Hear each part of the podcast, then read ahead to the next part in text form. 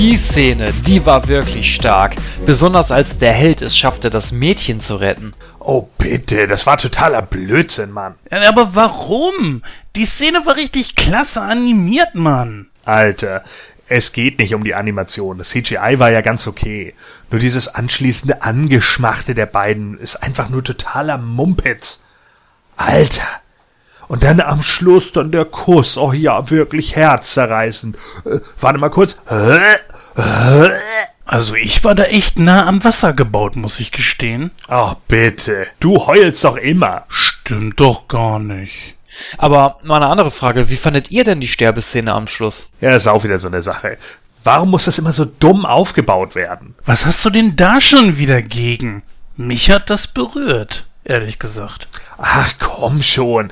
Das war genauso beschissen wie die Nummer, dass der Typ in Wahrheit ein ganz anderer ist. Das hat man auch schon zehn Kilometer gegen den Wind gerochen. Also da hat Gordon recht.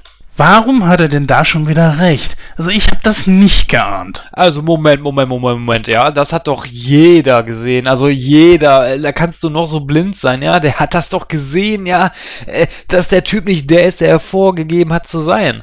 Nö, sehe ich nicht so. Ja, das habe ich geahnt. Du musst ja immer gegenteiliger Meinung sein als ich. Das liegt daran, dass deine Meinung nun mal eben nicht zählt, Junge. Also jetzt mal ehrlich, ja, Alter, das ist auch nee, mal so, schön komm. zu erfahren. Mikro aus. Kein Bock mehr. Ewig dieser Schwachsinn. Echt. Podcast. Boah, endlich mal meine Ruhe, ey. Hey, Moment mal. Was ist denn das? Aha. Ein Schalter, wo. Projekt Flashlight draufsteht. Hm, drück ich doch mal, was? Ich kann dir sagen.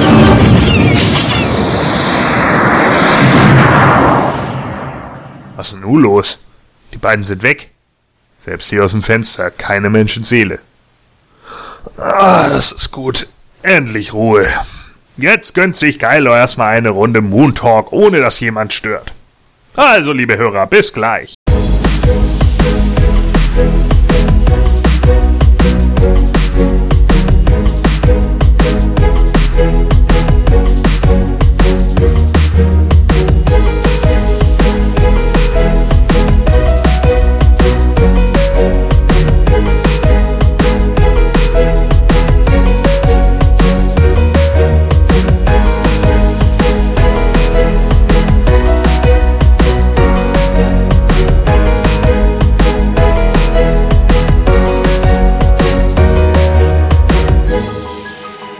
Ja, hallo liebe Hörer und herzlich willkommen zur 53. Ausgabe von Nightcrow. Mein Name ist Jens und ich bin natürlich auch heute wieder nicht alleine.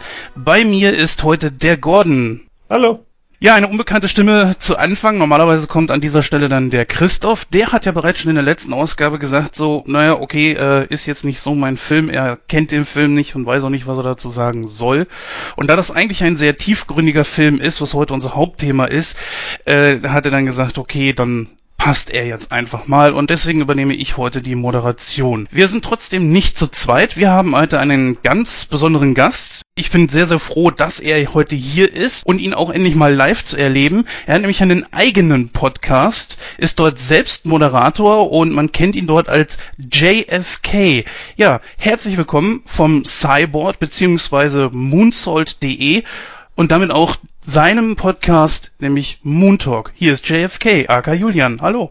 Ja, hallo ihr zwei und hallo liebe Lauscher der Krähe, zu denen ich jetzt auch seit ein paar Monaten gehöre. Also ich habe auch schon ein bisschen was gehört und ich bin schon sehr begeistert. Also ich kenne natürlich nicht alle Filme, über die ihr gesprochen habt in der Vergangenheit, aber ähm, die bekannten Fälle, die habe ich mir natürlich alle schon angehört und ich war schon begeistert, ja.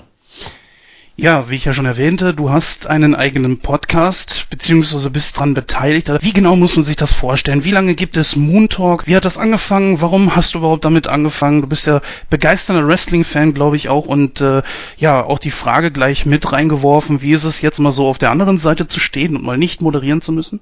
Ja, auf jeden Fall ganz interessant. Also gab es natürlich in, inzwischen auch schon ein paar Mal, dass ich äh, ja mehr so der zweite oder dritte in einer Runde war. Aber ja, ist mal eine ganz nette Erfahrung auf jeden Fall. Und vor allem auch mal vom Thema ein bisschen abweichend. Du hast eben gefragt, seit wann ich mich für Wrestling interessiere. Das war 1993. Da lacht der Gordon drüber. Der ist schon um einiges länger dabei. Ja, und zehn Jahre später, 2003, haben dann der Kollege Soulfly und ich, also der damals noch mit Webmaster war auf moonsault.de, ja, das Moontalk-Projekt ins Leben gerufen. Damals noch mit einer fürchterlichen Technik. Wir haben äh, auf einem Anrufbeantworter unser Telefonat aufgezeichnet mit einer maximalen Kapazität von 22 Minuten, das dann auf ein, Dikti auf ein Diktiergerät überspielt und das dann äh, ja in den PC geleitet, bearbeitet. es klang furchtbar, aber nach fünf Ausgaben haben wir es dann irgendwie hingekriegt, das besser zu machen.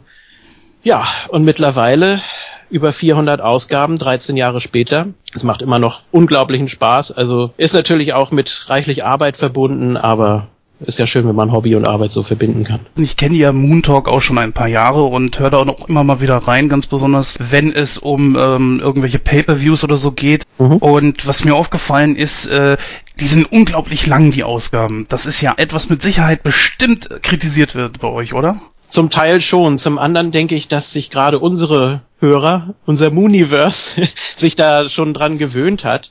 Und ähm, es gibt ja auch, wie auch beim Filmgenre, also beim Podcast-Genre Film, äh, auch beim Wrestling gibt es jetzt etliche, die neu dazugekommen sind, sehr unterschiedliche auch. Also Moonsault.de hat jetzt äh, selbst als Partner nochmal äh, Knockout den Videotalk auserkoren. Der geht immer so um die 20 Minuten. Da wird äh, also an der Oberfläche mal alles angekratzt und dann gibt's auch äh, Hörerfeedback und das war's dann. Also da gibt's immer die, nicht die volle Dröhnung, so wie bei uns, sondern das Ganze etwas kompakter gehalten. Also da gibt's wirklich völlig unterschiedliche Arten von Podcasts und ja, es kann schon mal sein, dass wenn wir uns so richtig äh, gerade in die WWE hineinsteigern, äh, dass da schon mal vier Stunden bei rauskommen. Und demnächst steht ja auch WrestleMania an, da werden wir dann auch sicher einige Gäste wieder dabei haben, die sonst nicht so dabei sind. Das heißt also, ja, das könnte sich auch wieder ein bisschen ziehen. Und wir schweifen ja auch sehr gerne ab und schwelgen in Nostalgie. Aber die Hörer mögen das größtenteils, denke ich.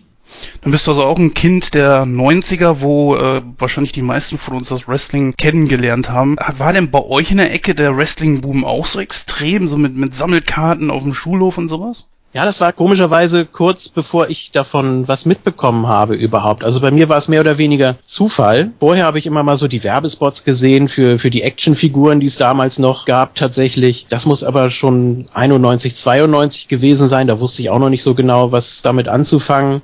Es war mehr oder weniger Zufall. Ende 93 dann auf RTL 2 hängen geblieben, dann mir einfach alles Mögliche angeguckt und archiviert und ja, mich da immer mehr reingesteigert und äh, auch versucht mir immer mehr Wissen anzueignen. Ja, gut, also jetzt bei mir in der Klasse selbst war es nicht so der Knaller. ich habe auch immer irgendwie mal so versucht, äh, die Leute davon zu begeistern. Ich habe tatsächlich einen überreden äh, können, mal mitzukommen zu einer Live-Veranstaltung Anfang 94 hier in Hamburg in der Alsterdorfer Sporthalle. Und äh, ja, der war vorher sehr skeptisch. Er hat zwar auch ein paar Mal gesehen, aber hinterher war er auch völlig begeistert. Und äh, ja, so kann es manchmal gehen. Also wie ein Lauffeuer quasi. Kommen wir nochmal kurz zurück zu, aber übrigens, ja, stimmt, die WWF Hasbro-Figuren. Ich habe mir ja, ja euren T äh, Talk angehört, wo es, äh, wo, ähm, da so die Quizliga, wo genau. Gordon genau.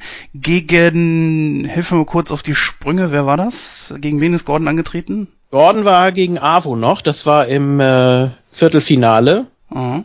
Ja, jetzt im Halbfinale demnächst muss er gegen King ran, also das wird auch interessant.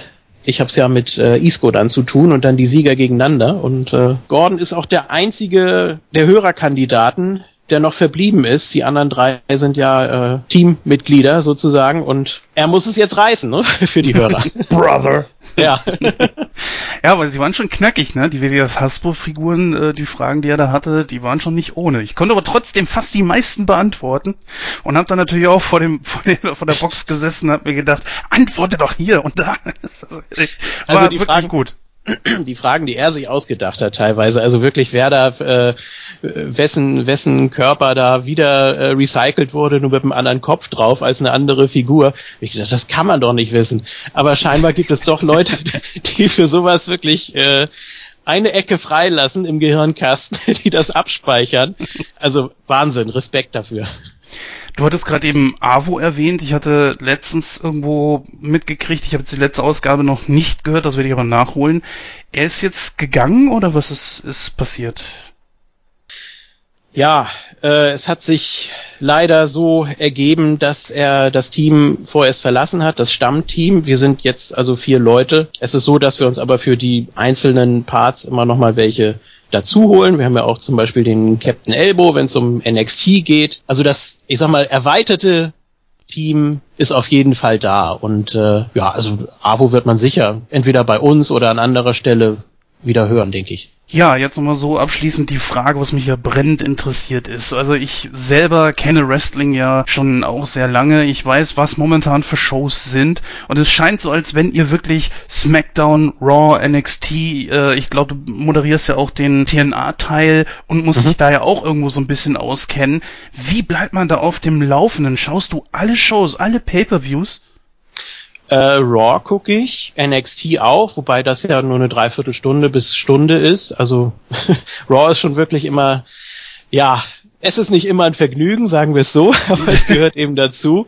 Und die Pay-per-Views, ja, die sind natürlich so oder so Pflicht. Also da noch einmal im Monat äh, drei Stunden extra, das verkrafte ich dann auch noch. Also ähm, manchmal schaffen sie es jetzt natürlich auch ein sehr positiv zu überraschen. Also vor zwei Jahren gab es ja das Ende der WrestleMania-Streak vom Undertaker, dann gab es jetzt vor kurzem das sensationelle Comeback von Shane McMahon. Also von daher, irgendwie schaffen sie es doch immer, einen bei Laune zu halten, auch wenn man jetzt irgendwie denkt, ach, also so langsam verliert man sich da doch drin und äh, es macht jetzt nicht mehr so den großen Spaß, aber auch dafür machen wir den Talk. Jetzt mal so unter uns, ne? Hört ja keiner zu. Äh, das ist auch so ein bisschen, ja. ist auch so ein bisschen grob Gruppentherapie mit äh, Geigenhumor dann natürlich auch. Muss ja auch sein.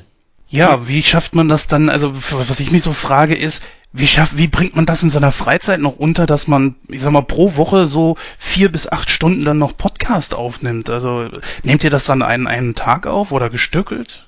Nein, also ähm, die einzelnen Parts natürlich, das äh, bleibt ja auch soweit live on tape. Also da wird jetzt nicht mehr groß was dran rumgeschnitten, es sei denn, es passieren jetzt wirklich irgendwelche nervigen Sachen, ständige Verbindungsabbrüche oder sonst irgendwas. Aber das haben wir Gott sei Dank nicht mehr. Toi, toi, toi. Von daher ist das schon ganz in Ordnung. Also es ist natürlich trotzdem eine Menge Arbeit, aber wir verteilen das so, also alle 14 Tage so im Schnitt auf äh, ein, zwei, manchmal auch drei Tage, je nachdem, äh, wie viel wir machen wollen. Manches kommt dann auch erst ein paar Tage später in der nächsten Ausgabe raus. Muss man sehen, wie es am besten verteilt werden kann. Ne? Also ja, soviel erstmal zu Julian Acker JFK. Wir werden natürlich noch einiges mehr von dir heute hören. Du hast ja unter anderem unser Hauptthema ausgesucht, Quiet Earth, eine wirklich sehr interessante Filmwahl. Ich glaube, über diesen Film kann man einiges äh, sprechen, deswegen haben wir das äh, Programm heute auch ein bisschen kürzer gehalten, denn auch wir werden ja immer mal wieder angehalten, eure Podcasts sind zu lang. Ja, wir versuchen natürlich auch ein bisschen dem entgegenzuwirken, aber naja, Leute, nehmt die Sprungmarken. Es steht überall bei uns auf der Seite. Wer natürlich mehr über Julian und äh, also AKJFK und den Moon Talk erfahren möchte, sollte einfach mal gehen auf www.moontalk.de. Quatsch, moonsalt.de natürlich. Genau, es gibt Genau. Ja. Jan, erzähl ruhig. Einmal moonsalt.de das ist äh, die Hauptseite, da findet ihr auch das Cyborg und alles Mögliche. Äh, da könnt ihr euch mit über 20.000 äh, anderen Wrestling-Fans austauschen. Da gibt's noch viele andere Themen natürlich. Äh, Fußball ist da ganz groß. Hard- und Software, Tipps und Tricks und Diskussionen, Entertainment-Forum mit Film und Fernsehen und Reality-TV leider auch. Aber muss eben alles sein. Und da äh, ist, wird wirklich alles bedient und es ist ein sehr, sehr umfangreiches Forum. Und ja, da trifft man wirklich alles und jeden. Und dann gibt es noch moontalk.net, das leitet direkt weiter auf die Audioshow-Seite. Da findet ihr dann einen direkten Link zu den Ausgaben immer. Also immer die letzten drei Ausgaben stehen dann da auf der Seite und ansonsten im Forum gibt's auch noch alle Links zu den anderen Ausgaben. Genau, und wir werden das natürlich auch in unseren Crow Notes entsprechend verlinken und natürlich auch den Moon Talk verlinken in unserer Link Area. Das heißt also, ihr habt dann da alle Möglichkeiten, euch dann da umzuschauen. Ja, bevor wir jetzt gleich ähm, Programmvorschau mit Susi einleiten, äh, nochmal zwei kleine Sachen vorher noch. So ein paar traurige Sachen, die vor allen Dingen auch, wir haben eben die Kindheit angesprochen, uns hier vielleicht wahrscheinlich auch betrifft.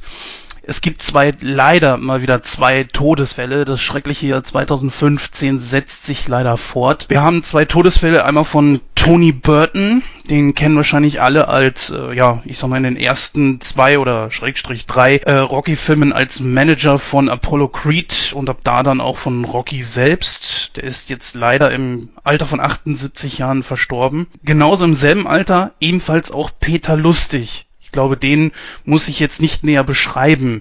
Gordon, äh, von der haben wir heute noch gar nicht so gehört. Hast du diese beiden Todesfälle, also Peter Lustig dürftest du ja auf jeden Fall mitbekommen haben, oder? Ja, sowohl den einen als auch den anderen natürlich. Ähm, ja, ich meine, gut, Löwenzahn sollte eigentlich jedem äh, in unserem Alter irgendwie ein gewisser Begriff gewesen sein. Ich habe es früher als Kind auch ein paar Mal geguckt. Ähm, war für mich auch immer eine Sendung, die ich eigentlich ganz witzig fand, so an sich lief ja auch gerne mal im ZDF Ferienprogramm und so weiter und so fort. Und äh, ja, natürlich ist es in, in dem Moment vielleicht auch äh, ein Verlust, wobei ich allerdings bei Peter Lustig dann schon wieder sagen kann, der hat wahrscheinlich auch irgendwie sein Leben gelebt. Ne? Also das ist jetzt auch nicht so, dass, dass es jetzt total überraschend kam bei ihm, äh, ebenso wenig wie bei Rockys Trainer, muss man halt so sagen. Julian, ist dir das irgendwie in den Medien über den Weg gelaufen? Also Peter Lustig natürlich auf jeden Fall. Also da habe ich sofort äh, zehn Meldungen mitbekommen, ob das jetzt auf Facebook war oder auf irgendwelchen anderen äh, Seiten auch, in Videotext plötzlich äh, in, in, den Nachrichten und Fernsehsender haben äh, kurzfristig ihr Programm umgestellt. Es gab ja auch vor kurzem die äh, Löwenzahnnacht im ZDF. Also das habe ich schon mitbekommen und ja, war auch bestürzt, weil das natürlich auch ein wichtiger Teil meiner Kindheit war. Überhaupt dieses Bildungsfernsehen, was es äh, damals gab. Und es werden eben die Leute, die Macher, die Erfinder nicht jünger. Ja, jetzt ist von dieser alten Garde, möchte ich fast schon sagen, äh, nur noch Armin Maywald übrig von der Sendung mit der Maus. Das ist natürlich eine traurige Sache und man schwelgt da schon sehr gerne in Erinnerung dann. Oh ja, das kann ich bestätigen. Also für mich ist Peter Lustig, Peter Lustig natürlich auch ein großer Teil meiner Kindheit, auch äh, so ein Synonym, sag ich mal, für eine heile Welt, die es jetzt halt eben heutzutage als Erwachsener eben nicht mehr ist. Und ich persönlich hatte, wo ich das gehört habe, doch schon gehofft, so es ist nur so eine blöde Nachricht, wie es halt eben über Facebook und so weiter meistens grasiert. Das gibt's ja sehr oft über Bud Spencer und Terence mhm. Hill ist tot und was weiß ich noch alles, aber nein, hat sich dann leider doch bestätigt. Ja, irgendwie, ich weiß nicht, ähm, klingt ein bisschen komisch, wenn ich jetzt sage, klingt komisch, ist aber so. wenn ich jetzt einfach mal sage, irgendwo finde ich es schon ganz gut, dass er sich schon zurückgezogen hatte. Denn wenn das jetzt so wäre, er wäre immer noch präsent im Fernsehen gewesen, wäre das vielleicht irgendwie eine etwas andere Nummer gewesen. Ist schwierig, das jetzt äh, den Zuhörern mit Sicherheit klar zu machen, aber es macht das irgendwie ein bisschen leichter, weil man sich denkt mhm. so, ähm, ich, ich weiß nicht, damals genauso wie beim Tod des Macho Man Randy Savage war es für mich genauso. Die, die, Leute waren nicht mehr sonderlich präsent. Sie waren, man hörte sowieso nichts mehr von ihnen. So konnte man sich vielleicht noch die Illusion erhalten, sie sind ja noch irgendwo da draußen. Ich hoffe, ich konnte jetzt so ein bisschen erläutern, wie ich das jetzt gerade eben meinte. Es klang vielleicht ein bisschen negativ. Sollte es auf jeden Fall nicht sein. Ja, du wolltest gerade noch was dazu sagen, Julian. Ja, also genauso wie du es eben gesagt hast auch. Also man hatte irgendwie immer das Gefühl, der ist eben noch da, hat jetzt eben nur die Fackel übergeben quasi und äh, ja, ich äh, finde jetzt nicht, äh, also Fritz Fuchs, also Guido Hammesfahr ist jetzt nicht unbedingt eine schlechte Wahl, der macht das auch sicher ganz ordentlich, aber es fehlt eben einfach sowas. Also gerade für unsere Generation, die eben mit dem Original, sage ich mal, aufgewachsen ist, da, da klickt das eben doch nicht mehr so. Zum Beispiel vor kurzem habe ich noch auf YouTube eine Folge entdeckt, da hat äh, sich äh, Herr Paschulke, also der Nachbar von Peter Lustig ein Handy zugelegt und war völlig begeistert. Das war ein Riesenknochen und der war, der, ja, der hat, äh, der hat getan, als, als wäre das der allerletzte Schrei und äh, Peter Lustig dann nur, ach, brauche ich nicht. Und dann haben die da ein Morsegerät gebaut und ach, das ist so alles viel schöner und so. Also so ist ja ungefähr jede Folge abgelaufen. Ne? Überhaupt so dieses Zusammenspiel zwischen äh, Peter Lustig und, und Helmut Kraus, das war natürlich auch ja schon original. Ne? Also so wie ein seltsames Paar vielleicht auch, nur eben auf wissenschaftlicher Ebene für Kinder. Ja, den neuen, der das jetzt übernommen hat vor ein paar Jahren, das ist ja jetzt auch nicht gerade erst seit gestern, der war ja, glaube ich, ähm, könnte mich Lügen strafen bei den dreisten drei oder beim Sechserpack, hier irgendwie so eine Comedy-Sendung auf Sat 1. Da habe ich ihn öfter mal gesehen. Naja, gut, Comedian ist jetzt, glaube ich, nicht unbedingt die schlechteste Wahl und äh, der kommt ja auch sehr seriös rüber. Ja gut, äh, Tony Burton, Julian, ist das sowas, äh, Rocky, irgendwas für dich? Ich habe den ersten tatsächlich mal gesehen, das ist allerdings schon ewig her. Äh, ist auch nicht so mein Genre, ehrlich gesagt. Also ich verbinde auch Sylvester Stallone eher mit den äh, drei Rambo-Filmen. Ähm, ist jetzt natürlich auch nicht das anspruchsvollste und das Gelbe vom Ei, aber wenn dann nur sehr verblasst. Und ich habe jetzt auch gerade nochmal gelesen, dass er in etlichen Serien mitgespielt hat, Tony Burton. Und auch bei Hook, da wüsste ich jetzt auch nicht mehr, was er da äh, gemacht hat. Also da habe ich jetzt auch kein entsprechendes Bild vor Augen, aber ja, also auf jeden Fall auch ein bekannter Name für mich. Das überrascht mich jetzt natürlich, gerade weil im dritten Teil natürlich Hulk Hogan einen Gastauftritt hat. Das äh, nie ja. aus Neugier mal irgendwie reingeguckt? Tatsächlich diesen Ausschnitt mal gesehen, ähm, wo die sich da wirklich völlig ohne Deckung immer mit Schwung aus zwei Meter Entfernung nur auf den Kopf geben und äh, die beiden das wunderbar aushalten, ist jetzt auch nicht so, also Boxen ist auch nicht so mein Sport, ehrlich gesagt, deswegen hatte ich da nie so den Bezug zu den Filmen auch natürlich. Aber beim Gordon sieht das so bestimmt anders aus, ne? Rocky hast du bestimmt alle gesehen, oder nicht? Ja. Auch Creed jetzt, den neuesten schon? Nee, den habe ich noch nicht gesehen. Das ist der einzige, der äh, im Moment fehlt. Aber ansonsten habe ich alle gesehen, äh, wo ich auch mit der einhelligen Meinung eigentlich konform gehe, dass Rocky 5 da doch deutlich der schwächste ist. Ist er ja. Creed kann man auf jeden Fall sehen. Ich habe ihm im Kino gegeben. Ja, da spielt jetzt Tony Burton nicht mehr mit. Und äh, ja, Julian, du hast recht. Also ich wüsste jetzt auch gar nicht, wo ich den Hook hinstecken sollte. Auf jeden Fall 78, zwei, äh, also beide im Alter von 78 verstorben, ist ein relativ schönes Alter, finde ich. Ähm, ja, wie Gordon schon sagte, da haben sie beide wohl auch ihr Leben schon irgendwo gelebt. Ja, jetzt sind wir damit durch. Ich würde sagen, wir übergeben das Wort an Susi und hören uns gleich beim Hollywood-Stammtisch wieder. In Ausgabe 53 von Nightcrow begrüßen Gordon und Jens einen ganz besonderen Gast. Gemeinsam mit Julian aka JFK von Moontalk Podcast schauen sie sich die Ergebnisse der diesjährigen Oscarverleihung an. Hat es Leonardo DiCaprio verdient, die begehrte Auszeichnung zu bekommen? Und welcher Film war der Abräumer des Abends? Über all das sprechen die drei im Hollywood-Stammtisch. Im Hauptthema dreht sich alles um Quiet Earth, einem Film über einen Mann, der morgens aufwacht und feststellt, dass er der letzte Mensch auf Erden ist. Wie dieser Film bei Jens Gordon und Julian abschneidet, das erfahrt ihr in einem ausgedehnten Review.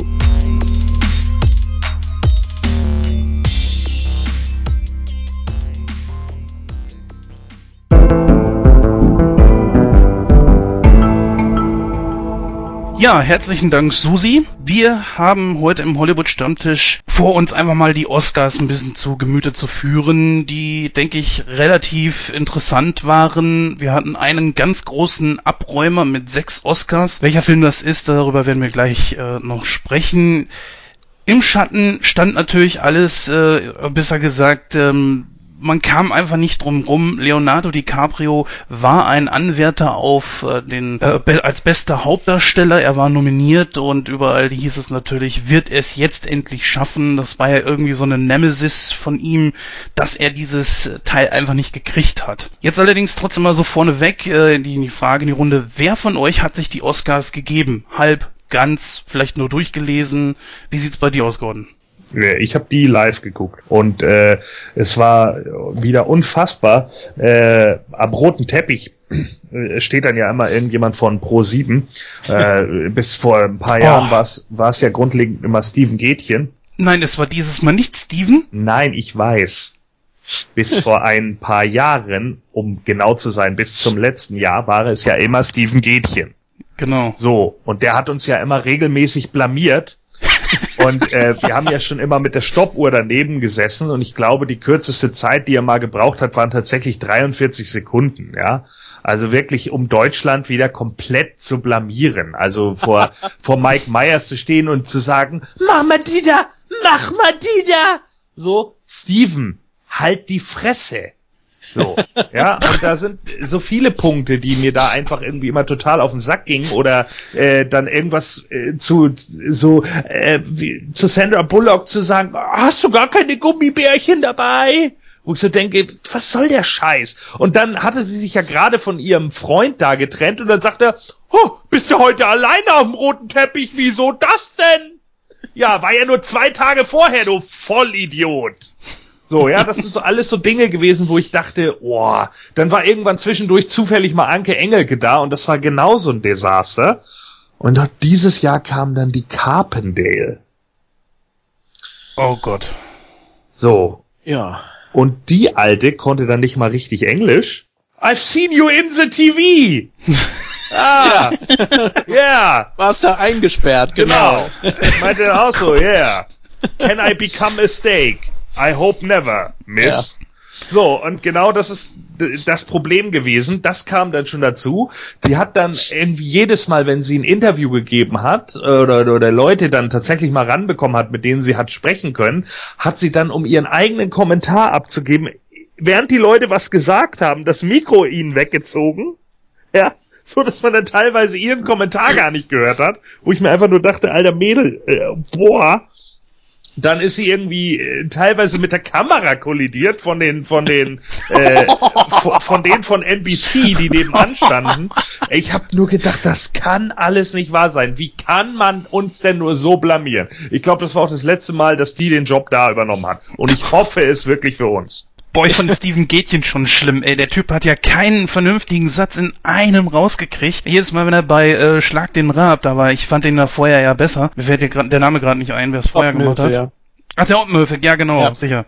Der war auf jeden Fall besser, weil Steven Gätchen ist, ist jedes, jeder Satz wie so ein Morsecode, es kommt aber nur einzeln pro Buchstabe rüber. Da macht er schon wieder eine Atempause. Ah, fürchterlich, ich, ich konnte ihm nie richtig zuhören. Aber ich finde, es mangelt in Deutschland sowieso an vernünftigen Nachwuchsmoderatoren. Ich, ich meine, klar, auch Anke Engelke ist jetzt kein Neuling und sie ist, ähm, auch gar nicht so schlecht als Entertainerin, aber sie ist, weiß Gott verdammt nochmal, keine Moderatorin. Naja, ich zumindest habe den die Oscars nur teilweise gesehen. Ich habe einige Nominierungen gesehen auf, ähm, ich weiß leider nicht mehr welcher Sender das war. Das war auf jeden Fall eine Wiederholung. Ich kannte auch schon einige von denen, die äh, welche Oscars gewonnen haben und so weiter, aber wollte mir das dann doch nochmal geben, weil wir hatten im Original natürlich wurde das Ganze moderiert von Chris Rock und ich wollte echt mal sehen, ob der wirklich so nervig ist, wie es einige Leute gesagt haben. Also ging.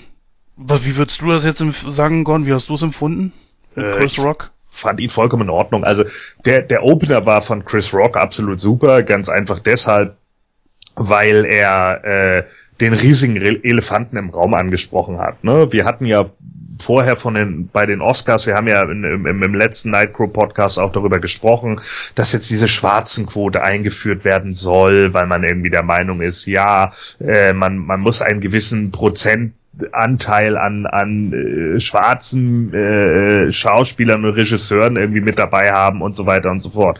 Ja, sorry Leute, aber wenn die alle scheiße sind, hm, ne, da, warum soll man dann jemanden, der eigentlich besser ist oder ein besseres Produkt irgendwie gezeigt hat, vollkommen egal welche Hautfarbe der hat, ob das nun ein Chinese ist oder, oder ein Mexikaner oder eben, keine Ahnung, ein Ami, äh, ein Weißer, ist doch vollkommen irrelevant. Es geht doch hier im Endeffekt um den Film und das, das hat Chris Rock halt sehr geil angesprochen äh, und hat halt gesagt, hey, wir haben doch eigentlich schon die Trennung, ne? Äh, Frauen und Männer.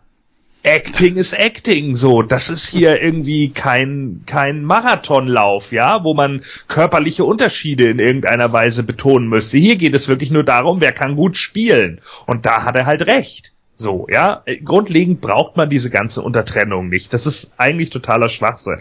Aber er hat sich halt auch auf anderer Seite eben über die über die äh, äh, Schwarzen an sich lustig gemacht. Also er hat sich halt über beide lustig gemacht. Er hat sich einmal über über die alten äh, reichen Weißen lustig gemacht, die halt immer noch ein Problem damit haben, dass es da irgend so eine schwarze Minderheit gibt. Und er hat sich halt über die Schwarzen lustig gemacht, die halt keinen Bock haben, da dann aufzutauchen, weil sie meinen, ja, ich muss das irgendwie boykottieren.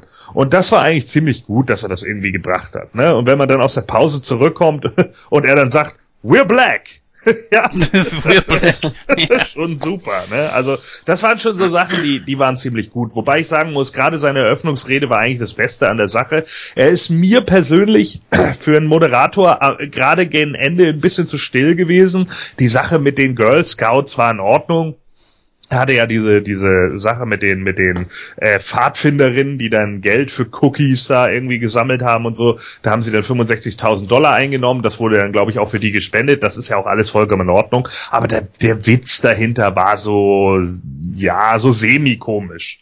Ne? Also da, da gab es schon bessere Sachen. Viele haben ja Ellen DeGeneres vor ein paar Jahren so gefeiert, weil sie mhm. da ja äh, ihr, ihr Selfie gemacht hat für Twitter und dann wird halt da wieder irgendwie so der der äh, Media-Stream hinter, der, der, also den das hinter sich gezogen hat, wird dann gelobt, ne? Und, und die Idee dahinter wird halt gelobt. Aber sorry, an Billy Crystal kommt einfach niemand ran.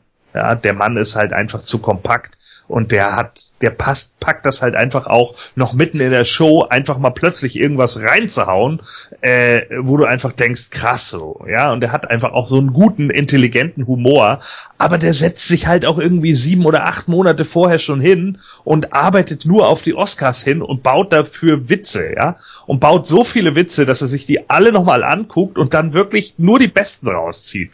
Und das ist halt der Oberhammer. So, das ist eben der Grund, warum er und Bob Hope eigentlich die beiden Moderatoren sind, die immer wieder mit den Oscars in Verbindung gebracht werden. Ob Chris Rock das in Zukunft schaffen wird, mh, hm, weiß ich nicht, sehe ich noch nicht. Ja gut, er macht ja jetzt auch keine Filme, die jetzt irgendwie, er macht ja auch keine Dramen oder sowas, ja.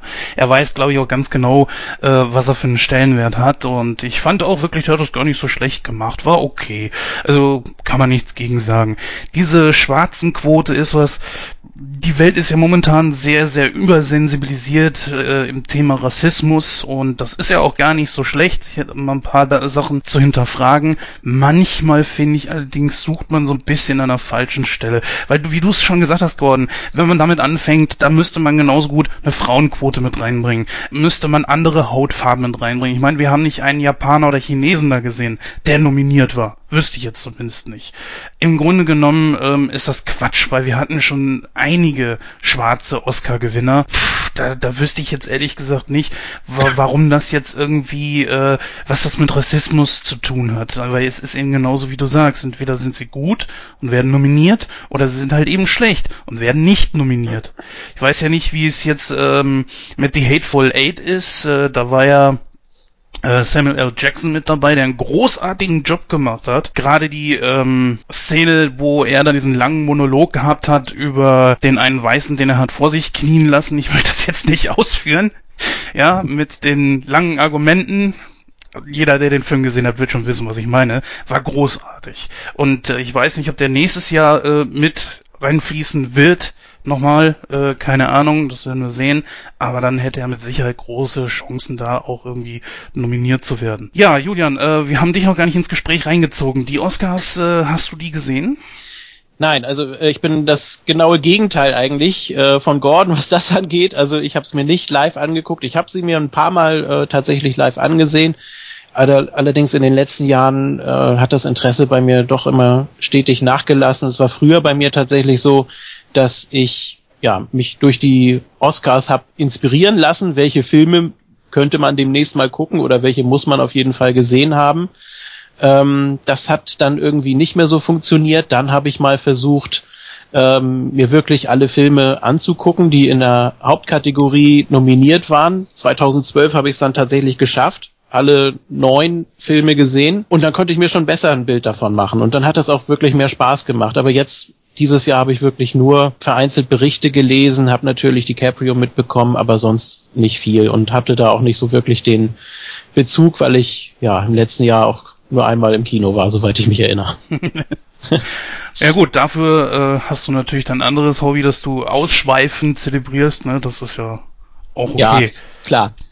Ich dazu äh, bin natürlich ein, ein, Kinogänger durch und durch. Bei den besten Filmen haben wir jetzt äh, zum Beispiel, glaube ich, eins, zwei, drei, vier Filme davon, die ich gesehen habe. Und ja, ja, wo wir aber schon bei sind, lass uns einfach mal so die, ich glaube, wir müssen sie nicht alle durchgehen, die restlichen können wir dann eigentlich auch mal äh, so im Schnelldurchlauf, um sie erwähnt zu haben, dann äh, noch erwähnen. Aber beginnen wir einfach mal mit dem besten Film. Da war nominiert The Big Short, Bridge of Spies, Brooklyn, Mad Max natürlich, Der Marsianer, The Revenant, Raum und Spotlight. Ja, jeder hat eigentlich drauf gehofft, dass Mad Max gewinnt. Es ist letzten Endes Spotlight geworden. Gordon, hat dich das überrascht? Nee, überhaupt nicht, weil ähm, ich habe mir schon gedacht, dass Mad Max Fury Road das nicht reißt. Der hat ja nun echt viel abgeräumt. Ich glaube, er hat sechs Oscars bekommen. Das ist auch vollkommen okay, weil Mad Max Fury Road halt so ein Modern Art Film eigentlich ist in meinen Augen. Ja, da wird sehr viel mit mit Grafikelementen, sehr viel mit Kameraeinstellungen und so gespielt äh, und einer mega heißen Charlize Theron natürlich mal wieder.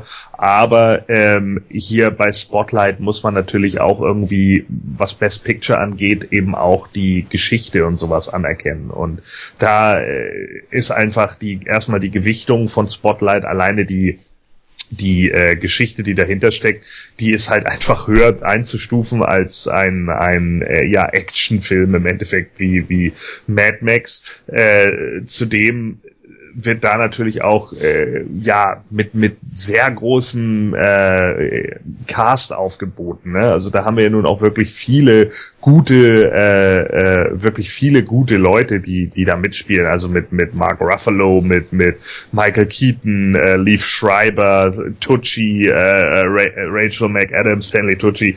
Also da sind ja auch so viele äh, einzelne Sachen mit dabei, und einzelne Schauspieler mit dabei, die da halt einfach in meinen Augen äh, sehr zählen so.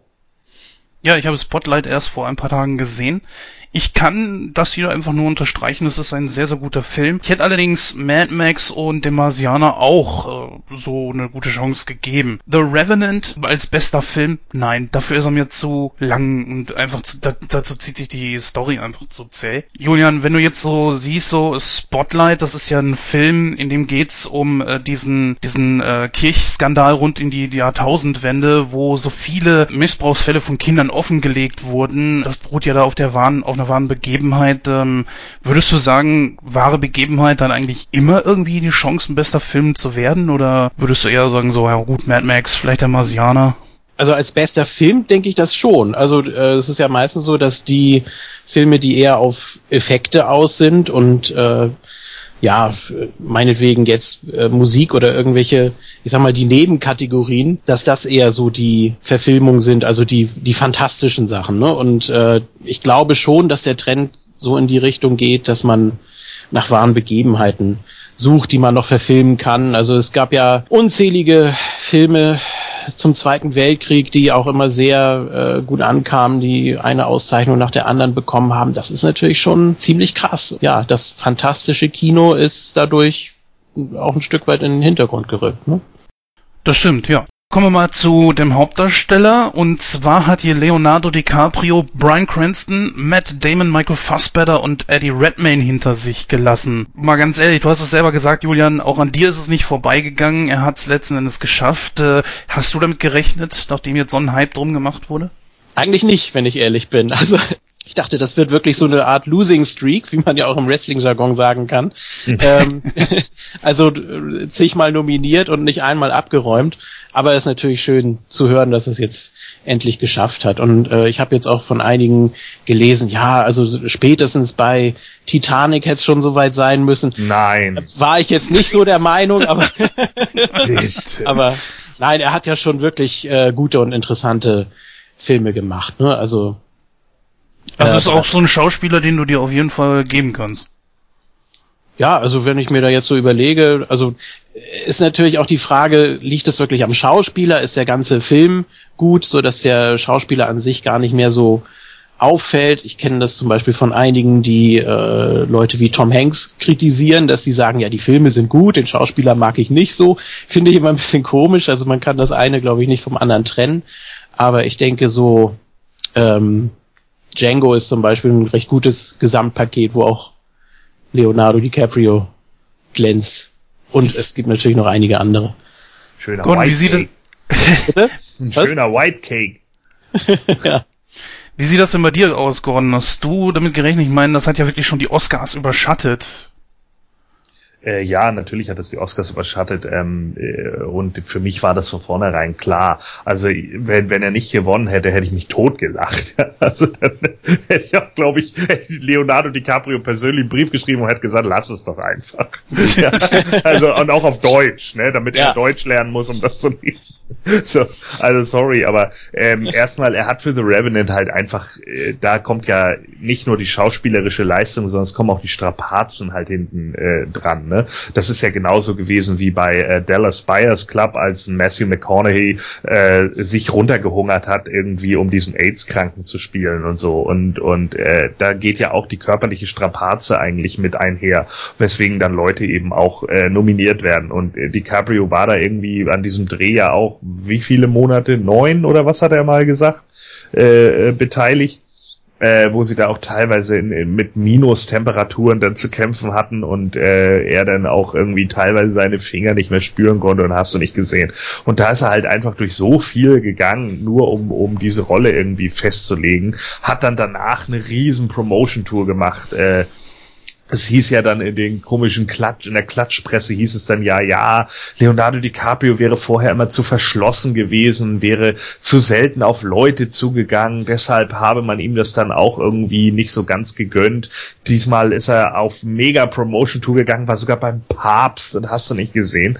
Äh, da, Wusste ich da, gar nicht. Ja, ja, und äh, das ist halt auch so, ne, das ist eigentlich auch schon wieder so ein, so ein Hirnfick von Hollywood im, im, im Endeffekt in meinen Augen, der da so mit hintersteht. Ich finde, man sollte wirklich eben die schauspielerische Leistung hinter dem Film irgendwie äh, zu schätzen wissen und, und nicht gucken, was jetzt da noch irgendwie alles hinten hinten dran hängt. Ich meine, klar, körperliche Strapaze kann ich noch mit nachvollziehen, so, weil das dann irgendwie ein Stück weit irgendwie dazugehört. Aber der Rest, äh, ob er nun da beim Papst ist oder nicht, äh, das sollte in, in meinen Augen einfach überhaupt keine Rolle spielen. Aber gut, das ist dann eben so und das gehört dann halt mit dazu. Man muss halt auch sagen, dass in den letzten Jahren, als DiCaprio mit nominiert war, halt auch immer sehr, sehr starke Konkurrenz war. Ne? Ich sage jetzt nicht, dass es dieses Mal nicht so war. Ich meine auch äh, Brian Cranston in Trumbo, das ist natürlich auch schon so eine Nummer irgendwie ähm, Eddie Redmayne im Danish Girl als als äh, ja erster Mann, der sich hat umoperieren lassen. Das sind sicherlich auch Rollen gewesen, die definitiv nicht nicht äh, besonders einfach zu spielen sind. Und ähm, ja, sind halt alle ja dann witzigerweise auch äh, in diese Position gerückt, dann Best Actor zu werden. Ja, aber dass DiCaprio da gewinnt, sorry, aber das war für mich von vornherein klar. Obwohl ich schon sagen muss, ich hätte es jetzt äh, nicht unbedingt als selbstverständlich genommen. Ich weiß allerdings nicht, ob man sich da auch so ein bisschen den öffentlichen Druck gebeugt hat. Naja, Mit Sicherheit, ja. Natürlich gehört das auch mit dazu. Also du gehst fest davon aus.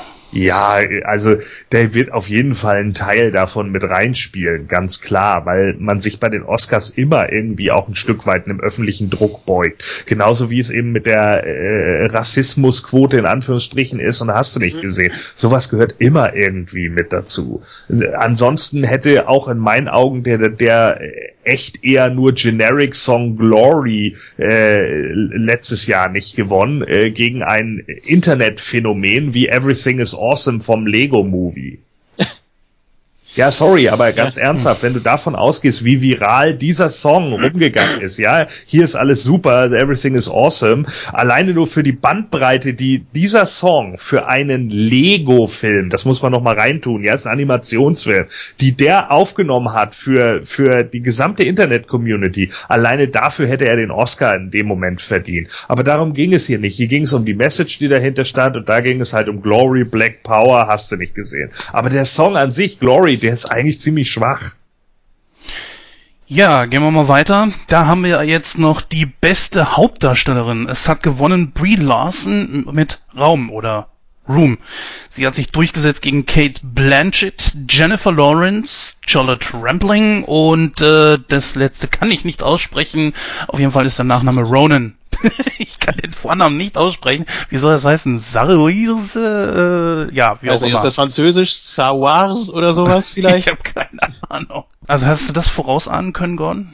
Äh, nee, da war ich, da war ich nicht so eindeutig, weil hier ja eine Menge Dramen irgendwie aufeinander getroffen sind und gerade Room ist ja natürlich auch echt so ein Unwohlfilm, ne? Also das ist ja so ein Film, bei dem sich die Leute in der Regel sehr unwohl fühlen, weil es eben darum geht, äh, dass sie halt äh, ja mehrfach vergewaltigt wird irgendwie und in einem Raum mit ihrem Sohn lebt. Und da habe ich schon gedacht, na, ich glaube, ich könnte mir fast vorstellen, dass die Story zu prekär und zu pikant ist für für äh, für die Oscars. Aber äh, das hat sich wohl ja auch ein bisschen gewandelt, was ich natürlich gut finde, denn Change in, in so einer Sache ist immer gut.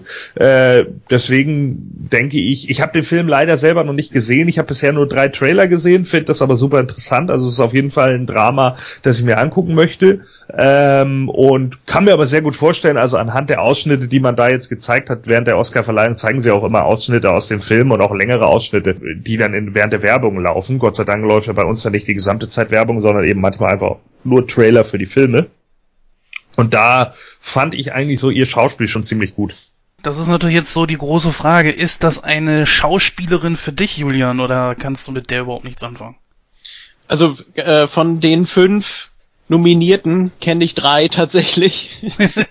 Brie Larson gehört nicht dazu oder zumindest nicht bewusst. Wenn ihr mir jetzt noch mal einen Tipp geben könntet, was sie vorher alles gemacht hat, dann äh, kann das sein, dass es klingelt, aber 21 Jump Street zum Beispiel, die äh, Verfilmung daraus kenne ich sie zumindest den ersten Teil. Ich wüsste nicht, ob sie im zweiten mitgemacht hat. Hm. Dating Queen, glaube ich, meinte meine Frau, dass sie damit gespielt hat. Ansonsten, ähm, ach ja, und natürlich 30 über Nacht. Den war ich auch gezwungen anzugucken. Aber ansonsten, ähm, nee, wüsste ich auch nicht. Ja, das ist immer schon interessant, wenn sich, wenn man sich so gegen die etablierten Namen durchsetzt. Ne? Also das gab es jetzt schon einige Male. Das ist natürlich auch immer so eine Art Sprungbrett dann. Und dann weiß man auch immer nicht, na, wurde da jetzt wirklich ehrlich bewertet oder hat man da wirklich gedacht, ja, also wenn, wenn nicht jetzt, wann dann? Ne? Also ist ja auch immer so die Frage. Vielleicht, vielleicht kennst du sie aus Rampart mit Woody Harrelson und Ice Cube und Steve Buscemi. Äh, die Tochter vielleicht? Ja. Kann das sein? Ja, habe ich gesehen, aber nicht mehr so ganz vor Augen jetzt. Ja. Ja, dann, äh, wenn, also wenn man mich fragen würde, würde ich natürlich sofort sagen, Jennifer Lawrence. Das ist mir auch egal, ob sie, die hat auch ein Telefonbuch vorlesen können, das ist mir scheißegal gewesen. Ich bin ja ein richtig großer Jennifer Lawrence Fan und bin da natürlich äh, nicht ganz unbefangen.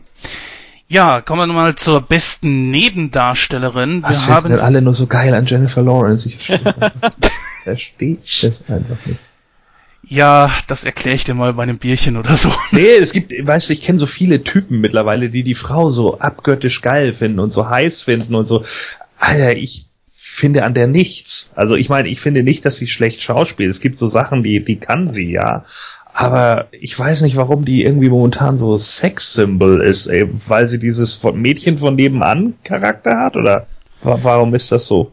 Hm, Kann ich dir ganz einfach erklären. Ich finde, sie ist A, eine sehr gute Schauspielerin, wenn sie die vernünftig, also wenn sie eine gute Rolle hat. Das ist nicht immer so, muss ich ganz klar sagen. Ähm, ich bin jetzt auch nicht unbedingt der größte Fan von, von, von jedem Film, das gebe ich offen und ehrlich zu, aber diese Frau hat einfach etwas, das allein nur die, durch diese Pausbäckchen, die sie ja manchmal hat, dass sie von anderen Schauspielerinnen für mich sehr gut unterscheidet. Ansonsten gibt so viele Schauspielerinnen, die du durch die Bank weg austauschen kannst. Ich, ich erkenne die manchmal gar nicht, haben wir ja schon mal gehabt. Und äh, bei Jennifer Lawrence ist es zum Beispiel wirklich so, die hat einen Wiedererkennungswert für mich. Sie sieht natürlich auch gut aus, das äh, will ich auch nicht bestreiten. Sie hat einfach so ein Gesamtpaket, so ein Mittelweg, sage ich jetzt einfach mal. Und das finde ich eigentlich ganz gut an ihr.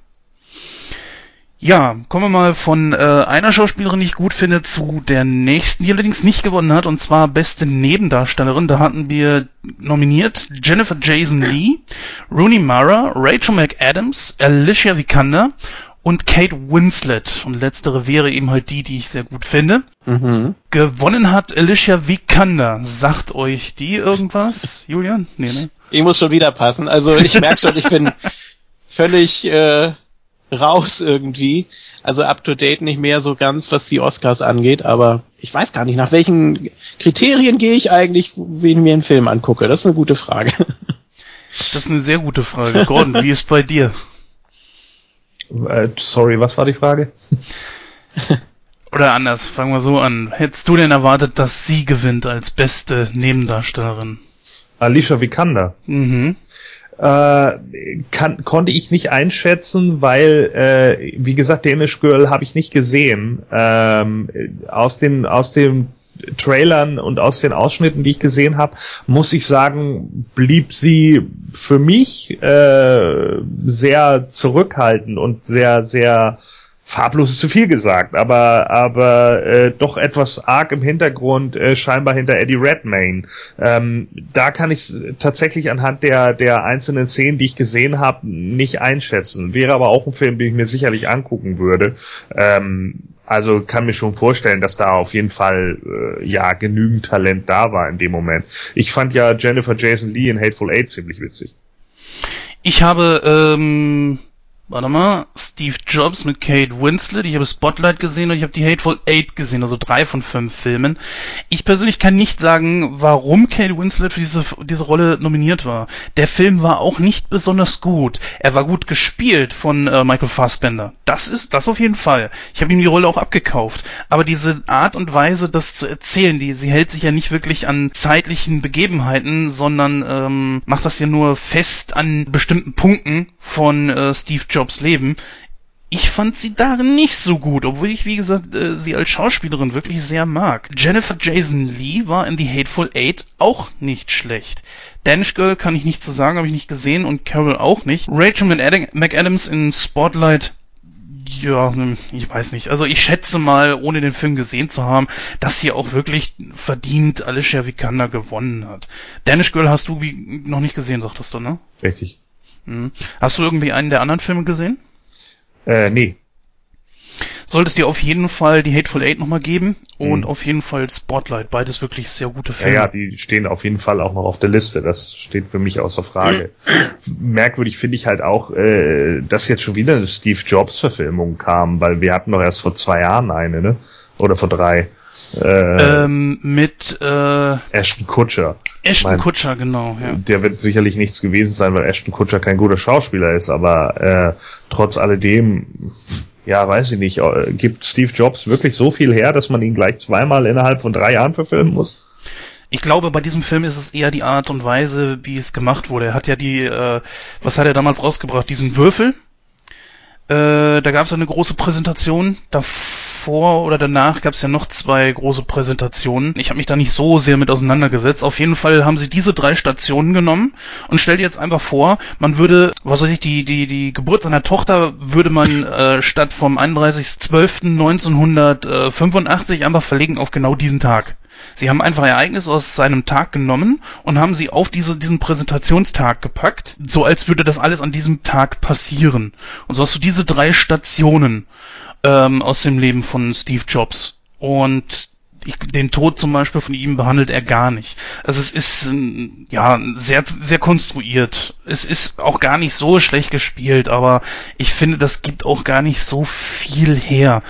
Hm, ja, also ich bereue es nicht, ihn wenigstens einmal gesehen zu haben, aber wie gesagt, die Nominierung von Kate Winslet kann ich hier nicht so ganz nachvollziehen. Da gibt's mit Sicherheit bessere und andere Schauspielerinnen. Äh, welche von diesen Schauspielerinnen findest du denn ganz gut, Julian?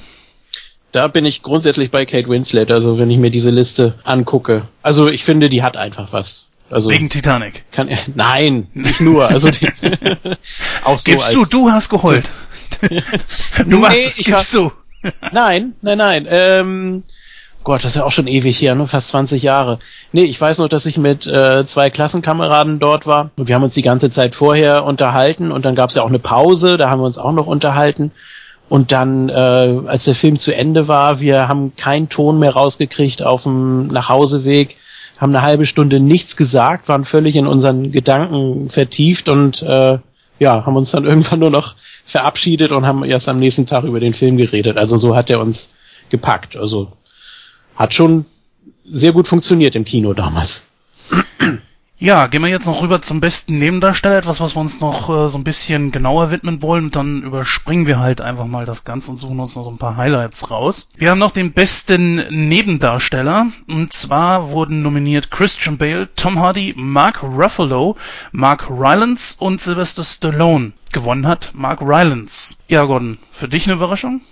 Nö, weil ähm, Bridge of Spies für mich auch gerade im Bereich Best Movie äh, auf, aufgrund der Story äh, da definitiv mitgespielt hätte. Ähm, und für mich auch die die große Konkurrenz zu Spotlight in dem Moment war. Ähm, und da habe ich mir halt äh, ich meine Tom Hardy in The Revenant fand ich ziemlich gut, aber äh, seine Rolle irgendwie nicht prägnant genug und auch nicht herausstechend genug, als dass sie äh, da tatsächlich irgendwie äh, ja, Gewicht hat. Und das sehe ich ehrlich gesagt auch bei einem Rocky Balboa nicht. Also, äh, auch wenn ich Creed jetzt nicht gesehen habe, aber Sylvester Stallone spielt halt Rocky und ihn spielt er halt jedes Mal gleich. Ja, da entwickelt sich nichts großartig weiter. Und äh, deshalb denke ich halt auch, dass da der der der Gegenpart halt nicht so groß ist. Die beiden anderen, äh, Mark Ruffalo habe ich hier als den zweiten großen angesehen, eben wegen Spotlight der, weil er eben auch den äh, Mike Resendes gespielt hat, der ja äh, diese ganzen Skandale in der Kirche aufgeklärt hat und der hatte, also es waren für mich, als ich es gesehen hatte von von der Gewichtung her, äh, auch wenn ich die Filme noch nicht gesehen habe, konnte ich aber einfach sagen, ja wahrscheinlich wird es Ruffalo oder Rylance, auf jeden Fall gewinnt Mark. So, und äh, da muss ich dann halt gucken, äh, als Mark Rylance dann gewonnen hat, habe ich mir schon gedacht, ja, ist wahrscheinlich die gewichtigere Rolle als, als Supporting Actor und so.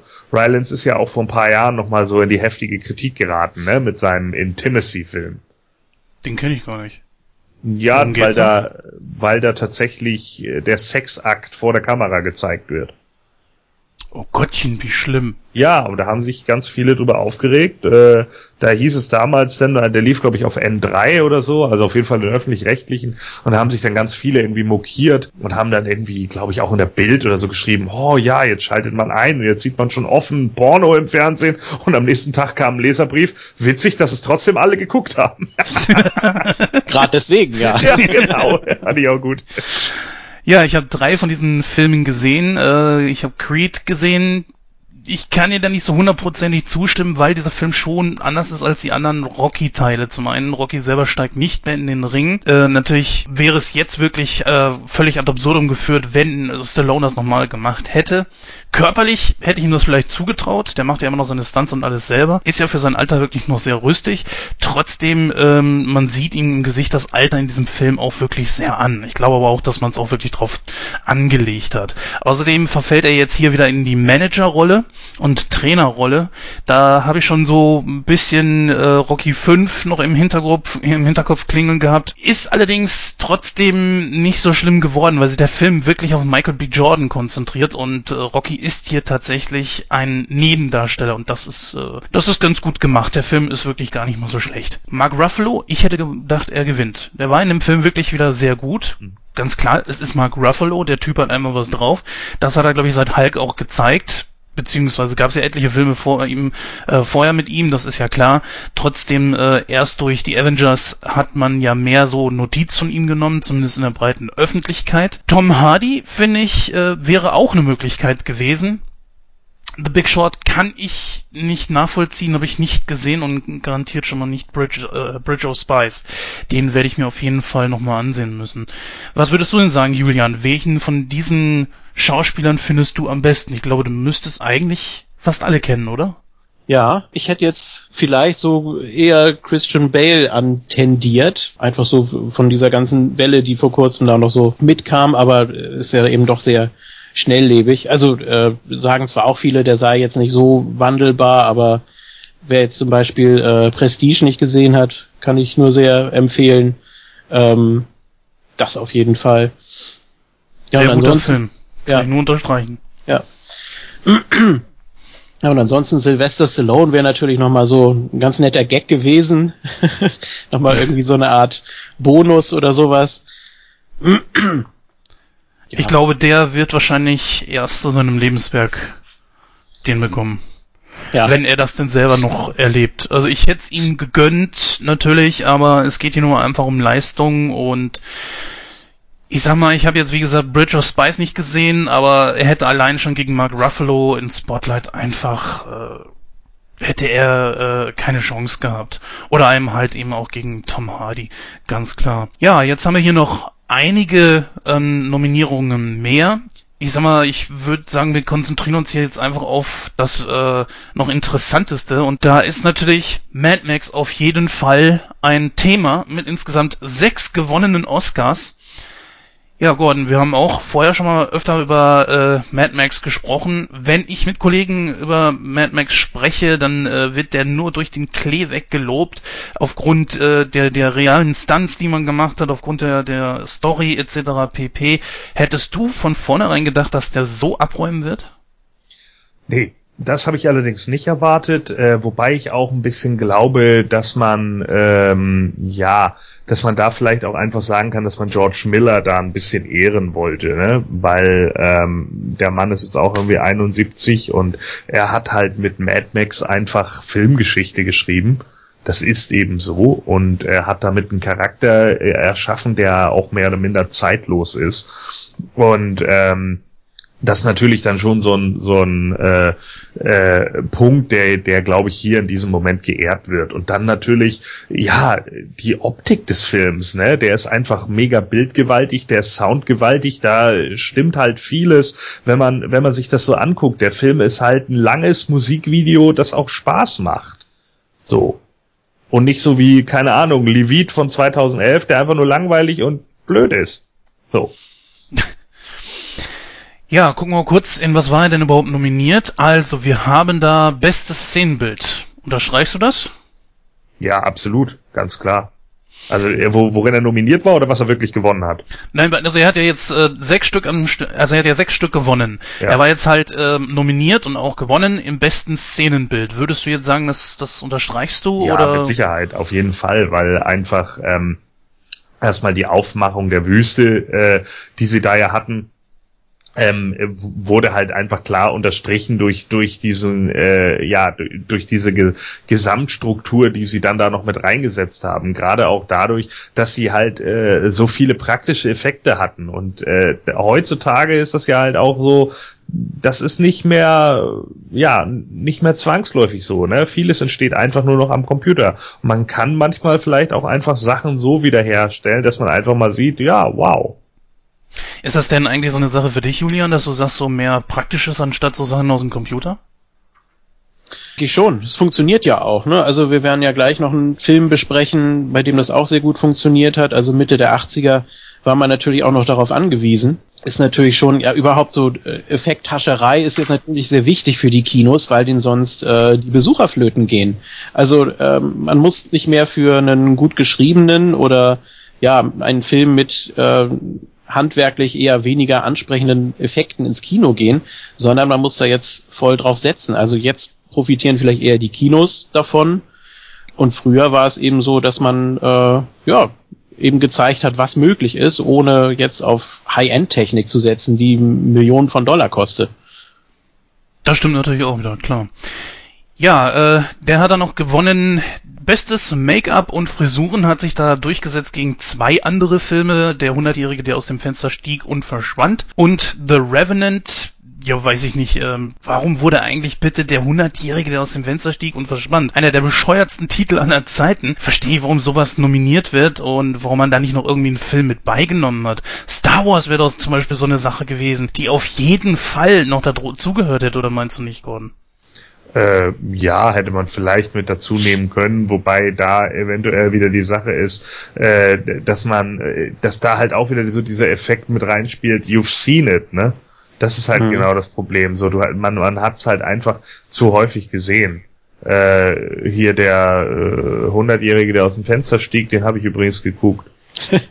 oh Gott. Ja. Kann man sich den geben? Nein. Kannst du. hab ich nee, auf jeden Fall nicht. Nein, äh, ganz, ganz ehrlich, weil ähm, äh, in dem Moment hier äh, ist es halt, ja, wie soll ich sagen, also äh, der, der, der Film an sich, das Buch ist sicherlich ganz witzig geschrieben. Für einen Film funktioniert das nicht auf Dauer. Da sind auch die Witze eigentlich viel zu platt. Da ist einiges echt übler Klamauk. Da funktioniert einfach zu wenig, wo ich dann einfach teilweise denke, okay, wäre der irgendwie in den 70ern entstanden, meinetwegen, aber jetzt, oh, puh, also anstrengend.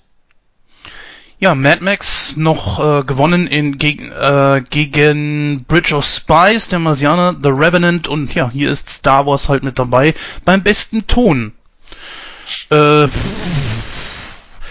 ich persönlich würde jetzt mal sagen, also ich hätte eher Star Wars genommen, ganz ehrlich. Nee, würde ich nicht sagen, weil gerade Best Sound Mixing und Best Sound Editing, das haben sie beide ja äh, äh, gewonnen und das ist auch ziemlich gut umgesetzt worden. Also muss man schon sagen, gerade auch für die einzelnen äh, Sachen, die sie da irgendwie gehabt haben. Und da ist es halt auch wieder bei Star Wars äh, genau dasselbe wie bei allen Teilen davor. Gerade die Soundkulisse und so weiter und so fort ist halt bei Star Wars zu häufig zugleich. Und hier hat man einfach einen komplett neuen Stil gefahren, auch nicht mehr annähernd an dem alten Stil der Mad Max Filme.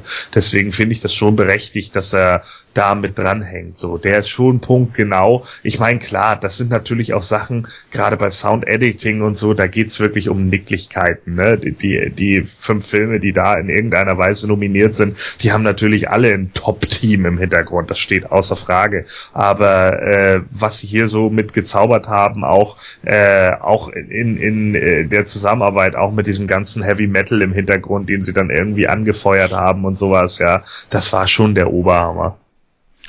Ja, dann hat er noch zwei weitere abgeräumt und zwar in bester Schnitt und bester Tonschnitt. Ich fasse diese beiden einfach mal zusammen, weil er sich dort in der die, die Liste der Nominierten ist gleich. Äh, Mad Max hat sich in diesen beiden Kategorien durchgesetzt gegen The Big Shot, The Revenant, Spotlight und halt Star Wars The Force Awakens. Ehrlich gesagt, für mich ein paar Oscar-Kategorien, äh, die sehr, ja, ich, ich sag mal nicht langweilig, aber ich messe ihnen nicht so viel Bedeutung bei. Wie sieht denn das bei euch beiden aus? Ja, also ich muss schon sagen, äh, die Bedeutung ist schon ziemlich hoch in meinen Augen, weil äh, gerade ein Schnitt oder ein ordentlicher Schnitt, äh, auch ein ordentlicher Szenenwechsel und so macht einen Film aus. Äh, zu schnelle, hektische Schnitte, was weiß ich, zum Beispiel in einem Actionfilm können den komplett zerstören. Zu langsame Schnitte können einfach den den Pace aus einem aus einem Film absolut rausnehmen.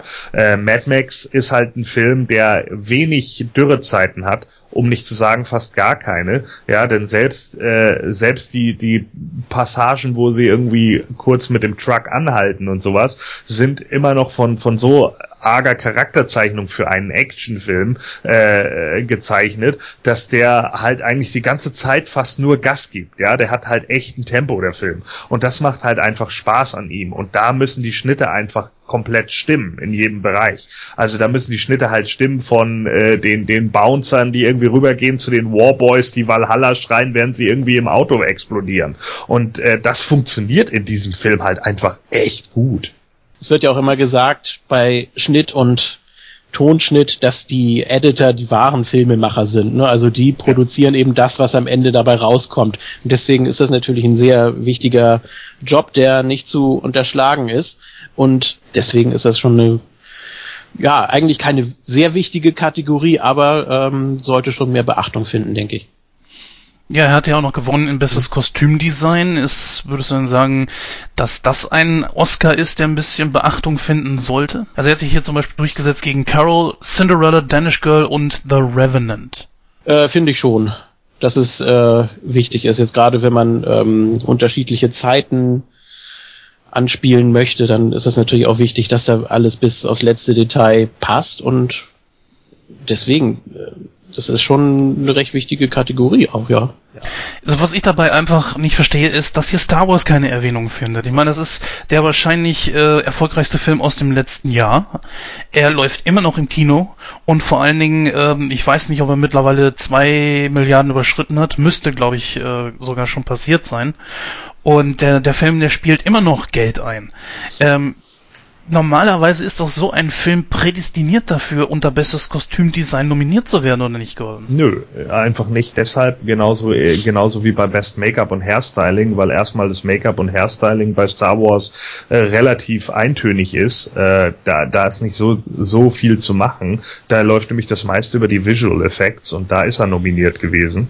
Äh, bei Best Costume Design ist es nämlich genau das, was wir all die Jahre schon vorher hatten. You've seen it. So, es ist einfach zu häufig äh, das, dasselbe. Es wird auch unglaublich viel mittlerweile einfach am Computer gemacht. Und äh, was weiß ich, die ganzen Sturmtruppler oder sowas, die, die du dann irgendwie unten stehen hast, die dann irgendwie nur am Computer entstanden sind. Die anderen Designs aber zum Beispiel, was, was willst du da tatsächlich bewerten? Das beste Kostümdesign, dass man einen Sturmtruppenhelm mal ein bisschen aktueller gestaltet hat, aber grundlegend ist es immer noch genau das gleiche Design wie aus den 70ern? Nö.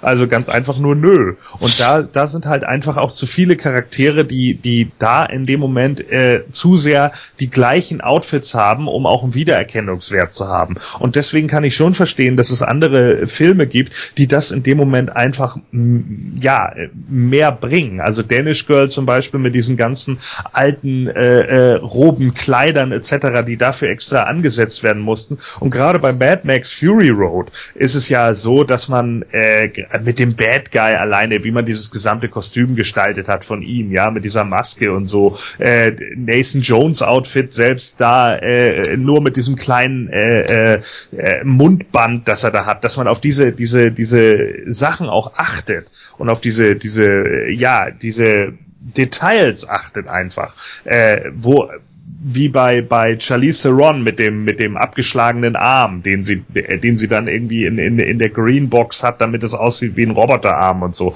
Aber eben auch diese diese ganzen eigenen Kostüme, wo sie irgendwie darauf achten, wie die Jungfrauen aussehen, also in Anführungsstrichen Jungfrauen, also die die die Mädels, die da irgendwie als Brutkästen genommen werden und so. Das ist halt einfach großartig in Szene gesetzt worden und da stimmt das halt einfach in dem Moment und deswegen kann ich da auch vollkommen verstehen, warum es auch auch hier in diesem Moment Costume Design gewonnen hat.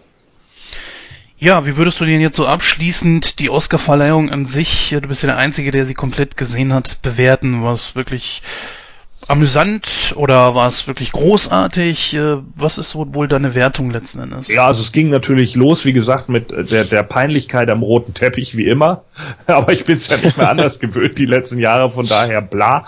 Äh, Chris, Chris Rock hat eigentlich einen ganz guten Job gemacht, muss man einfach sagen. Wie gesagt, er ist mir ein bisschen, äh, er ist mir ein bisschen zu, ähm, ja, ein bisschen zu flach gewesen dann in der, in der im, im Mittelteil. Und zwar nicht flach von den Witzen her, sondern zu zu platt von von äh, ja seiner seiner äh, seines Auftritts, ja, also ein Host macht für mich noch ein bisschen mehr als das, was er irgendwie gezeigt hat. Ähm, diese Original Songs, die wir da hatten, irgendwie, also Writings on the Wall von Spectre, den finde ich ganz grauenhaft, den Song. Äh, und so wie Sam Smith ihn da irgendwie auch noch äh, äh performt hat und so, boah, also ja, gebe ich dir recht. Die, diese Falsettstimme, die dann dahinter liegt und so, kann ich überhaupt nichts mit anfangen. Äh, Earned in Fifty Shades of Grey, goldene Himbeere, ne? Seien wir ehrlich. Also von daher, ne, äh, schlechter, schlechtester männlicher Schauspieler, schlechtester weiblicher Darsteller und schlechtestes Pärchen.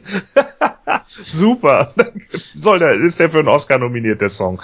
Den Song fand ich sehr generic, fand den auch nicht großartig. Ähm, den äh, die Performance von Lady Gaga, Till It Happens to You, hat sicherlich den meisten Hintergrund. Äh, hier wird aber dann, äh, ja, dann doch Writings on the Wall, weil Till It Happens to You dann vielleicht doch nicht so ein großartiger Song war, aber da geht's ja halt eher so um die, äh, ja, Vergewaltigungsopfer und hast du nicht gesehen, so, da wurde natürlich auch wieder ein riesen Fass aufgemacht, was ich halt immer so ätzend finde, wenn es um so ein ernstes Thema wie Vergewaltigung geht, dass dann die USA da wieder so ein Fass aufmachen müssen mit, ja, ich war es auch und alle Frauen stehen mit dem ausgestreckten Arm da, wo ich, das ist immer so, das ist immer so eine, eine Ecke drüber, ja.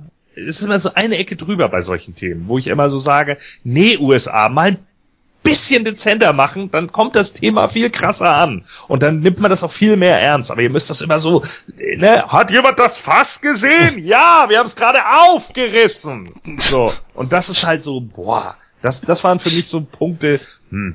Die, der Rückblick auf die Verstorbenen äh, an den Oscars fand ich wieder sehr gut gemacht. Der Song dazu passte auch. Und einem ist wieder klar geworden, wie viele Leute schon wieder tot sind. Das ist echt zum Kotzen jedes Jahr aufs Neue. ja. Ähm, ansonsten natürlich absolut gefeiert habe ich, dass Mad Max so viele Oscars abgeräumt hat, hätte ich nicht gedacht. Finde ich aber super geil, weil ich ihn auch gut finde. Also das war echt ein, ein super Teil. Ähm, für den vierten Teil halt und der fünfte soll ja jetzt noch kommen.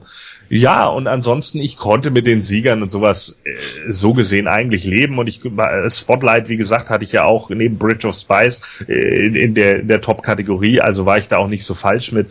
Ähm, Alejandro Gia Inarito, der jetzt schon zum zweiten Mal hintereinander äh, Best Director wird, ist natürlich auch echt mal eine Ansage, ne? Erst einen mit Birdman zu holen und jetzt mit The Revenant. Also an sich eine, eine vollkommen in Ordnung, äh, also vollkommen okay Show für die 88. Oscars. Ähm, hab da deutlich schlechtere schon gesehen. Ich glaube, dich brauche ich nicht fragen, Julian, oder? Nee, ich wollte nur noch mal ganz kurz vielleicht äh, eine Lanze brechen für die Moderatoren am roten Teppich. Ähm, wird ja ganz gerne mal zerrissen, sicher ist aus, aus deutscher Sicht auch vielleicht immer ein bisschen peinlich, aber das ist auch sicher kein beneidenswerter Job. Der ist, äh, denke ich, ziemlich stressig ähm, wenn die da stehen und sich die Leute da catchen müssen und äh, sofern man die nicht innerhalb der nächsten 20 Sekunden was gefragt hat, sind die auch schon wieder weg und dann müssen die sich um den nächsten kümmern und dann stehen die da Schlange. Ja, und man kann eben nur für ein Land oder für einen Sender äh, zur Verfügung stehen und das dann so richtig abzupassen und zu timen, ich glaube, das ist ein Knochenjob. Ja, mit Sicherheit. Das will ich auch gar nicht, äh, will ich auch gar nicht verhehlen. Aber äh, man sieht halt einfach auch, äh, wie, ja, wie, wie, wie, wie falsch äh, Deutschland da irgendwie an die Sache rangeht. Also wenn du irgendwie NBC oder so siehst, wie professionell die das aufziehen und wie, wie, wie genau die auch wissen, wie sie das irgendwie machen. Es kann mir doch keiner erzählen, dass es nicht irgendeinen Moderator in Deutschland gibt oder irgendjemanden so, der das auch drauf hat, ja, der das auch drauf hat, irgendwie schnell zu reagieren, der, der mal ein bisschen ordentliches Englisch sprechen kann und der, der sich auch mal ein bisschen über die Filme auch richtig informiert hat und mal ordentliche Fragen stellt. Das ist natürlich ein anderer Punkt, klar. Ne? Und das, das ist das, was ich einfach nicht verstehe. Ey, meine Güte, Alter, da kann besser ich dahin fahren, ganz ehrlich. Ja, mach so. das doch mal. Ja, Weißt ich du? guck's mir an. Ich guck's mir, ich stell mir einen Wecker und guck dann endlich wieder die Oscars, auf jeden Fall. Das, das finde ich halt so schlimm, wenn ich dann immer so denke, schon so als Zuschauer, oh meine Güte, frag ihn doch mal über das oder frag ihn doch mal über das oder nimm irgendeine witzige Anekdote oder sonst irgendwas, so was du mal gehört hast. Aber nicht so, so, so ein Kasperkram dann. Da wird er teilweise wirklich irgendwie gefragt, ja, äh, wie ging's dir denn heute Abend, so bla. Meine Güte, ja, ich bin aufgeregt. Das wird jeder antworten. Das ist doch Bullshit. Das ist doch eine Frage, die man, die man nicht mehr stellen muss. Tja. Ja, ist genauso wie bei den ganzen Synchronsprechern, die auch immer gefragt werden, ob sie den denen schon getroffen haben, den sie auch synchronisieren. Ja. Es ist, sind leider sehr, sehr oft die gleichen Fragen, ja. Das ist schon so. Ja, liebe Hörer, es sind natürlich noch ein paar weitere Nominierungen gewesen. Die sparen wir uns an dieser Stelle jetzt eigentlich, denn äh, sonst ufert das hier noch aus und wir wollen ja auch eher dann auch mal zu unserem Hauptthema kommen. Wir werden natürlich ähm, die äh, restlichen Oscars auf www.nightcrow.de dann, äh, wir werden eine Liste rausgeben und dann könnt ihr euch das da entsprechend durchlesen. Und wir werden natürlich auch das in den Chronotes entsprechend verlinken, so könnt ihr euch dann da auch informieren es gibt natürlich auch tausend Seiten, wo das bereits jetzt schon steht. Ja, dann würde ich mal sagen, schwenken wir über zu einer ganz, ganz stillen Diskussion. Bis gleich.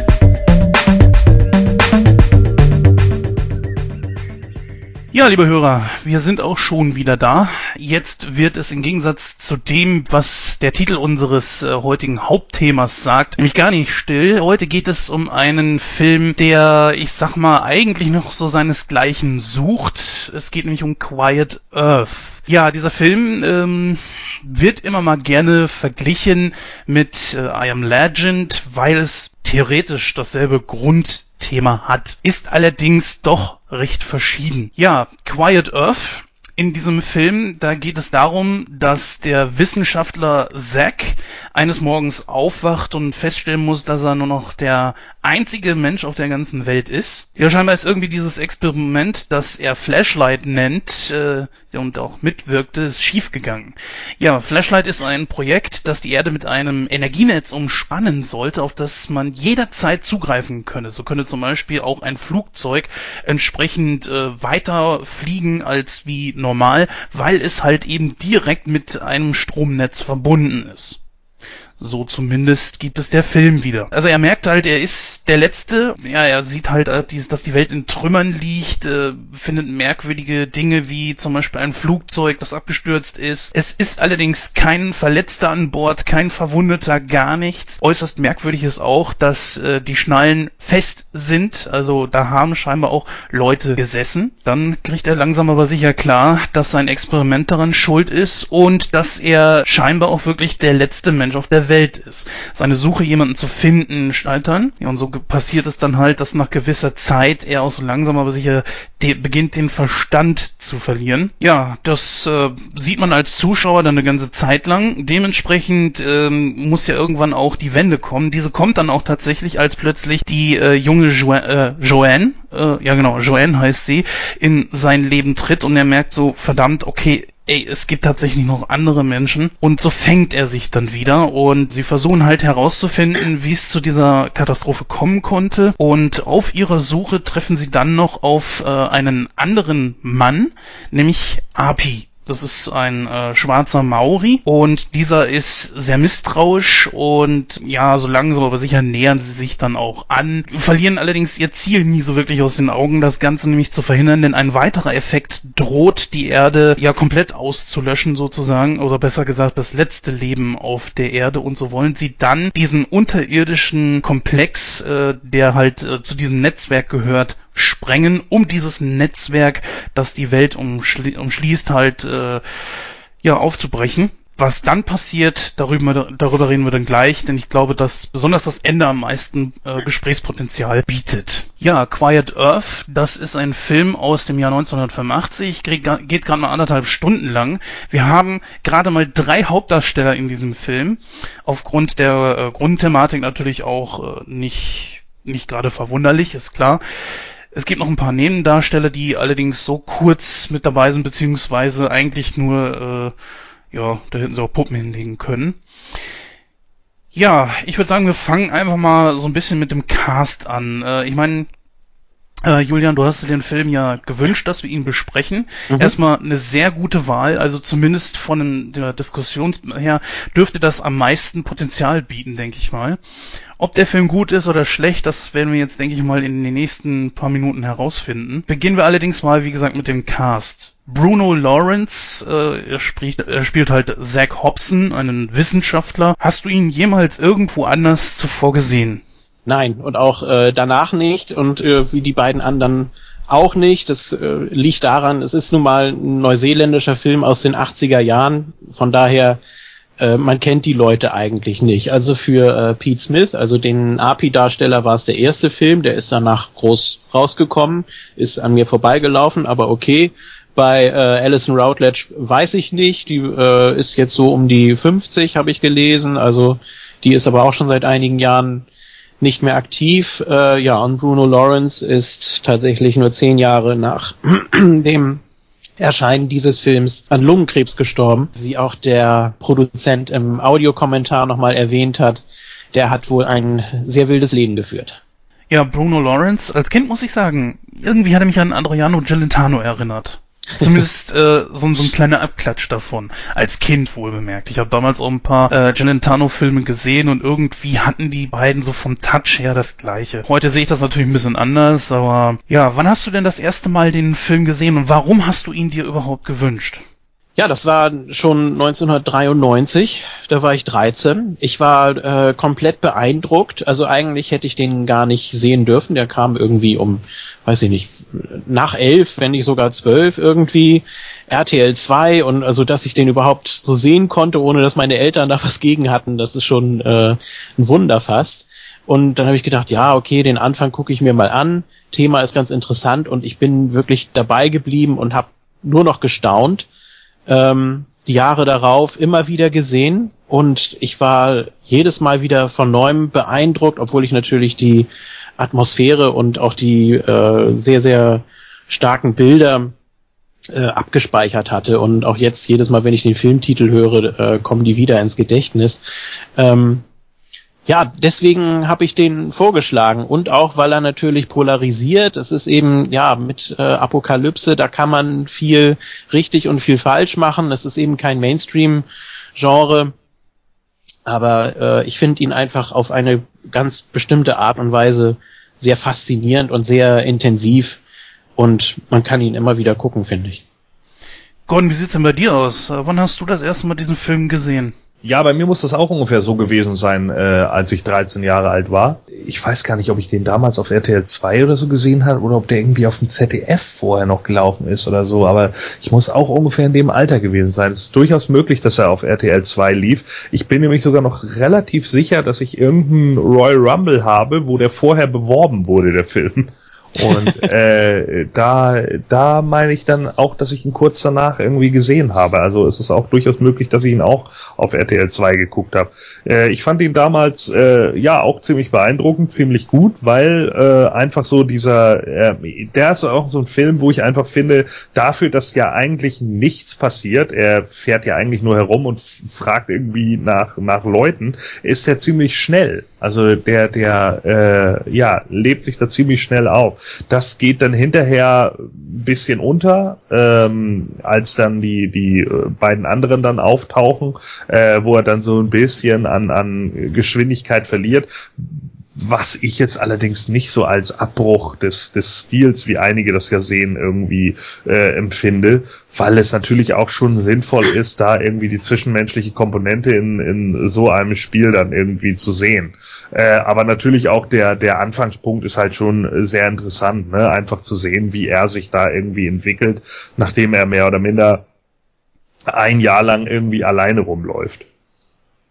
War das wirklich ein Jahr? Ich habe das gar nicht so es, also waren, es wird immer von einigen Wochen äh, gesprochen. Also ähm, wird zwischendurch auch mal gesagt, er führt ja auch sein Tagebuch oder sein ja sein Tontagebuch auf seinem Diktiergerät und äh, macht da immer seine Notizen mhm. für die Nachwelt. Fragezeichen. ähm, die es ja. nicht geben wird. Eben. Für sich selbst vielleicht auch, was ihm dann noch hilft in seinen ähm, Nachforschungen, auf die wir auch gleich noch zu sprechen kommen. Ähm, ich, also, meine, er, ich meine halt, er sagt irgendwann am Ende irgendwie so, ich habe mich ein Jahr lang damit eingehend beschäftigt oder irgendwie sowas. Deswegen ging ich davon aus, dass er knapp so. ein Jahr alleine rumgelaufen ist. Nee, das bezieht sich, glaube ich, auf das gesamte Projekt. Ah, also ja, ähm, die haben ja da dieses Netzwerk aufgebaut und äh, war ja überall in Europa, in, ja. in USA und so haben sie ja mit äh, zusammengearbeitet und ich glaube, darauf bezieht sich das. Und Aber deshalb nur ein Jahr dafür, weil äh, redet er da nicht irgendwie davon, dass er mehrere Jahre an dem Projekt gearbeitet hat und, und nur den Mund nicht aufgemacht hat? Vielleicht gab es das Projekt schon vorher und er ist später dazugekommen. Also ich habe keine das, Ahnung. Ich weiß es auch nicht leider. Also äh, diese Situation, die da eingetreten ist in dem Film oder die Erzählzeit äh, des Films ist, äh, ja, das sind nur ein paar Wochen. Ja, auf das Projekt kommen wir am besten, glaube ich, zum Ende zu sprechen, denn es steht ja in unmittelbaren Zusammenhang mit dem. Ähm, womit der Film halt eben anfängt, ist, dass er morgens aufwacht und ja, es, es, es funktioniert ja gar nichts mehr. Alles, was mit irgendwelchen äh, äh, anderen Menschen zusammenhängt, wie zum Beispiel Radioprogramm, was gesendet wird oder so, gibt's ja gar nicht. Ja, da, da ist überhaupt nichts. Er fährt durch die Straßen, die alle komplett leer sind. Ich finde besonders diese Szenerie mit dem Flugzeug gar nicht mal so schlecht gemacht. Ähm, das heißt also, man hat schon auch ein bisschen Geld in diesen Film reingesteckt. Und das fand ich für so einen Film, für einen neuseeländischen Film, gar nicht mal so schlecht. Die Szene, die du gerade angesprochen hast, das war tatsächlich mit 10.000 Dollar die teuerste Szene. Alle anderen Szenen oder ja, Spezialeffekte in Anführungsstrichen haben laut äh, dem Produzenten 25 bis 30 Dollar gekostet. äh, Werde ich euch gleich noch erzählen, wie das da äh, vonstatten ging. Ist ganz witzig auf jeden Fall. Naja, beim ersten Mad Max kann man zumindest sagen, George Miller hat da Equipment geklaut. Das hat ihn also Na. gar nichts gekostet. Von daher. Oh Gott, ich erinnere mich an diese ganz üble Szene in Mad Max 1 mit diesem Truck, der vorne da drauf so ein, was war das, äh, Styropor oder sowas angeklebt hatte. Ja, super gut. Fürchterlich. Aber na gut, kommen wir wieder zurück zu diesem Film hier. Ich fand halt eben die Idee, dass man schon auf äh, Kleinigkeiten geachtet hat. So, also die Menschen, so wirkte das ja sofort, müssen zack, von einer Sekunde auf einen anderen irgendwie verschwunden sein und äh, dass man da halt eben auf so Kleinigkeiten geachtet hat, fand ich eigentlich ganz gut. Wie diese äh, zum Beispiel äh, Schnaller, die äh, zu waren. Allerdings als Kind ist mir das nicht aufgefallen, erst später als Erwachsener. Oder die Szene ganz am Anfang fast mit der Bettdecke, wo das Tablett draufsteht noch und darunter nur diese Mulde in der Bettdecke ist, wo man denkt, ja, wie ist der da rausgekommen, wenn der sich nicht in Luft aufgelöst hat? Das sind eigentlich so interessante Szenen mit so kleinen Hinweisen immer, was da äh, wohl passiert sein könnte. Und das macht einfach Spaß. Inwieweit findest du diesen Film eigentlich glaubhaft? Also mir fällt da jetzt spontan so die Frage ein, wir haben jetzt hier eine Situation, etwas ist passiert, die Menschen sind verschwunden. Wohin auch immer. Ähm, oder tot. Oder im Himmel. Das werden wir ja gleich noch erörtern. Aber es bleibt ein Mensch übrig. Und das ist ausgerechnet einer mal wieder, der bei diesem Projekt mitgemacht hat. Äh, für wie glaubwürdig hältst du das? Ja gut, es sind ja noch zwei andere, die damit überhaupt nichts zu tun haben. Überhaupt sind die drei ja völlig unterschiedlich. Völlig Oh unterschiedliche Menschen. Warum gerade die drei überlebt haben, wird ja noch geklärt. Wie glaubwürdig findest du das denn dieses äh, Stilmittel, das man ausgerechnet, um halt eben, ähm, oder anders gefragt, ähm, wie glaubwürdig findest du das denn, dass ausgerechnet einer, der bei diesem Projekt mitgearbeitet hat, überlebt? Und nicht irgendeiner, ein XY-Steuerberater oder was weiß ich? Ja, natürlich kann man das jetzt irgendwie in Frage stellen, ne? Und äh, dann werden wahrscheinlich noch äh, in dem Moment einfach noch deutlich mehr Fragen im Endeffekt offen bei den einzelnen äh, Charakteren. Ist da dann halt auch die Frage, ob man äh, ob man es nicht hätte so gestalten können, dass einfach andere Leute da in dieses Labor kommen und dann nach und nach, dadurch, dass sie Akten studieren, was man ja auch in einem kurzen äh, also in einem kurzen Zeitraffer irgendwie zeigen könnte, dass sie da von, von alleine drauf kommen, was da irgendwie schiefgelaufen ist oder sie hören sich die Tonbandaufnahmen an oder so, ne? Das wäre natürlich auch eine Möglichkeit gewesen. Ich denke aber eher, hier geht es wahrscheinlich eher um diese Karma-Sache. Ja, wäre jetzt auch so, ja, wäre jetzt auch so mein Gedanke gewesen. Also, äh, das ist tatsächlich eine Frage, mit der ich mich nicht so beschäftigt habe, warum gerade einer, der damit zu tun hat, klar. Ähm, auf der anderen Seite, man kann das jetzt natürlich hochphilosophisch sehen, dass das irgendwie eine Prüfung ist, äh, die für ihn vorgesehen ist, eine Art Strafe oder so, aber das sind auch alles Interpretationsfragen des, des gesamten Films eigentlich, was da, was da abläuft. Natürlich ist es, ja, jetzt nicht so unbedingt glaubwürdig, dass er ja sozusagen der, der Anführer dieser neuen Welt ist, ganz einfach, weil er sich damit auskennt und dann auch als einer von dreien übrig bleibt. Das ist schon ein gewaltiger Zufall natürlich, aber ich denke, damit muss man einfach leben, wenn man den Film guckt. Es ist natürlich klar, dass man irgendwie dem Zuschauer schon ein paar Antworten liefern muss. Man kann sie jetzt nicht äh, komplett im Dunkeln stehen lassen. Das Ja. macht der Film ja letztendlich ja sowieso schon genug. Dann hast du ja eben auch schon angesprochen, dass er immer mal wieder in sein, sein Diktiergerät reinspricht und im Grunde genommen könnte man sich eigentlich fragen, wofür eigentlich? Ist es ist es nur für ihn, um seine Gedanken zu ordnen oder so? Letzten Endes ist es allerdings natürlich auch eine Möglichkeit, um einen Mann, der ganz alleine ist, zumindest den Zuschauer, er kann ja nicht direkt mit dem Zuschauer sprechen, aber er kann ihm auf diese Art und Weise natürlich Informationen vermitteln. Hat dir das denn in dieser Art und Weise gefallen oder hättest du das irgendwie anders gemacht? Ja, ich habe schon mir gedacht, dann auch später, als ich den Film einige Male öfter gesehen habe, dass das was mit der Art zu tun hat, wie er selbst an das Projekt rangeht. Er hat ja alles an Informationen gesammelt. Er war ja ähm, sehr skeptisch, was das Projekt angeht. Und er hat eben immer versucht, seine eigene Sicht irgendwie darzustellen.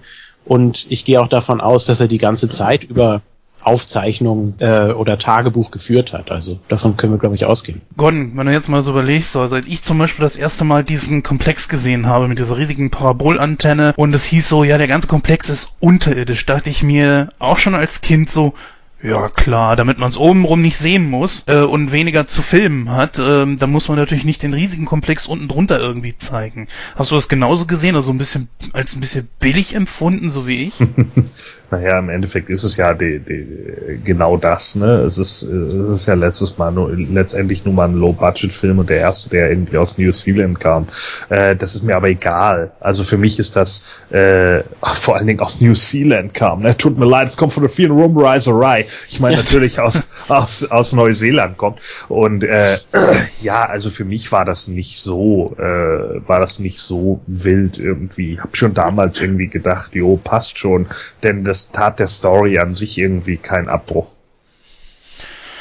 Nein, es tat ihr keinen Abbruch, aber ich sag mal, wäre es jetzt so schwierig gewesen, vielleicht irgendeinen Komplex zu nehmen, den von außen zu filmen und was innen drin sich abspielt, ist ja was ganz anderes. Und da, das fand ich schon etwas, ja, billig. Ich sag mal, wie oft haben wir das schon gehabt, dass, äh, was weiß ich, bei Star Trek oder jetzt auch bei Masters of the Universe, den Film, da wurden ja auch Gemälde verwendet und so weiter, hätte man einfach ein Gemälde abgefilmt. Ich meine, das ist zwar wirklich vielleicht nur eine Kleinigkeit, und, aber ich bin nur nun mal halt eben sehr kleinlich bei solchen Geschichten mhm. und spreche sie halt eben auch aus, wenn, wenn ich mich sowas frage. Aber ähm, ich glaube einfach, man hätte da schon eine andere Möglichkeit finden können. Und so ein weltweites Netzwerk nur äh, symbolisiert durch eine riesige Parabolantenne, mm, ja, war mir auch ein bisschen zu zu billig. Wobei die Parabolantenne durchaus Eindruck macht, ne? Also das ja. wollen wir jetzt nicht äh, unter, unter den Tisch fallen lassen. Also bis dann äh, Contact zwölf Jahre später kam, war das doch in Ordnung. also, äh, was vielleicht auch ein bisschen daran liegen könnte, dass man das so äh, versteckt hatte. Ähm, man kennt ja die anderen Stationen nicht, logischerweise. Es äh, wurden ja, wurde ja nichts anderes gezeigt von der Welt. Aber äh, vielleicht auch, weil das so eine halbe Geheimsache ist einfach, ne? Dass das gar nicht so öffentlich war so nach dem Motto, wer weiß, was im Hintergrund alles für äh, Forschungen laufen, von denen wir nichts wissen, von denen wir nichts mitbekommen. Vielleicht ist das, geht das auch so in diese Richtung. Und äh, es ist auch generell Teil des doch schon erhobenen Zeigefingers, den der Film mitbringt, was mir jetzt auch erst die letzten Jahre oder die letzten Male, die ich ihn gesehen habe, so aufgefallen ist. Also du meinst, da steckt auch irgendwie eine versteckte Botschaft hinter? Vielleicht, ich weiß nicht. Also da, dadurch, dass man jetzt ähm, den Komplex unterirdisch gemacht hat, könnte man ja denken, ja, das äh, muss ja nicht jeder mitkriegen. Ähm, es ist zwar eigentlich eine gute Sache, gut von Elektrosmog haben sie scheinbar nichts gehört, aber ähm, wäre schon blöd, ne? Also man, man stelle sich vor, das Ozonloch ist komplett dicht, alles ist schön, alles ist wunderbar, und dann hast du da so ein, ja, so ein riesen äh, Kraftwerk permanent über dir schweben. Äh, ja. Ich meine, mal ganz im Sinne von Science Fiction ist es ja schon eine ziemlich coole Idee, dass du um dich herum immer irgendwo Strom hast, ja. Du gehst umher und dein Handy ist immer aufgeladen oder so. So ungefähr scheint das ja wohl, oder stellte sich das mir da, wofür dieses Experiment eigentlich äh, da sein sollte, wofür es gut sein sollte. Mhm. Oder hast du das irgendwie anders empfunden? Ja, wahrscheinlich äh, erstmal, also es war ja, glaube ich, eine Einrichtung des Militärs, ne, wurde ja auch einige Male gesagt, also wäre es wahrscheinlich erstmal für deren Zwecke hauptsächlich genutzt worden, aber dann sicher, klar, du kannst ja alles irgendwie vermarkten, was neu ist, was groß ist, was revolutionär ist, was dann irgendwann auch jeder braucht, weil es nicht mehr anders geht. Und das ist ja schon halbwegs Realität. Meinst du, dass es, äh, dass das so halt eben gemeint war, nach dem Motto, du hast überall und zu jeder Zeit eigentlich unerschöpfliche Energie, du hältst einfach dein Handy nach oben, es wird aufgeladen, äh, dein Föhn kannst du überall benutzen, weil Strom ist, ist um dich herum, dein Auto fährt nicht mehr mit äh, Benzin, sondern mit Strom und äh, es kann die ganze Zeit fahren, weil es während des Fahrens halt eben aufgeladen wird. Hast du das genauso verstanden wie ich oder stellte sich dir das irgendwie anders dar? Hm, Habe ich auch jetzt erst, also gestern und heute nochmal drüber nachgedacht.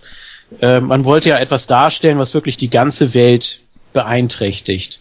Und ähm, es muss natürlich ein brauchbarer Zweck dahinter sein. Auf der anderen Seite muss es auch glaubhaft sein, dass damit sehr leicht etwas schiefgehen kann. Und man hat sich jetzt eben mal nicht für einen Atomkrieg oder sonst irgendwie was oder irgendeine Seuche oder so entschieden, sondern man hat, hat eben etwas gemacht, was von der Idee her äh, recht sinnvoll sein kann, äh, was vielleicht auch viele abhängig macht, um dann äh, das Ganze auch wieder zu finanzieren und so weiter. Aber ja, also so weit hat man vielleicht gar nicht gedacht, wie du das jetzt siehst.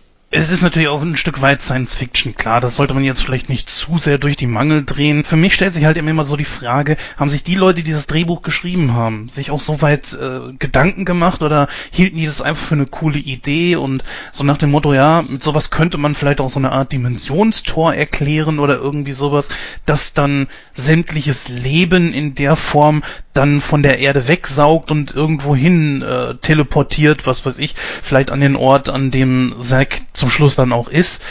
Das weiß man ja nicht, aber wie gesagt, da kommen wir am Ende ja noch zu. Und das ist halt eben manchmal nicht so ganz hundertprozentig. Also man kann schon wirklich kleinlich sein und ich bin ja halt eben ein kleinlicher Mensch. Und ich stelle mir dann auch so die Frage, wenn es denn wirklich, und das kommt ja später im Film auch zur Sprache, das Leben von der Erde abgesaugt hat, ich meine, es gibt keine Fliegen oder sonst irgendwelche Tiere, es gibt keine Insekten oder so, keine Menschen sind mehr da, äh, aber Pflanzen.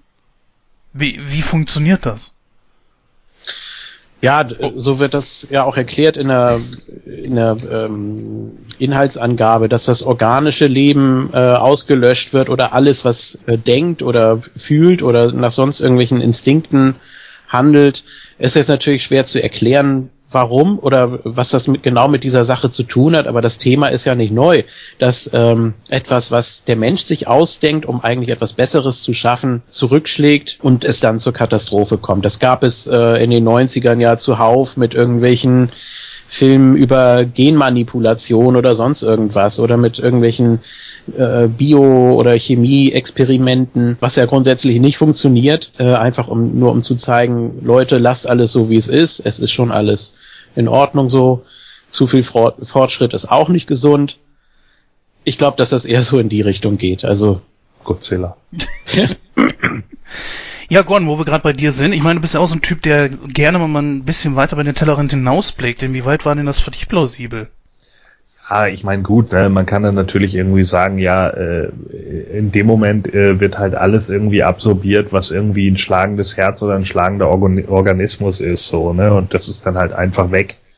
So, äh, ob das jetzt in dem Moment plausibel ist, ist dann halt die andere Geschichte. So, es geht ja hier eher darum, dass man irgendwie Energie von der Sonne abzapfen will und damit halt irgendein Band öffnet. Und dann sagt er, wir hatten nicht alle Informationen darüber, also kann es auch genauso gut sein, weil man irgendwie versucht hat, beispielsweise versuchen wir es mal irgendwie pseudo äh, physisch aufzudröseln, ja, wir gehen hier irgendwie um auch um, um die Geschwindigkeit von Licht oder oder so und sie haben jetzt eine Geschwindigkeit, die ist schneller als Licht und wenn die schneller ist als Licht, dann kannst du automatisch in der Zeit zurückreisen. Also wäre es theoretisch auch möglich, dass die jetzt irgendwo in eine andere Dimension gesogen wurden, alle Menschen.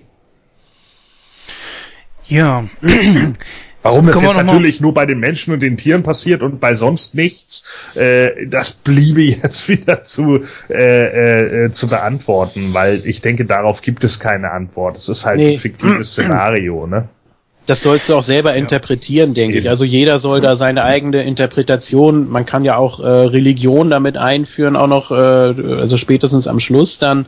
Äh, man kann es auch mit Langoliers vergleichen, wo äh, aus dem Flugzeug alle, die nicht geschlafen haben, äh, spurlos verschwunden sind und nur die Gebisse oder äh, ja, Schmuck oder sonstiges zurückbleibt. Warum? Es wird nicht erklärt. Du sollst es dir eben selber irgendwie erklären oder schönreden oder wie man das auch nennen will. Ja. Interessant, dass du gerade Langolias angesprochen hast, denn das kam mir gestern, als ich in Vorbereitung auf diese Sendung den Film nochmal geguckt habe, nämlich auch, wo ich mir dachte so, hm, vielleicht ist er ja eigentlich nur in einem bestimmten Punkt der Zeit festgefroren und äh, hat eine nicht funktionierende Welt um sich herum. Wäre ja auch möglich möglich, ja. natürlich. Äh, Im Endeffekt, es geht ja auch darum, als die Uhr von 6.11 Uhr auf 6.12 Uhr um, umschaltet, wird ja gesagt irgendwie, dass es sich hierbei um, um äh, äh, das, das Buch der Offenbarung handelt, ne? Vers ja. 6.12 so, ja, äh, äh, und der, der, der Mond wurde blutrot oder wie auch immer, ja, was die Ghostbusters im Endeffekt auch zitieren. So, und äh, vielleicht ist es ja in dem Moment auch einfach Gottes Strafe zu sagen, okay, äh, hier wurde jetzt zu viel in mein, mein Tun eingegriffen, äh, ihr wollt euch mit mir messen, deswegen nehme ich jetzt mal alles Leben von der Erde. Ja, du sprichst es gerade an, äh, dann können wir es auch gleich mal kurz eben auch schnell besprechen. Und zwar, äh, die Thematik von Gott wird sehr häufig in diesem Film genannt. Findest du das okay oder glaubst du, das ist der Zeit geschuldet? Äh, oder stellt man sich generell dann wohl wahrscheinlich in so einer Situation die Frage? Wenn du dich selber in diese Situation, also in, in sagen wir mal, in sechs Situationen versetzen würdest und die von Abi und Joanne, würdest du dir tatsächlich auch über Gott nachdenken? Äh, ja, mit Sicherheit würde man dann irgendwann äh, zu diesen Schlüssen kommen. Also es sind ja nun ge genügend Punkte dahinter, bei denen man sich irgendwann die Frage stellt, okay, warum passiert mir das jetzt gerade? Und natürlich gehst du dann von dem aus, was du sozialisationstechnisch irgendwie erlernt hast. Ja, ich meine, Religion ist ja für viele dann auch einfach nur anerzogen. Ne, es ist ja nicht so, dass jetzt irgendwie Gott zu den Leuten gekommen ist und gesagt hat, du bist es jetzt, oh ja, du hast recht, sondern Religion ist halt irgendwie mitgelebt worden. Es gibt da halt irgendwie die Bibel und hast du nicht gesehen. Bei uns in Deutschland vielleicht weniger als in anderen Ländern, aber trotz alledem kennen wir sie zumindest, ja, auch wenn sie nicht vielleicht jeder bis zum Ende gelesen hat. Ja, aber es wird sich ja schon die Frage gestellt, Sex selbst stellt sich die Frage, bin ich jetzt Gott? Irgendwann sagt er sogar, ich bin Gott. Theoretisch ist er das ja auch seiner eigenen Welt. Und er hat natürlich auch, äh, ich glaube auch bei Api ist mehrfach so die Sache so, ich bin jetzt Gott. Oder er fragt äh, Zack oft, äh, bist du Gott? Ich glaube, Joanne spricht das auch sehr an. Also es ist sehr präsent, das Thema. Und natürlich sucht Zack auch Gott, als er da zum Beispiel in diese Kirche geht. Oh ja, eine äußerst umstrittene Szene, als er da äh, den Jesus vom Kreuz schießt mit der Flinte. Äh, das ist natürlich schon sehr, sehr krass. Übrigens äh, keine katholische Kirche, äh, hat der Produzent im Audiokommentar verraten. Ähm, der war wohl recht äh, offen dem Ganzen aufgeschlossen, der, dem dem da die Kirche gehört hat, der gesagt, ja, ja, macht mal ruhig. Also, ähm, aber trotzdem hat diese, hat diese Szene eine unfassbare Wirkung, weil da wirklich ein Tabu gebrochen wird. Und dass er sich dann hinstellt und quasi die Position von Gott einnimmt, den er gerade eiskalt da abgeknallt hat, äh, ist schon ist schon umstritten. Kann ich auch verstehen, wenn da äh, einige sagen, nö, das äh, reicht mir, ich mach den Film aus. Also klar. Ja gut, ganz besonders äh, so Mitte der 80er war das natürlich schon noch kontroverser als heute. Ich könnte mir vorstellen, dass heutzutage weniger Leute darüber äh, sich bukieren würden. Gut, kommt natürlich drauf an, wo du wohnst, in welchem Land und dann auch wieder welche Teile des Landes, das ist klar. Aber trotzdem ist man dem heutzutage schon etwas aufgeschlossener. Trotzdem hat diese ganze Geschichte auch so viel Symbolik in dem Moment, die einfach zeigt, dass Zack ähm, da in einem Punkt seines Lebens angekommen ist, wo er auf der Suche ist nach sich, nach seinem Gott, sich selbst die Frage stellt, was bin ich? Mhm. Was ist meine Rolle in dieser neuen Welt? Und das ist ja zum Beispiel auch, wo er davor steht, vor diesem Kreuz und dann sagt so, du, Gott, komm raus oder ich erschieße deinen Sohn. Also er glaubt, er kann Gott erpressen. Und das sind ja so viele symbolische Dinge, die auf mich schon echt Eindruck gemacht haben. Wenn man sich da wirklich mal etwas mehr hineindenkt, dann äh, sieht man, was für eine Tiefe dieser Film eigentlich auch wirklich hat. Hat das auf dich genauso gewirkt, Julian? Schon. Und vor allem, ich war überrascht, wie schnell das geht vom wirklich rationalen und hochintelligenten Wissenschaftler, der alles in Frage stellt und alles genau analysiert, zu, ja, zu seinem durchgedrehten, also sah ja schon aus wie ein, wie ein Psychopath in dem Moment einfach. Also er hatte da ja immer noch dieses, dieses Nachthemd da an, also das war ja wirklich eine völlig bizarre äh, Situation gerade da. Ja, das fand ich schon, fand ich schon sehr krass. Also wie, wie emotional oder auch teilweise religiös er da durch geworden ist. Und auch die, die Position, also was du gerade angesprochen hast, die er, die er einnimmt oder wo er überlegt, wo steht er eigentlich, dass er da die ganzen Pappaufsteller, die Pappkameraden äh, im Garten postiert und da seine Rede hält mit äh, viel Getöse und äh, der Musik und was er da alles anschließt und Riesenscheinwerfer und so, damit er da äh, die Gesellschaft hat und Leute, die ihm zuhören. Und dann auch unter den äh, Sikail rufen, äh, die übrigens in der Originaltonspur etwas lauter sind als in der deutschen, ist mir jetzt auch nochmal aufgefallen. Also das ist natürlich schon schon ziemlich krass zu beobachten, wie er eigentlich wechselt vom erst sehr sachlichen und sehr ja, zweckorientierten Menschen hin zum äh, emotionalen und auch langsam resignierenden oder ja, verzweifelten Menschen, aber dann irgendwann erreicht er sein Limit und geht wieder zurück und besinnt sich auf das, was jetzt äh, wichtig ist, nämlich was ist passiert und äh, warum und kann das nochmal passieren, was, was sind die Folgen jetzt genau und ja, aber da muss er erstmal hinkommen. Ne? Das fand ich auch. Also dieser, dieser innerliche Zerfall von ihm, der wird sehr schön zur Schau dargestellt. Also ich habe ja vorhin gesagt, ich bin sehr kleinlich auch teilweise, aber ich kann natürlich auch Gutes erkennen und ich würde jetzt einfach mal sagen, für mich ist das ein eine sehr plausible Wandlung von einem rational denkenden Menschen, von einem logisch denkenden Menschen, der sehr auch gefasst ist, hin zu jemandem, der über einen ganzen Zeitraum hinweg natürlich isoliert in seiner eigenen Welt ist, keinen anderen zum Sprechen hat, er spricht mit sich selbst, immer skurriler wird, immer mehr und mehr in sich zurückgezogen ist und, und auch merkt so, okay, es ist eigentlich komplett egal, was ich mache. Mhm. Und wie ich vorhin schon sagte, ist er ja auch auf der Suche nach sich. Er erklärt sich ja selber zum, zum König dieser Welt, zum Gott dieser Welt, hält eine Rede an, an Pappkameraden. Das finde ich alles sehr plausibel äh, nachzuvollziehen und glaubhaft. Und das ist etwas, wo so ein Film mich dann einfach natürlich auch schon hat. Da holt mich so ein Film einfach ab und das finde ich sehr gut. Dann allerdings, ich kaufe es dem Film, aber ich will es nicht negativ ankreiden. Ich finde nur, es ist so, so, so arg heftig auf die Fresse oder in die Fresse, wie er dann sich plötzlich plötzlich wieder fängt, weil er fängt sich ja, ne? also er merkte dann in der ja. Kirche so, okay, das ist jetzt schon etwas abgedreht und er merkt auch so, okay, ich muss jetzt langsam mal wieder anfangen. Er fängt an, sich zu rasieren und so weiter. Und ähm, die geilste Szene ist so, ich wasche mich von allem rein, kommt aus diesem Ozean gesprungen, mhm. völlig splitterfasernackt, wie Gott nach der Geburt, so nach dem Motto Neugeburt und äh, läuft dann da diesen Strand entlang. Das fand ich sehr auf die, sehr in die Fresse. Das war mir ein bisschen zu. Ähm, ja, ähm, da gibt's allerdings ja noch eine Szene zwischen der Kirche und äh, der, die du eben angesprochen hast, dieser Wiedergeburt. Also erstmal, ich, ich, ich muss woanders ansetzen.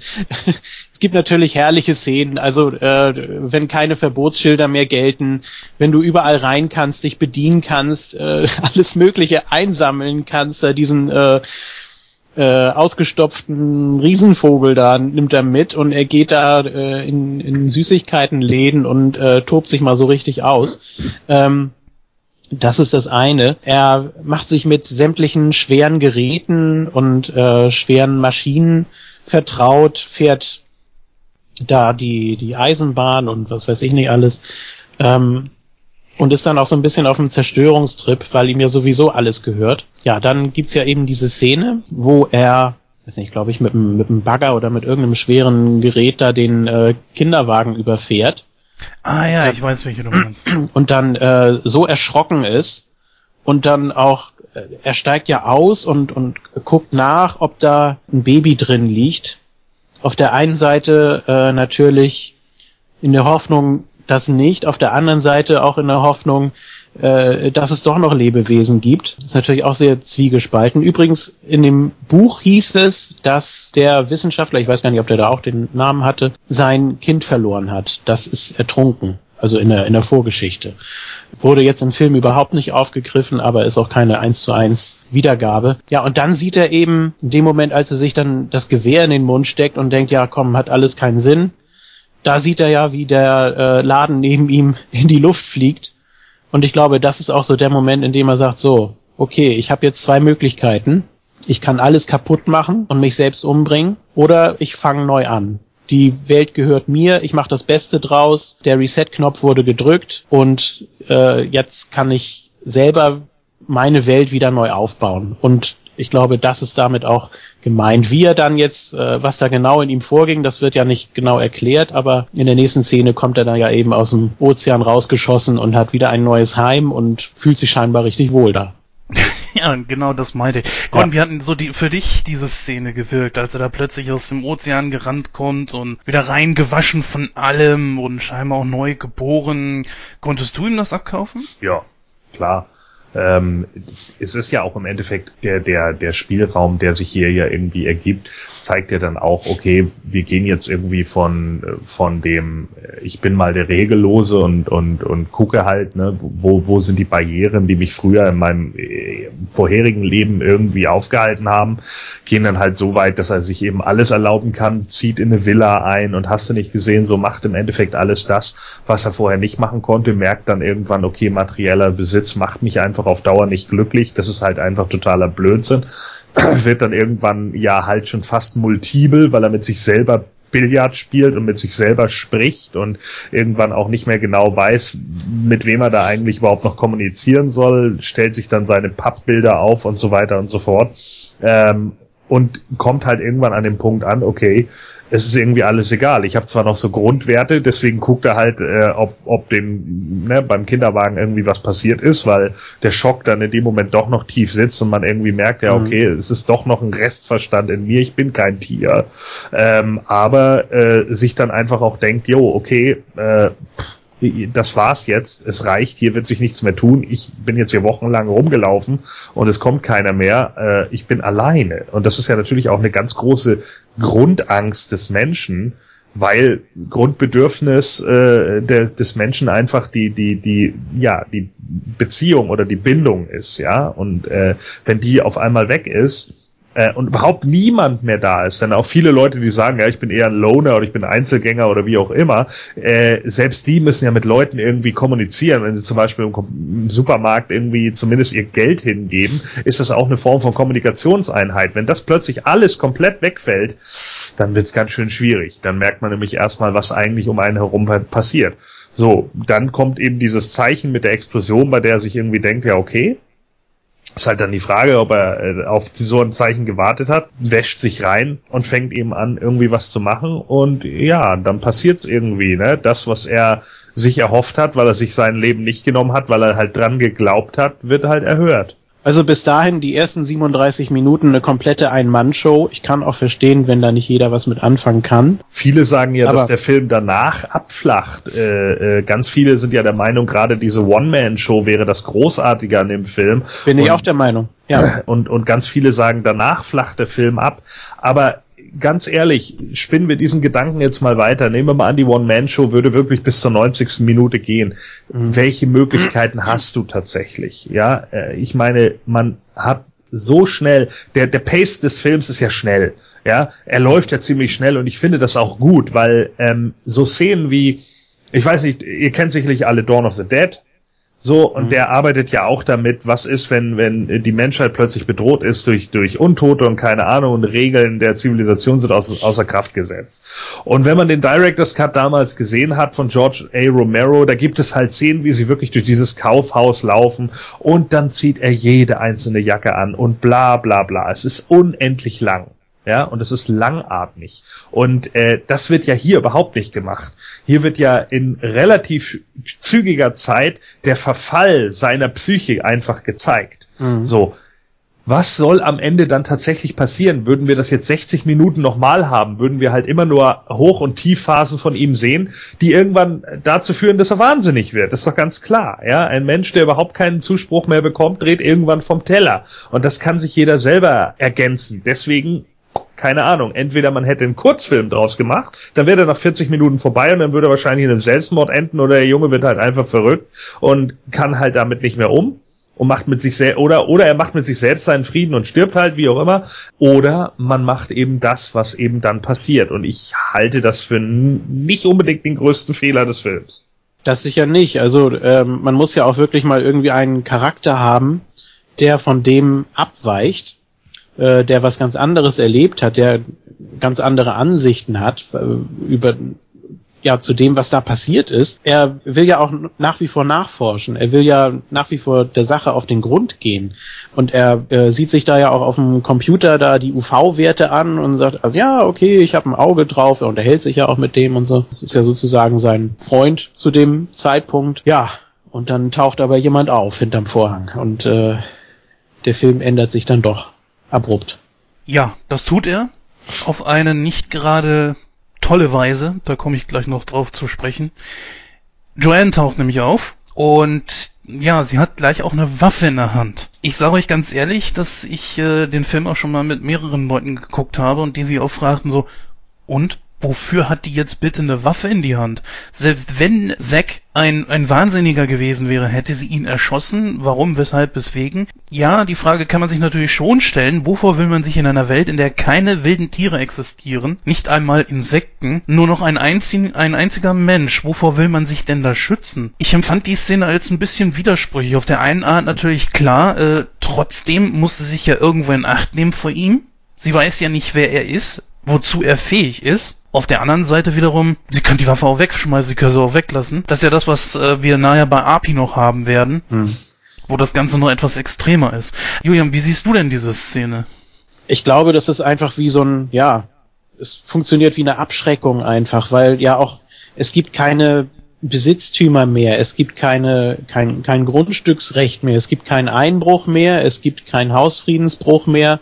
Ähm, jeder ist jetzt nur noch für sich selbst verantwortlich, egal wo, egal wie, egal gegen wen, mit wem. Und ich denke auch, dass Joanne, die ist ja, mm, ja, teilweise denkt man, sie ist relativ selbstsicher und auch philosophisch äh, kommt ja einiges daher. Auf der anderen Seite ist sie, glaube ich, auch sehr zerbrechlich und ja, deshalb wollte sie sich eben mal äh, rantasten und sie hat ja auch sofort gesagt, als äh, Zack da die Hand gehoben hat und äh, seinen Augen nicht trauen konnte, hat sie auch gleich die Waffe weggest äh, weggesteckt und hat gesagt, sie ist nicht echt. Das war auch, glaube ich, wenn man jetzt mal nur auf den auf den Film achtet, war das sicher auch ein äh, Effekt.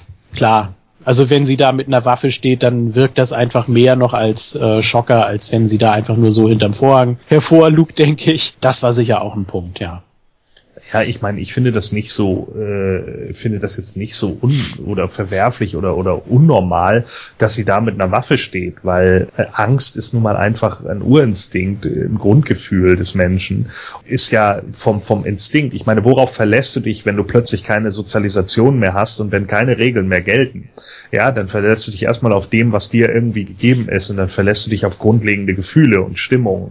Und in dem Moment, wenn du irgendwie, wie sie ja selber sagt, ich bin ins Krankenhaus gelaufen, es war ziemlich gruselig und hast du nicht gesehen, so, ja, mhm. weil, weil alles leer war, dann greifst du dir schon aus dem Affekt, weil du irgendwie denkst, vielleicht ist hier ja doch noch irgendwie was, was mich attackieren könnte oder wenn er ein Wahnsinniger ist, ja, wenn er mich attackiert, hast du ja auch einen Überlebensreflex, ja, es ist ja nur nicht so, dass man den mal eben so abschaltet. Deswegen kann man sich auch nicht mal eben so selbst ertränken. Ja, und äh, genau das ist ja nun angeboren und und und äh, hat ja auch einen Sinn, warum das so ist. Und des, äh, deshalb finde ich das überhaupt nicht verwerflich, dass sie da mit einer Waffe irgendwie auftaucht, um ihn erstmal in Schach zu halten, bis sie dann irgendwie merkt, okay, der tut nichts. Ja, jetzt haben wir halt also die Szene, dass äh, er nicht mehr allein ist. Die One-Man-Show ist vorbei. Und wie ihr es schon angesprochen habt, das Pacing entsprechend ist da. Bis dahin hat der Film eigentlich alles gezeigt, was man, glaube ich, in so einem Film reinpacken kann.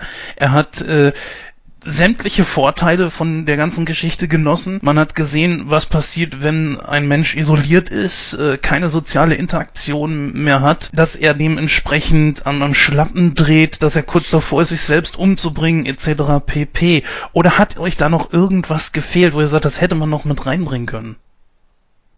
Nee, ich glaube, da sind so die, die grundlegenden Emotionen erstmal irgendwie abgearbeitet worden und auch äh, äh, hast äh, Julian hat es ja gerade eben gut erklärt, so, ne, der, der, der normalerweise sehr nüchterne Wissenschaftler verfällt halt irgendwann so, seinem kompletten emotionalen Paket. Das ist doch gut rübergekommen. Ich finde nicht, dass man da jetzt noch mehr bringen muss. Und bis zu dieser Szene, äh, die ja auch eine grandiose Auflösung hat, ja, dass sie die Waffe nimmt und sie umarmen sich erstmal, ja. weil sie einfach merken, so was für eine Scheiße haben wir hier eigentlich gerade durchgemacht. Genau. Wochenlang, ja. Das ist der Oberhammer. Also das ist eine der großartigsten Szenen des Films. Eine Szene, nachdem ich den Film lange, lange nicht mehr gesehen habe, irgendwie merkwürdig auf mich wirkte. Ich habe mir dann allerdings mal gedacht, so, okay, geh doch mal einfach logisch der ganzen Geschichte durch. Die haben sich zwar, also ich hatte am Anfang gedacht, so, die haben sie, die kennen sich nicht und umarmen sich einfach. Warum?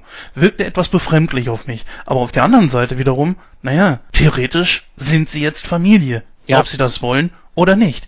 Und es, äh, es zeigt auch wieder so, was Gordon schon sagte, es gelten keine Regeln mehr. Auch die, wo man jetzt sagen würde, okay, äh, man, man lernt sich erstmal kennen, man gibt sich mal vielleicht die Hand oder sonst irgendwas, die hätten sie auch im Hals fallen und küssen können. Es wäre okay gewesen. Es zeigt einfach, unterstreicht einfach da in dem Moment nur, die alten Regeln gelten wirklich nicht mehr. Genauso auch wie irgendwelche gesellschaftlichen Gepflogenheiten. Nee, man hat ja auch vorher schon in den ganzen äh, Szenen von äh, Zack gesehen, ihm fehlt das einfach, dass er mal äh, jemanden sieht und jemanden anfasst und auch äh, den Geruch von einem Menschen wahrnimmt und sowas. Das sind ja alles Dinge, die da sehr äh, als sehr wichtig dargestellt wurden. Und dann hat er das plötzlich und dann ist das einfach ein natürlicher Reflex und ihr ging es ja nicht anders in dem Moment. Ja. Äh, auf der anderen Seite, man hat zwar ihre Geschichte nicht gesehen, aber äh, man kann sich denken, was sie durchgemacht hat. Ne? Ja, und ich meine, man hat das ja auch vorher gesehen, es kommt ja nicht von ungefähr, dass er irgendwie Frauenkleider anzieht, ne, nur um einfach irgendwie mal wieder zu sehen, wie es ist, eine Frau zu sehen, so. Ja, er, er, völlig übertrieben natürlich, aber. Ja, ja, was heißt übertrieben? Also ich meine, äh, keine Ahnung, wer, wer, von uns war schon mal irgendwie mehrere Wochen lang isoliert, äh, und zwar so sehr, dass wirklich niemand mehr um ihn herum war. Also, äh, ohne vielleicht sogar die Aussicht darauf zu haben, dass irgendwie was kommt. Sich in die Situation reinzuversetzen, ist natürlich auch mhm. sehr schwierig. Ne? Die, die, sich mal in diese Grundangst zu stürzen, was passiert eigentlich, wenn ich tatsächlich der letzte Mensch auf der Welt bin?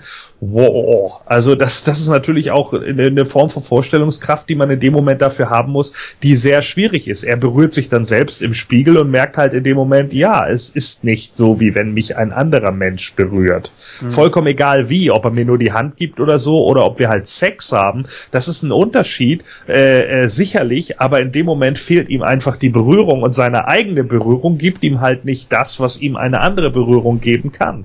Und das zeigt er ja in diesem äh, äh Stück da vor dem Spiegel, wo er sich irgendwie mit der Hand dann irgendwie über, über, über das Satinkleid da geht oder Samtkleid oder was auch immer das war. Äh, ja, so ein, so ein Nachthemd, ne? So ja, oder Seide, ist es aus Seide? Keine Ahnung. Auf jeden Fall, äh, das, das ist ja schon so ein Indikator dafür, ne? Und das, deswegen passt diese Szene einfach so gut, dass die beiden sich dann auch in dem Moment einfach umarmen, weil man halt einfach merkt, so, ja, na klar, von, von, von einem jetzigen Standpunkt aus, den wir alle haben, klar, bei uns sind die Regeln irgendwie hier eindeutig. Wir haben hier irgendwie Nachbarn und selbst die nehme ich nicht so gerne in den Arm. Ja, äh, da ist das natürlich eine andere Nummer. Das ist ist vollkommen klar. Aber wenn du plötzlich irgendwie komplett alleine bist und das sechs, sieben, acht, neun Wochen lang hattest oder wie auch immer und dann auf einmal kommt jemand, den du vielleicht gar nicht kennst, aber es ist der erste Mensch, den du siehst, dann bist du wahrscheinlich schon so, oh ja, Gott sei Dank.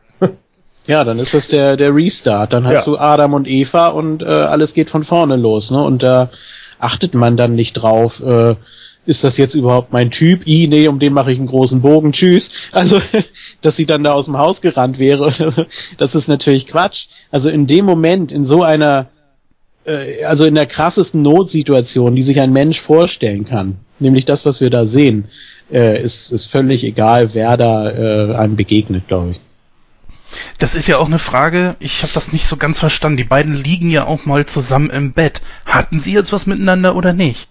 Ich gehe davon aus. Also da in dem Hotelzimmer, als sie da anruft und ihm das Frühstück bringt und dann sich umdreht und dann da mit dem nackten Hintern da wieder das Zimmer verlässt, so dass sie sich da das Tablett mit dem mit dem heißen Kaffee äh, ja übergießt. Ja, ist natürlich auch eine Szene, die etwas fraglich ist, ob sie da reinpasst, aber der Produzent hat das so gerechtfertigt. Ja, das muss eben auch mal sein. Äh, Gehe ich davon aus, ja. Ich meine, diese Frau ist ja sehr gewichtig für diesen Film. Also sie ist jetzt nicht einfach irgendwie nur so ein Nebencharakter, der jetzt äh, Zack begleitet, sondern sie wird unglaublich wichtig in diesem Film. Jetzt können natürlich auch vielleicht viele Fragen draußen, äh, haben die Sex gehabt? Das ist, das ist, fällt dir ein, wenn du diese, diese, diesen Film da denkst. Ja, weil das natürlich für den nächsten Verlauf des Films sehr wichtig ist. Denn es wird ja mehr oder weniger zu so einer Art Beziehungskiste. Ich würde sagen, gehen wir mal einfach so weit, also die beiden leben ja jetzt erstmal ein relativ normales Leben. Ne? Ähm, versuchen jetzt nicht so weit irgendwie äh, den ganzen auf den Grund zu gehen. Äh, sind zwar noch auf der Suche nach irgendwelchen Leuten, glauben wir mal nicht, dass sie noch irgendwelche finden. Und deswegen denke ich, ist es ganz legitim, wenn wir jetzt auch noch API dazu holen. Mhm. So so viel Zeit vergeht ja nicht zwischen denen, dass die beiden sich treffen und das API dann kommt. Nee, also wie gesagt, äh, die ersten, die ersten 37 Minuten sind oder ist äh, Zack komplett alleine und dann schon bei Minute 54 taucht Api auf. Also da wird dann schon ein bisschen auf die Tube gedrückt, aber es soll eben auch genug Zeit äh, vergehen, damit gezeigt werden kann, wie sich Zack und Joanne näher kommen. Ne? Joanne empfinde ich da noch gar nicht mal so das Problem, sondern als äh, sie ist zwar der Grund, aber dann nimmt das Ganze erstmal an Fahrt auf und das hat Gordon eben schon gesagt. Das ist so irgendwie der zweite Teil, wo es so von diesem Weltuntergangsszenario zu so einer Beziehungskiste wird. Denn Api wird ein ganz, ganz großer Rivale für Zack, der sich vielleicht auch gar nicht so in diese Rolle, der sich da wohl gar nicht so drin wohlfühlt, aber trotzdem auch versucht, um Joanne zu buhlen. Und ich finde, mhm. genauso wie Gordon das eben sagte und oder auch andere Leute das so scheinbar auch sehen, dass dieser Film nach Auftauchen dieser beiden extrem abflacht. Joanne ist so ein Part, ähm, sie sie wirkt noch relativ normal, bevor Api auftaucht. Mhm. Obwohl sie auch schon so ein bisschen ja, mein Hat nur mit dem Kleid und so. Weg. Ne? Ja, okay, aber ja. Äh, sie macht natürlich genau das gleiche durch wie, wie Zack zuvor und das wird dann eben auch nochmal so ein bisschen gezeigt. Ich würde nicht sagen, dass der Film abflacht, sondern ähm, er läuft auf zwei Ebenen weiter, weil äh, Zack ja gleichzeitig, auch als es nur äh, Joanne gab, äh, weiter rausfinden will, was passiert ist und er beobachtet die Sonne und so weiter und fährt sämtliche Einrichtungen ab, wo man äh, sowas eben ablesen kann und die beiden trennen sich ja auch extra deswegen. Sie hat ja gar kein gutes Gefühl dabei, die bleiben nur über Walkie-Talkie in Kontakt.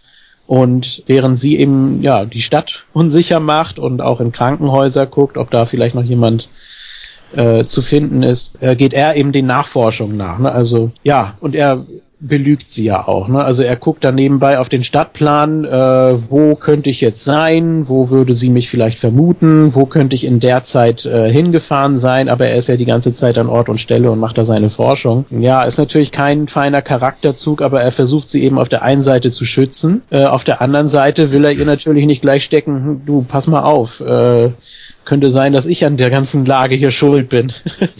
weiß ja auch nicht, wie sie da äh, drauf reagiert. Das kommt erst später. Ich meine, er könnte ein Serienkiller sein. Ich, ich sehe das immer so, wenn ich versuche, mich selbst in so eine Situation zu versetzen, in diese Person hinein zu versetzen. Mhm. Egal, wen ich da mir gegenüber habe. Es ist der letzte Mensch neben mir. Die einzige Möglichkeit, noch eine andere Stimme zu hören als meine. Irgendwelche Interaktionen zu starten oder so. Und von daher, was will sie machen? Ich meine, Api gesteht ihr ja auch so, ja, ich äh, hab die, die Tochter meines Freundes getötet, was er ja nicht wirklich hat. Aber am ersten Mal glaubt sie das ja. Das war auch so eine Situation, ähm, ja, war eigentlich völlig egal. Ja, wobei Api ist natürlich auch ein völlig anderer Typ als Zack. Zack ist, äh, geht sehr berechnend vor. Api ist sehr emotional eigentlich. Also er macht zwar einen auf, auf harten Hund, aber er ist eben doch, ja, er ist tief religiös, er ähm, hat auch so gewisse Vorstellungen. Er hängt da in diesem er, er bleibt da in diesem Bau der Maori, die äh, da traditionell drin wohnen. Er besucht das Grab seiner Mutter. Also er bleibt da völlig bodenständig. Ne? Also er, er ist wahrscheinlich nicht so durchgedreht wie die beiden anderen. Nein, aber er bringt eine unglaublich unlogische Konstante mit in den Film. Und das ist das Problem, weil es geht halt eben weg von diesem Weltuntergangsszenario und wie würden sich die Leute dann verhalten. Und der Fokus geht wirklich auf so eine Art Beziehungskiste. Also dieses Buhlen um Joanne, die ja jetzt nicht hässlich ist, aber auch nicht die schönste Frau der Welt, das sagen wir mal ganz ehrlich. Doch, ist sie ja in dem Moment, denn sie ist die einzige Frau der Welt. ja. Ja, es gab natürlich auch gute Szenen, so, äh, wo zum Beispiel Api da losfährt und, und sie meint, ich werde nicht mit dir gehen, auch wenn du der letzte Mensch auf, Welt, auf der Welt bist. Und er fährt dann das Sack hinterher und meint dann so, ja, ich arbeite dran. Ja, das ist äh, auch eine Szene, die ich damals schon nicht mochte. Und äh, da war mir Api dann auch unsympathisch, wenn, wenn, denn wenn sie sagt, äh, selbst wenn du der letzte Mensch auf der Welt wärst, dann braucht er nicht zu sagen, ich arbeite dran. Was, was für einen Sinn soll das haben? Da wollte ja. man eben einfach nur so einen lockeren Spruch nochmal raushauen, auch wie er sich dann die Sonnenbrille so aufsetzt und dann losfährt. Ah, das sind so äh, kleine Szenen, die ja da nicht so ganz reinpassen, finde ich. Aber Gut, aber ich meine andererseits, ey, warum sollten die letzten drei Menschen auf der Welt nicht auch einfach Charakter-Arschlöcher sein? Also das, das finde ich eigentlich gerade charmant an dem Film, weil es ist halt nicht so ein Stereotypen-Ding, wo man dann hinterher da sitzt und dann irgendwie tief religiös ist oder sonst irgendwie was oder sich plötzlich sagt, ja, so und so ist es. Natürlich haben wir hier mit, mit Api eher den, den Draufgänger, der auch nicht immer richtig nachdenkt und so, wo sich dann auch ein Zack hinterher auch in, auch in dieser komischen Fahrt, wo, er ihn mit dem Truck abdrängen will und sowas, äh, hätte man natürlich hier sowas wie bei Last Woman on Earth oder so machen können, dass es im Ende oh, äh, in so einem Fistfight zwischen zwei Männern dann kommt, die sich um die letzte Frau, die es halt noch gibt, äh, äh, prügeln. Und das hat man hier halt einfach nicht gemacht, weil man hier ganz klar gezeigt hat, nö, Sozialisation geht halt auch anders. Ja, und äh, Zack weiß in dem Moment, dem Typen bin ich körperlich einfach unterlegen so und äh, vielleicht brauche ich es auch nicht unbedingt. Ähm, klar kann man dann auch sagen, das Ende ist so ein bisschen der Hideout, ja, wo man, wo man irgendwie sich dann so raussneakt, weil man, weil man äh, merkt, okay, so läuft es nicht. Aber ich finde es eigentlich gerade gut, dass es nicht in diesem Kram irgendwie geendet ist. Äh, klar, die, die, die, die Dreierbeziehung ist irgendwie da und, und man sieht dann halt auch, wie sich das irgendwie entwickelt. Man sieht halt auch, dass die Frau eben eine Frau ist. Ne? Am Anfang sagt sie, oh nee, mit dem Typen auf keinen Fall oder mit dir niemals. Und hinterher dann natürlich doch, weil sie ihn dann doch irgendwie beeindruckend findet, weil er halt seinen Weg geht und straight ist und kein Jammerlappen oder wie auch immer. Und das ist ja nun ein Effekt, der ist nicht so unüblich bei einer Frau. Ja, aber gehen wir mal zurück genau auf diese erste Reaktion da, wo Api und äh, also Zack kommt ja zu Api und sagt, du pass mal auf, ich äh, muss dir da was ganz Wichtiges sagen. Also ja kurz nachdem er Joanne halb gesteckt hat, dass er für, dafür verantwortlich ist oder sich dafür verantwortlich fühlt, dass die Frau seines Kollegen da äh, tot ist. Er hat sie nicht umgebracht, wie er dann später richtig stellt. Das ist natürlich schon mal das Erste. Warum stellt er sich an Ort und Stelle gerade? Dann bräuchte sie nicht fälschlicherweise sauer auf ihn sein. Macht keinen Sinn. So, noch weniger Sinn macht die Geschichte zwischen Api und Zack. Weil was soll das? Er will ihm irgendwas Wichtiges sagen und Api, ja, ist dir mein Haus nicht mehr gut genug. Nein, Junge, Ja, ja, wir müssen genau. sofort los. Das, ganz ehrlich, macht für mich keinen Sinn. Diese Szene ist sau unglaubwürdig, weil wegen sowas kriegt man sich nie eine Wolle. Da frage ich mich, Doch, A, glaub mir, kriegt man. ja gut, aber Und ich habe mit solchen Leuten zusammengearbeitet. ja, du lachst, aber es ist wirklich die Wahrheit. So, und ich kann einfach, ich kann einfach mittlerweile sagen, es gibt genügend Leute. Er sagt doch selber irgendwie, ich habe ich hab nicht die Zeit, Leuten wie dir zu erklären, worum es hier geht. richtig, Weil man er- sollte da, ja, Weil er einfach weiß, der, der, der Typ ist halt nicht so schlau. Der hat vielleicht eine gewisse Cleverness und eine gewisse Bauernschleue, aber er ist halt nicht so schlau, als dass er da vielleicht auch immer gleich die Zusammenhänge erkennt und er- der reagiert in erster Linie erstmal emotional. der Produzent hat auch gesagt, dass äh, das ist so ein Neuseeland-Ding einfach, dass die Maori den Weißen einfach nicht über den Weg trauen und äh, die Weißen Angst vor den Maori haben, weil das ursprünglich Kannibalen waren, also die Ureinwohner Neuseelands. Das schwingt da, glaube ich, auch immer noch so ein bisschen mit, gerade weil man jetzt wieder zu den Ursprüngen zurückgeht. Ne? Weil jetzt ja wirklich der Reset-Knopf gedrückt wurde. Und äh, das hat man da auch versucht mit einzubauen. Und auch das, was API dann äh, sagt, kurz bevor Zack dann losfährt, ja, der, der große weiße Boss ist weg, jetzt gibt's nur noch dich und mich. Und wie wollen wir das regeln? Zack hat eben nur noch die Sonne im Kopf, versucht er ja auch Joanne zu erklären, aber die ist auch wieder viel zu tief in den Emotionen drin, weil sie gerade mit äh, Api joggen war und der ihr was erzählt hat, was ihr nicht gefallen hat. Das heißt, Zack ist alleine da mit seinen Experimenten, die er durchführen muss, ähm, weil das Universum eben kurz vor dem Zerfall steht. Api ist alleine da, weil er Joanne verstreckt hat und weil er Zack nicht über den Weg traut. Und Joanne ist ganz alleine da, weil sie ja auch zwischenzeitlich so ein bisschen zur Zicke äh, sich entwickelt. Ja, und das sind Charakterzüge, die ich mir denke, die brauche ich in 90 Minuten Film einfach nicht sehen. Da wiederum ähm, lässt der Film einfach unnötige Fragen zurück, die unbeantwortet bleiben. Stattdessen habe ich diese kurze Szene hier, wo die beiden sich gegenseitig durch die äh, Walachei jagen und Api sogar versucht, Zack abzudrängen und es ja auch schafft. Ich meine, in, in irgendwo sollte man sich dann auch mal denken, so okay, vielleicht denke ich persönlich da auch zu rational, zu logisch, aber ich denke mir, in dem Moment sollte man sich selber doch im Klaren darüber sein, es gibt keine anderen Menschen mehr. Wenn ich den jetzt über den Bach werfe, hm. äh, oder den nächsten Graben kicke, kann der kann der verunglücken und tot sein. Und dann sind wir nur noch zu zweit. Vielleicht sogar alleine, weil die Frau dann nicht bei mir bleibt. Das ist das, was ich mir in dem Moment. Deswegen wirkt das so, so, so, so, ähm, also dieser Streit kommt so aus dem Nichts, so, so völlig unnötig irgendwie. Man, man merkt ja auch, dass äh, Api und Joanne einfach nicht schnallen, worum es geht. Ne? Mhm. Ne? Also Zack sagt ihnen ganz klar, äh, da ist was mit der Sonne los, das Universum ist instabil, wir müssen was tun. Erst als dann ja nach dieser Abdrängaktion Zack Api erzählt, was an dem Morgen passiert ist, dass er sich umbringen wollte, weil er eben wusste, dass mit dem Projekt was nicht stimmt. Da halten alle drei wieder zusammen und äh, hören ihm scheinbar auch zu. Also in der nächsten Szene sitzen sie dann äh, im Auto und äh, überlegen, wie sie weiter vorgehen. Aber äh, das, ja. bis, bis er das so durchgesetzt hat, ne? Ja, das aber das, warum, warum setzt er das denn durch? Weil er seine emotionale Seite in der Nummer endlich zeigt. Und das war das, was die beiden Dösbaddel halt gebraucht haben. Das war ihnen zu verkopft vorher. Und jetzt zeigt er halt einfach, ey, es kann sein, dass ich an dieser ganzen Sache hier schuld bin. Und dann mhm. sagt er, du wolltest dir das Leben nehmen. Ja. Und dann sagt er, ja, natürlich. So, wer soll denn mit so einer Schuld leben?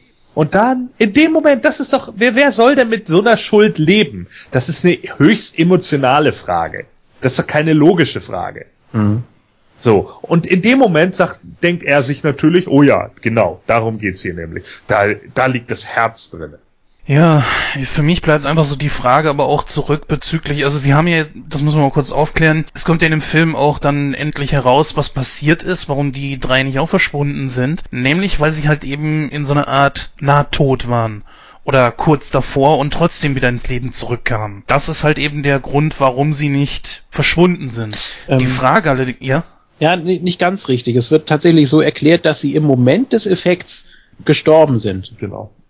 Und deshalb wieder zurückkamen. Also es war nicht äh, so, dass sie vor sich hingedämmert haben oder es sind ja auch drei völlig unterschiedliche Todesarten, unterschiedlich schnell, unterschiedlich heftig, sondern es ist wirklich so, dass in dem Moment, in dieser Sekunde, als äh, dieses Flashlight-Ding passiert, sind sie gestorben. Ja, stimmt, du hast recht. Also, Deswegen sieht ja Api auch dieses Licht, also diesen ja, genau, Tunnel, den sieht wir sich ja von oben. Ja, ich muss euch nachher noch, ich muss euch nachher noch erzählen, äh, wie die den Effekt gemacht haben. Ihr lacht euch tot. Wenn der so wenig gekostet hat. Ja. Sag nicht irgendwas aus dem Baumarkt, aber kommen wir nachher noch zu. Ja. Ja gut, sie äh, kommen halt eben auf die Geschichte so, okay, wir müssen jetzt diesen dieses Netzwerk unterbrechen und äh, einzige Methode, die jetzt so auf die Schnelle wirkt, ist, dass sie dieses das Netzwerk auch äh, durchbrechen, indem sie jetzt dieses unterirdische Gebäude da in die Luft jagen.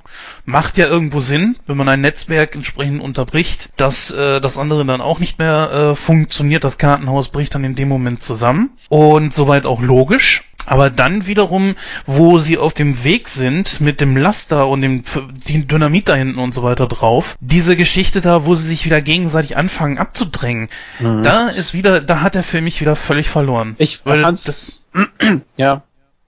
Nee, sag ruhig. Das ist also eine furchtbare Szene eigentlich. Ne? Also erstmal Api ist äh, plötzlich der King, er fährt den Laster mit dem äh, tonnenweise Sprengstoff und dann äh, muss, muss er ja an, vorbei an diesem Tanklaster, der den Weg versperrt und schafft das so gerade eben mit einer waghalsigen Aktion.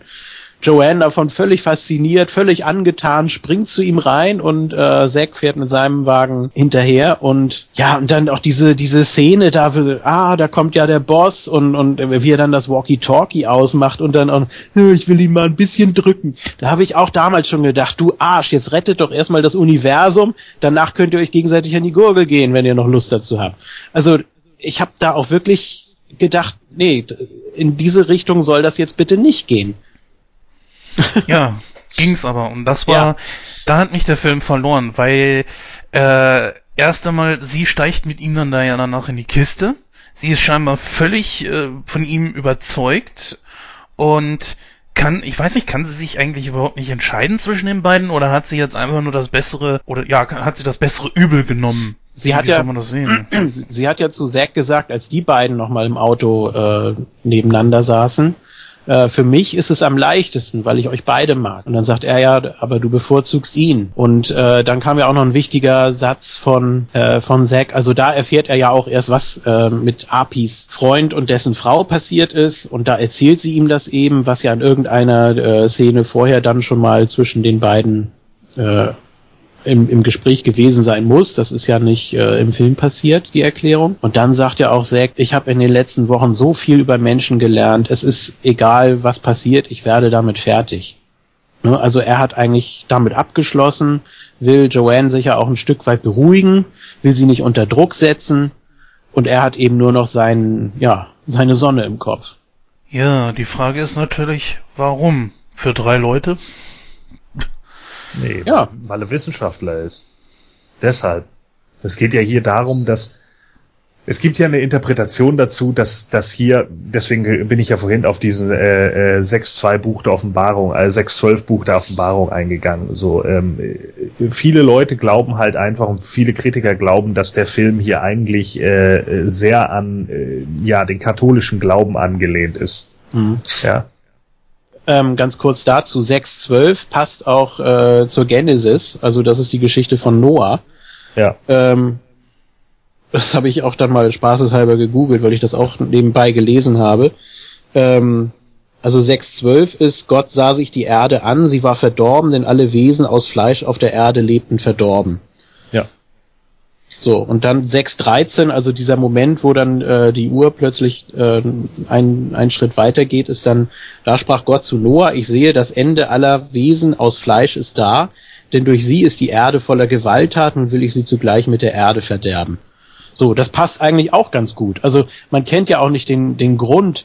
Ähm, es gibt ja noch eine ganz interessante Szene mit äh, Zack und Joanne, als sie da äh, eine relativ ruhige Situation, als sie da gegenüber sitzen. Ähm, ja, dass er, dass er, dass Zack sogar sagt, vielleicht hat Gott nur gezwinkert und sie dann so, ja, Gott zwinkert und eine ganze Welt verschwindet und also sogar er sagt da, ja, vielleicht ist das auch so ein religiöses Ding, so ungefähr. Ja, also wenn, wenn man die, die, äh, es gibt ja äh, eine Auflösung, die einfach der Meinung ist, okay, wir haben hier ein, äh, eine katholische Prämisse.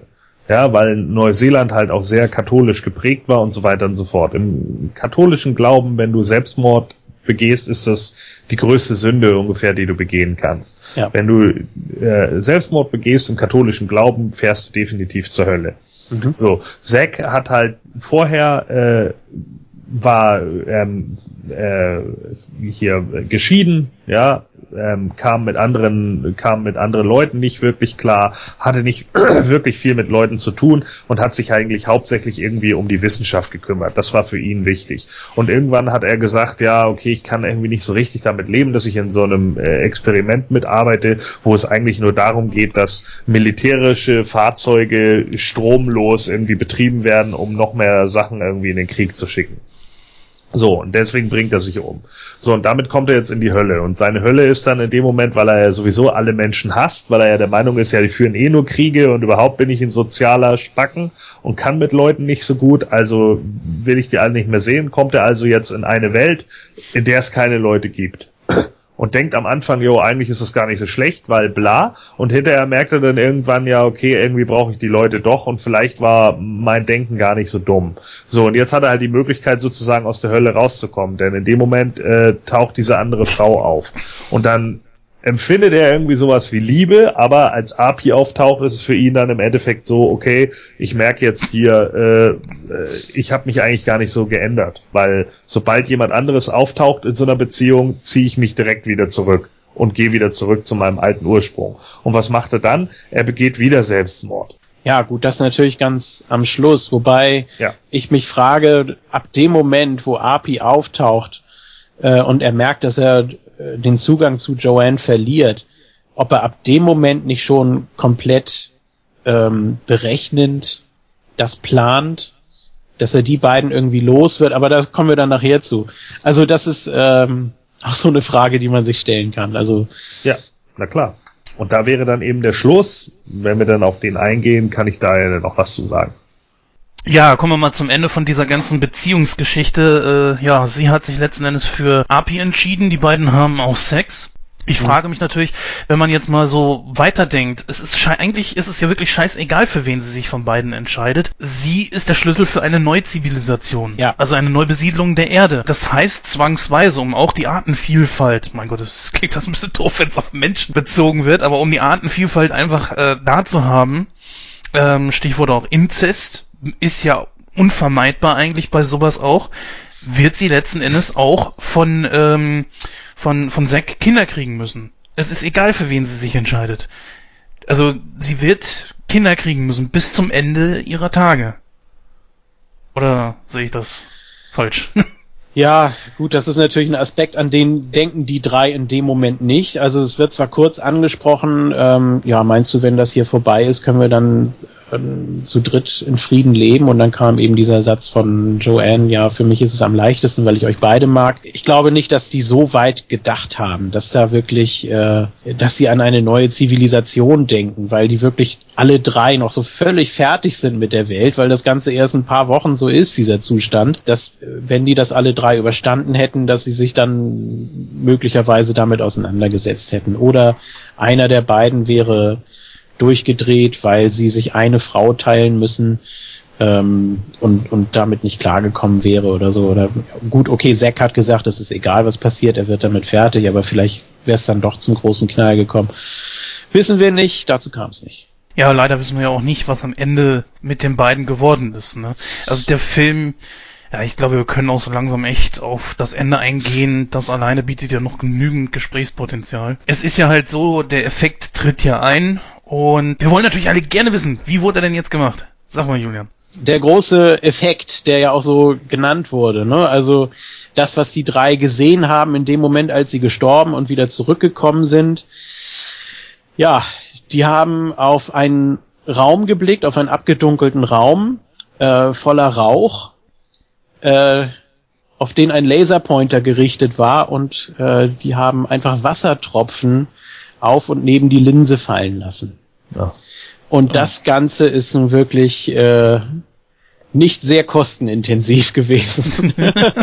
Nee, das stimmt wohl. also und auch generell so bei diesen ganzen äh, Bildern, es gibt ja so kleine kleine Effekte, da können wir vielleicht auch noch mal gerade drauf eingehen. Äh, überhaupt die Idee, dass das äh, Zack nachforscht, weil er denkt, oh, da ist noch irgendwas in Gange. Als er sich da dieses leckere rohe Ei mit Champagner macht und das äh, runterspült, da gibt's ja auch wieder so ein so ein Blitz und da denkt man ja auch, das ist irgendwie so ein, so ein, so ein Nachbeben irgendwie. Übrigens furchtbar, dass die ganze Zeit Champagner gesoffen wird. Das ist auch so ein Problem da, finde ich. Das ist echt übel. Ich weiß nicht, ob das jetzt so, äh, soll das den Luxus darstellen, den man sich dann gönnen kann, ne, wenn es keinem Ja. mehr gehört. Ja, aber naja, ob das für jeden was wäre. Gut, okay. Äh, es geht um diese Nebeneffekte, die dann, die dann passieren und auch diese, diese Beben.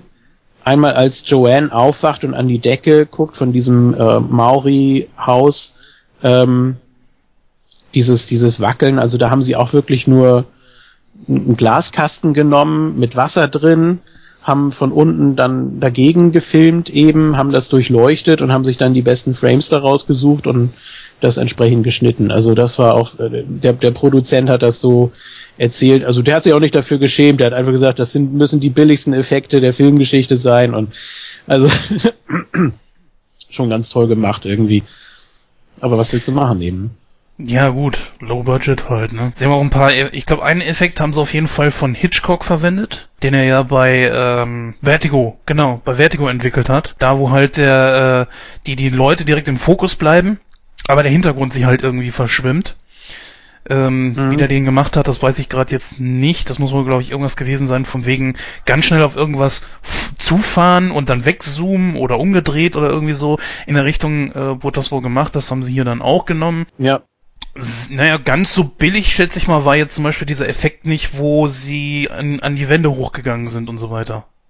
Das hat er auch erklärt. Das lässt sich mit so einem bestimmten Würfel äh, darstellen, der irgendwie im Raum gedreht wird.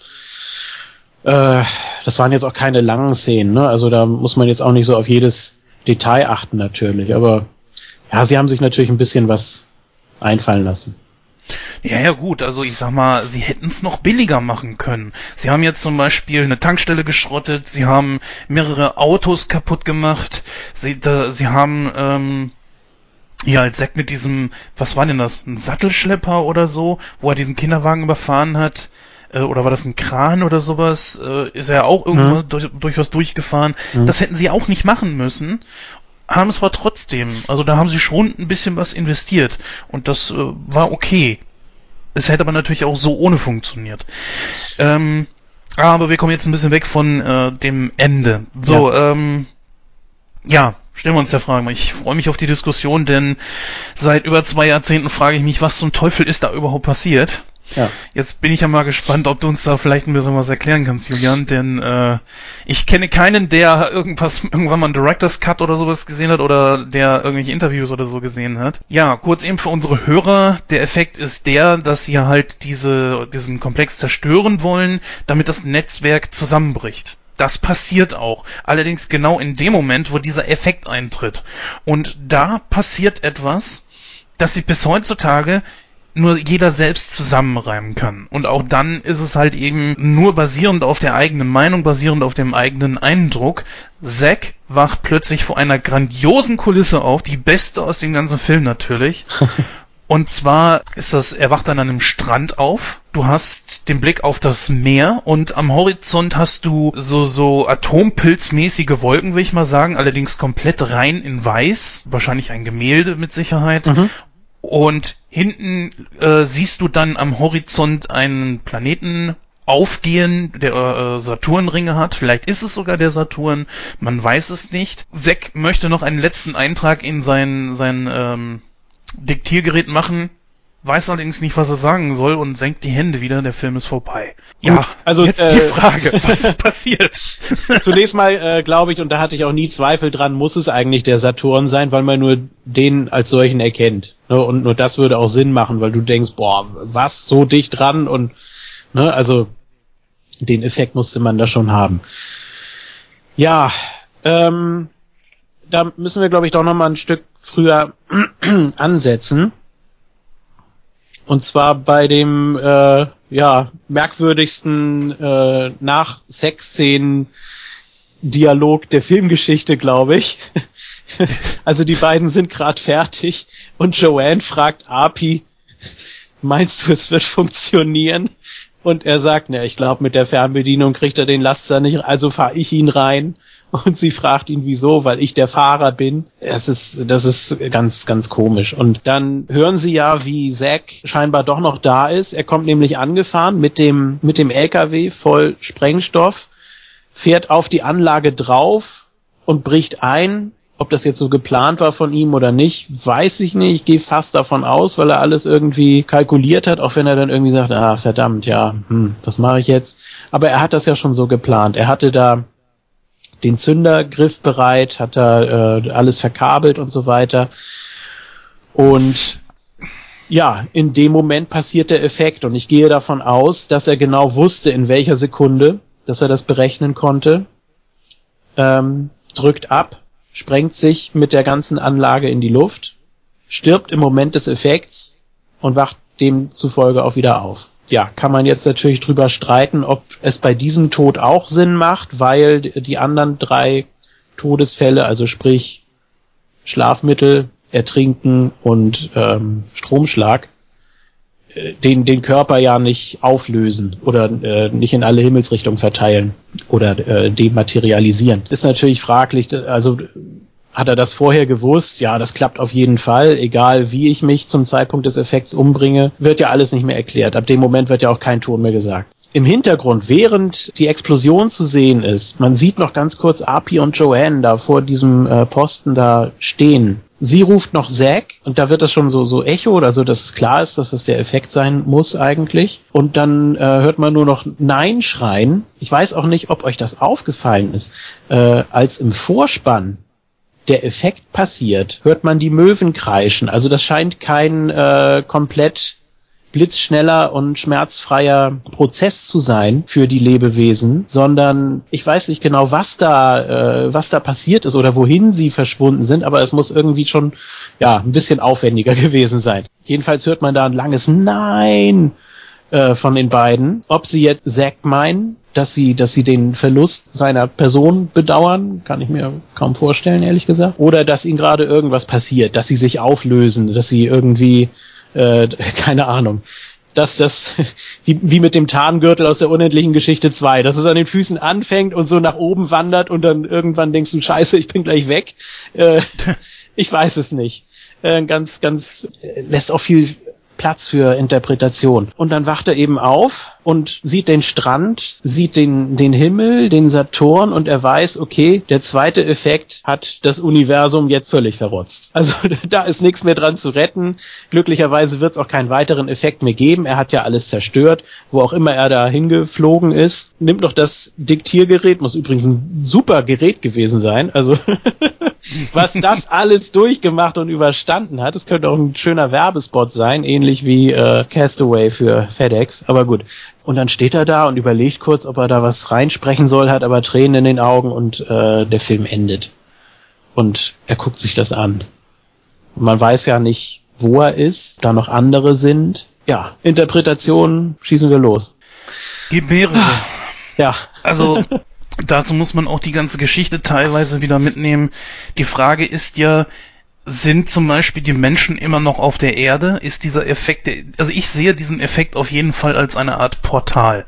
Ich möchte diesen biblischen Aspekt eigentlich für mich persönlich komplett ausschließen. Ich glaube, dass dieser Effekt ein Portal ist. Die Frage ist natürlich, haben die Menschen äh, oder oder hat dieser Effekt die die anderen Menschen von der Erde gerissen oder wurden nur diese Breiten von der Erde auf eine Parallelerde gerissen? Das heißt, sie hätten also in ein, auf einem Parallel, so, so, so, so Earth 2 mäßig, auf einer identischen Erde ohne Menschen und ohne Tiere gelebt. Wäre ja möglich. Mhm. Dann natürlich wiederum die Sache so, hat der erste Effekt die Menschen dorthin teleportiert, wo äh, zum Schluss dann Zack sich befindet. Ja äh, würde Sinn machen, wenn er nicht rechtzeitig gedrückt hätte, dass er dann ähm, im, im ganzen Stück, ne, sag jetzt mal so plump, äh, dahin teleportiert wird. Kurz danach geht die Sprengung trotzdem hoch. Äh, Joanne und Api müssten dann ja eigentlich auch mit verschwinden, auch wieder da sein, wo er dann ist. Sinn, ja, aber es gibt eben auch die Möglichkeit, dass er es geschafft hat, genau den Moment abzupassen. Ne? Also, aber ich wollte dich jetzt nicht weiter in den Ausführungen da unterbrechen. Es war nur so eine Idee, was das eigentlich nicht sein kann. Ja, klar. Also einen schmeiße ich da noch rein, obwohl ich es für mich eigentlich ausschließen wollte, ist natürlich die Sache, dass es möglicherweise vielleicht der Himmel ist. Also es ist ja wirklich alles sehr harmonisch. Ja, wir haben jetzt vorher erst so die die Nacht gehabt. Es war äh, eine Zerstörung äh, bahnte sich an. Da, wo Sekt dann plötzlich ist, ist Wasser, das, das Element des Lebens, du hast diesen unglaublich schönen Himmel, diesen unglaublichen geilen Aufgang des Saturn, nehmen wir jetzt einfach mal, er ist es gewesen. Auch der Strand wirkte so, es wirkte alles so glatt gebügelt, so sauber, dass vielleicht das tatsächlich der Himmel ist. Aber Gordon, wir haben dich ja noch gar nicht gehört dazu. Ja, der Himmel ist es wahrscheinlich gerade nicht. Es ist nämlich eher die Verschlimmerung seiner Hölle. Denn der Punkt ist ja der, ähm, er konnte sich ja im vorherigen Leben ja an so vielen Dingen schon irgendwie nicht mehr ergötzen und äh, begeht jetzt zum zweiten Mal Selbstmord. Das heißt, er begeht die gleiche Sünde, die er vorher schon mal begangen hat, noch einmal und landet jetzt in einer schlimmeren Version seiner Hölle. Nämlich in einer Welt, die er überhaupt nicht mehr kennt, ohne Städte, ohne Menschen, ohne alles nur an einem riesigen Strand und kann auf den, ja, Kreisplaneten da, auf den Ringplaneten gucken, ob das nun der Saturn sein soll oder was auch immer, sei jetzt erstmal dahingestellt. Ja, also man kann natürlich da religiös rangehen. Ja. Man kann ja auch so ähm, zum Beispiel wie bei den Brüdern Löwenherz, wenn man hier auf Erden stirbt, kommt man nach Nangiala, wenn man dort stirbt, kommt man nach, nach Nangilima, mhm. genau, und so weiter und so fort. Äh, also unendlich eben. Ähm, jedes Mal bekommt man die Chance, irgendwas anders zu machen. Ähm, das Ende ist unvermeidbar. Äh, aber irgendwie geht's dann doch immer weiter in einer anderen Dimension. Und ich habe auch hier äh, die DVD und da steht auch als letztes, also als letztes Kapitel, das heißt Vernichtung des Netzes, eine weitere Dimension. Hm. Also Oh. ist auf jeden Fall ganz interessant. Kann natürlich sein, dass also das DVD-Cover ist äußerst billig, muss ich äh, dazu sagen. Kann sein, dass die sich das mal eben so aus dem Ärmel geschüttelt haben. Es, das könnte natürlich sein, dass jedes Mal, wenn der Effekt unterbrochen wird, gehen wir mal davon aus, dass davor waren alles äh, kleine Mini-Effekte, dass jedes Mal, wenn das unterbrochen wird, für diejenigen in eine neue Dimension führt. Könnte sein. Also wir wissen nicht, wer da noch ist. Vielleicht hat das Universum gesagt, ja, okay, wir lassen dir auch sogar dein Diktiergerät, damit du den anderen, die schon hier sind, deine Aufzeichnung präsentieren kannst, damit die verstehen, was passiert ist. Ja. Also man kann da so viel reininterpretieren. Ja Was ist denn für euch die wahrscheinlichste? Oder hat denn da vielleicht äh, der, der Regisseur irgendwann mal was dazu gesagt? Nee, ne? Der Regisseur nicht. Ähm, der Produzent hat gesagt, dass der Regisseur wohl äh, auch katholisch war und ähm, er hatte scheinbar keine Probleme, auch mit diesen Szenen wie in der Kirche und so weiter. Ja. Dazu wurde nichts weiter gesagt, also auch keine Interpretation. Es wurde gesagt, welche Interpretationen es gibt. Ja. Und dass das eben jeder selber wissen muss mit Vorhölle, ob man da irgendwie sich vom Karma reinigen muss oder so. Ja, Das das, macht ja auch Sinn. Ich meine, es macht ja auch Sinn, sogar in Bezug auf, auf den katholischen Glauben, dass da eben Jesus kaputt geschossen wird und so, ne? Da zeigt sich dann halt auch einfach so, ja, okay, äh, er, er, er vertraut halt nicht mehr auf das. So, und, und hat es vielleicht auch nie, ne? Und äh, das ist dann ja in dem Moment vielleicht auch eine sehr grafische Abrechnung damit, vielleicht auch einfach mal als eine Form von Kritik an den Katholizismus. Das ist ja auch durchaus möglich, dass man einfach, dass er vielleicht auch in dem Moment wahrgenommen hat, jo, ich bin irgendwie katholisch hier in, in Neuseeland, aber das heißt nicht, dass ich nie Kritik daran äußern dürfte, auch wenn ich es äh, trotz alledem für, ja, für sinnvoll erachte in, in, in, in Form meines Glaubens oder wie auch immer. Hm. Ja. Aber das ist, Glauben kann man halt nicht wissen. Glauben kann man nur glauben. ja, insofern natürlich sehr ironisch, dass das gerade Zack passiert. Ne? Ja, eben, genau. Ja. Darum geht's. Gerade die, es gibt ja dieses schöne Sprichwort, ne? Wenn du nur betest, wenn es dir schlecht geht, dann geht's dir wirklich schlecht. So, ja. Und äh, das ist halt genau der Punkt. Also das ist natürlich das, was dann in dem Moment gläubige Menschen äh, in, in, in dem Moment anbringen, ja, die dann halt der Meinung sind, nee, nee, äh, du, Frömmigkeit kommt nicht dann, äh, wenn du sie gerade brauchst, sondern die lebst du halt oder eben nicht. Du bist, das gibt ja auch, gibt ja auch andere Sachen, man muss das ja jetzt nicht irgendwie auf diese moralische, biblische Ebene stehen, du kannst es auch als einfach Zen oder sowas nehmen, ja, ruh einfach in dir, sei zufrieden mit dem, was gerade ist, das heißt ja nicht, dass du dich nicht verbessern darfst, aber vielleicht mal nicht die ganze Zeit so alberne Ansprüche immer ans Leben stellen, sondern eher die Ansprüche an sich stellen, ja, in sich selber ruhen können, äh, zufrieden sein mit Dingen, so einfach mal Dinge auch hinnehmen können und sowas. Das hat ja auch sehr viel damit zu tun. Ja, aber ich glaube, Ja, wir sollten unsere Interpretation nochmal, die hast du ja eben erfragt, oder? Wolltest du ja. Genau, ja. Also für mich, wie gesagt, äh, nehme ich diesen biblischen Aspekt daraus einfach weg. Ich wollte ihn nur kurz Mhm. nochmal erwähnt haben. Mhm. Für mich ist das eher so nach dem Motto, weil wir haben einen Tunnel gesehen. Ja, für mich ist das einfach ein Tunnel, der Tunnel symbolisiert was? Einen Übergang. Und diesen, wenn wir jetzt mal symbolisch bleiben. Wenn das jetzt wirklich die Hölle wäre, würde sie sich, zumindest damit wir es kapieren, wahrscheinlich etwas anders darstellen als im reinen, einem schönen Himmel, einen tollen Aufgang. Selbst das Wasser schien ja nicht mal echt zu sein, keine Ahnung, was die da gemacht haben. Auf jeden Fall wirkte das alles sehr steril und, und eher wirkte eher wie, wie so, ein, so eine Art Himmel. Ich glaube, dass tatsächlich es ein Dimensionstor gegeben hat, dass alle, alles äh, organische Leben wirklich von der Erde gesogen hat und nur deswegen, weil die beiden halt eben tot waren zu diesem Zeitpunkt, als der Effekt eingetreten ist, sind sie davon verschont geblieben.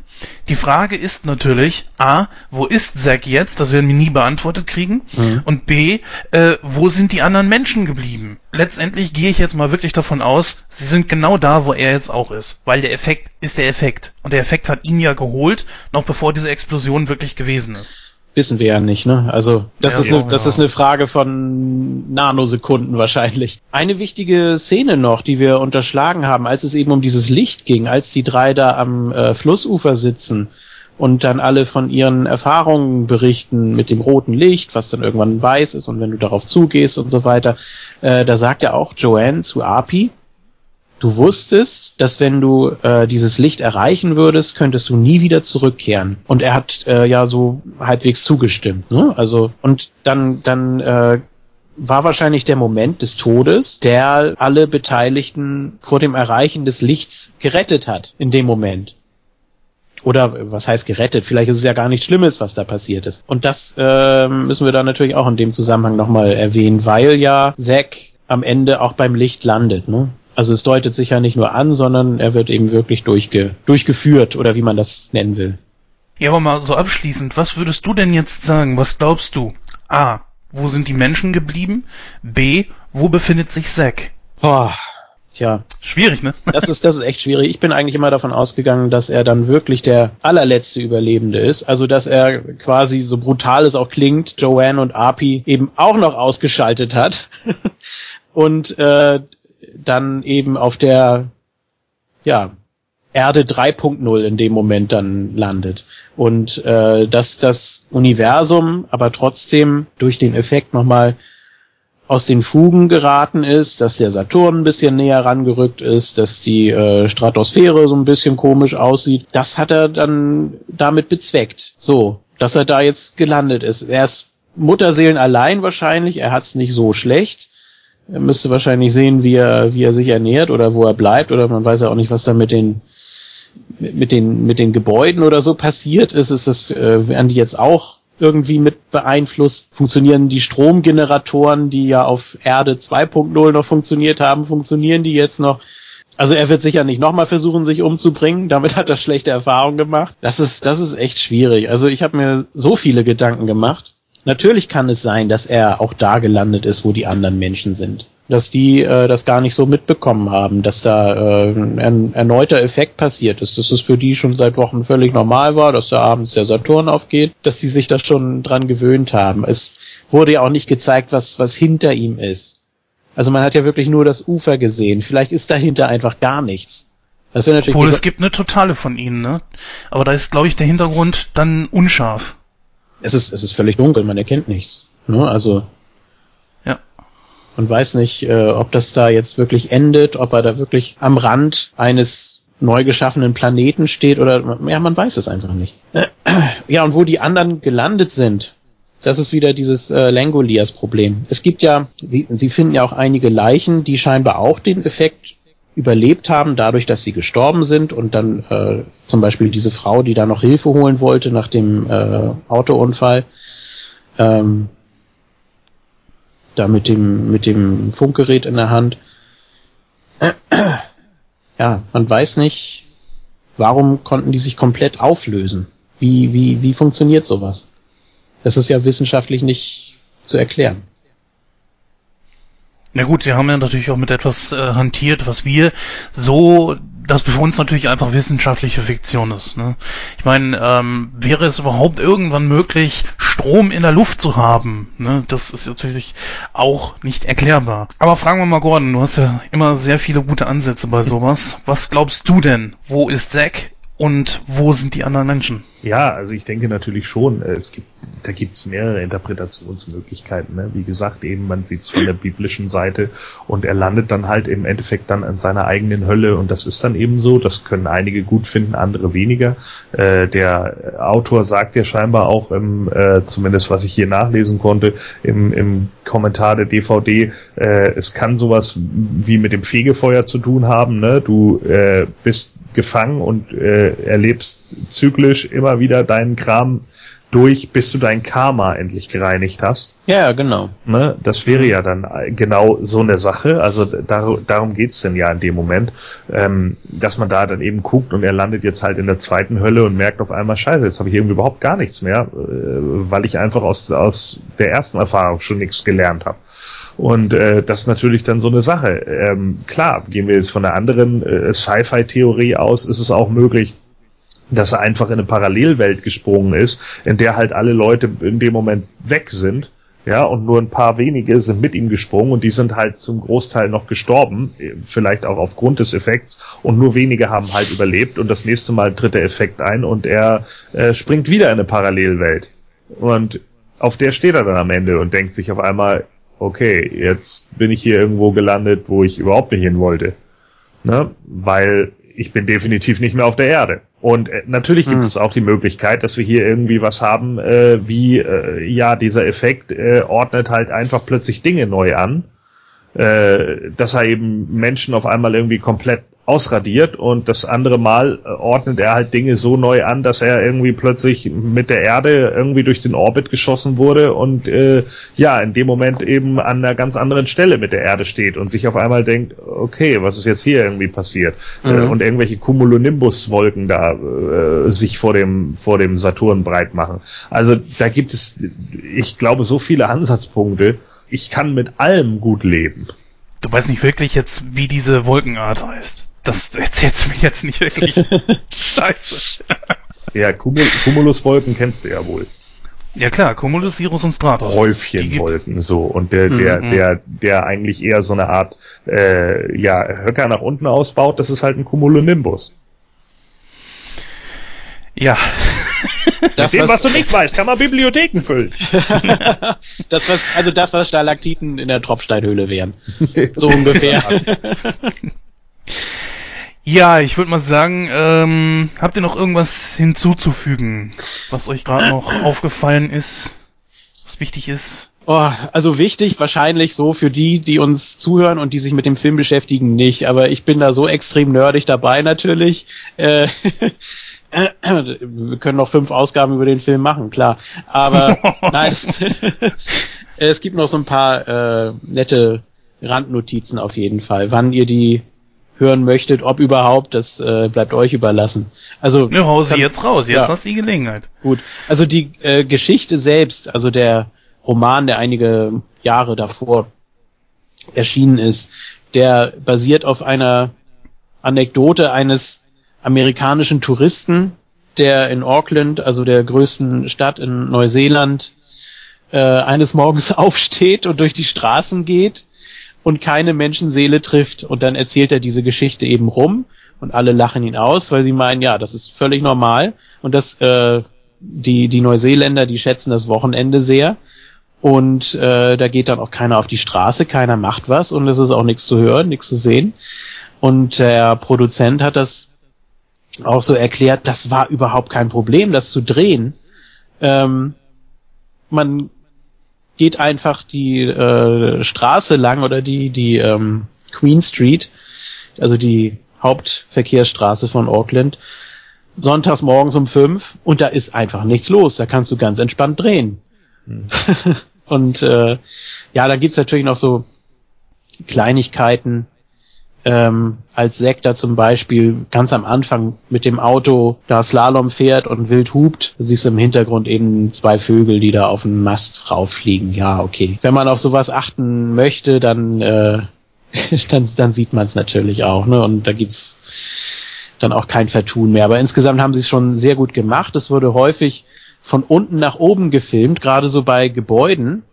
Ähm, damit man eben nicht unten die Menschen langgehen sieht und so weiter und auch überhaupt sonst nichts vom Set natürlich. Äh, äh, ja. Und das sind so die, die Tricks gewesen daran. Also war jetzt nicht so aufwendig vielleicht. Naja gut, das mit den Vögeln. Ich meine, es gibt ja auch Fische. Noch. Ja, ja gut, aber die waren. Wie sieht sich das? Aber die, die Fische war, äh, die, nicht die Fische, die Vögel waren ja, äh, die waren ja schon älter. Also die, die konnten ja ohne Probleme da langfliegen und das war ja wirklich unmittelbar nach dem Effekt. Und mit den Fischen, das wurde ja so erklärt, dass äh, die Eier vor dem Effekt gelegt wurden, äh, beziehungsweise der, der, der Samen irgendwie äh, vor dem Effekt abgesondert wurde, dann passierte der Effekt, dann wurden die Fischeier äh, befruchtet und dann sind die Fische eben geschlüpft. Äh, es ist biologisch völliger Humbug, aber das, äh, so wurde das ja erklärt, aber bei den zwei Vögeln da ganz am Anfang, da passt das glaube ich nicht so ganz. Ja gut, vielleicht hat es besondere Arten von Vögeln. Ja, ich weiß auch nicht, das ist ein Science-Fiction-Film, man kann Ja, ja so nee, viel muss man- erklären. Muss man nicht so drauf achten. Also ich habe auch jetzt erst gelesen, ähm, die Szene, als er da in der Kirche sitzt und, und laut schreit, da sieht man äh, draußen ein Auto vorbeifahren. Aber da musst du wirklich so genau hingucken. da musst du dir wirklich Frame für Frame äh, vornehmen. Ähm, also von daher, handwerklich ist das schon top eigentlich. Ja, einige Leute haben aber auch immer zu viel Zeit. Ja, das ist echt ein Problem. Die machen sich jeden Film damit kaputt, ne? Ja, so Leute, die mit völligen unnützen Nerdwissen. Hm, ja. ja. Nein, wenn man einen Film wirklich mag und gerade wenn der äh, nicht so bekannt ist einfach, dann versucht man sich natürlich alles Mögliche da anzulesen und anzugucken und so weiter. Man will dann alles darüber erfahren und es gibt eben nicht so viel, ne? Und deswegen bleibt das eben besonders hängen. Gibt sicher noch einige Szenen, die man erwähnen könnte, aber wo ich auch vorher drüber nachgedacht habe, das äh, könnte man vielleicht noch erwähnen, aber dann ist es auch nicht so prägnant gewesen für den Film. Ja, ich hatte es ja vorhin schon angesprochen am Anfang. Der Vergleich mit I Am Legend ist ja jetzt nicht unbedingt von der Hand zu weisen. Würdet ihr sagen, man kann diese beiden Filme schon irgendwo auf einem gewissen Level miteinander vergleichen, wenn man jetzt mal von den Zombies und so weiter absieht? Oder würdet ihr sagen, bis auf das äh, ein Mann allein auf der Welt ist, scheinbar ist da nicht viel zu finden? Äh, ich glaube, das ist auch wirklich die einzige Parallele oder ja, ich weiß nicht, ich habe mich sehr auf I Am Legend damals gefreut, weil ich eben so ein großer Quiet Earth Fan war, war dann auch entsprechend enttäuscht, weil das für mich einfach nicht so zusammenpasst. Das Thema ist nicht neu, das ist klar, es gibt einige Verfilmungen, die äh, in die richtige, äh, in die, in diese Richtung gehen, die ich teilweise auch noch nicht gesehen habe. Also äh, der Omega-Mann muss ich mir auf jeden Fall nochmal angucken. Äh, dann gibt es einen Film mit Harry Belafonte, The World, The Flash and the Devil von 59. Äh, da hat man äh, das Ganze also auf die USA so übertragen und auch so entsprechend äh, umgesetzt. Das ist, glaube ich, ganz interessant. Also der Trailer ist sehr vielversprechend. Ja, I Am da geht es, da- vielleicht noch kurz zur Ja. Ergänzung. Gerade bei dem, ähm, bei dem geht es natürlich auch äh, sehr darum, dass äh, ja dieser Konflikt des weißen und des schwarzen Mannes da irgendwie um eine Frau ausgetragen werden. Äh, der, der Regisseur von dem Film war ja selbst Schwarzer und das passt halt einfach in die Zeit der 50er, ne, wo halt so die, äh, die filmische Rehabilitation der Schwarzen halt stattgefunden hat und äh, ich glaube, das wird da auch sehr behandelt. ja, auch so Last Man on Earth und sowas natürlich. Also, wie gesagt, das Thema ist nicht neu. Also von Ja. I Am Legend war ich wirklich enttäuscht. Also, vielleicht war ich auch mit zu vielen Erwartungen dran. Aber ich habe ihn nur einmal gesehen und das reicht mir auch. Ich würde gleich gerne noch einen Vergleich hinterher schieben, was so die, ähm, was so die Atmosphäre angeht. Also die ersten Minuten von 28 Days Later fand ich auch extrem beeindruckend, weil ähm, man es geschafft hat, ja, durch nichts, buchstäblich nichts, eine unglaublich packende Atmosphäre zu schaffen. Und äh, das hat hier ja auch sehr gut funktioniert. Ja, würde ich sagen, bewerten wir den Film jetzt noch abschließend und äh, dann haben wir auch eine echt lange Diskussion hinter uns. Also Ja, sollte, Gordon, ich nichts, sollte ich nichts mehr zu I Am Legend Ach sagen. so, wolltest du noch? ja, okay. Nee, dann mach ich. Ja, also ich weiß halt auch nicht so genau, ob man den wirklich mit I Am Legend vergleichen kann. Weder mit dem Film noch mit dem Buch. Äh, denn da basiert es ja eher darauf, dass es eine, eine andere Welt sozusagen gibt, ja, die, die, äh, die ja trotzdem noch existiert. Hier geht es ja tatsächlich wahrscheinlich eher um den Vergleich mit dem Omega-Mann oder eben Last Woman on Earth, dass es nur noch drei Menschen gibt oder wie auch immer.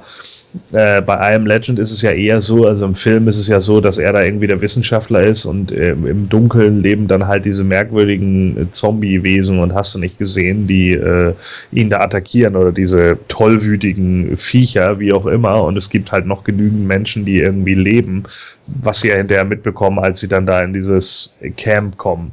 Im Buch ist es ja im Endeffekt so, dass er am Schluss herausfindet, Vorsicht, Spoiler, wer das Buch noch lesen will, ja, äh, da findet er ja am Ende heraus, dass er gar nicht äh, der Wissenschaftler ist, beziehungsweise der Gute, sondern er ist der Vampir und deswegen haben alle Schiss vor ihm.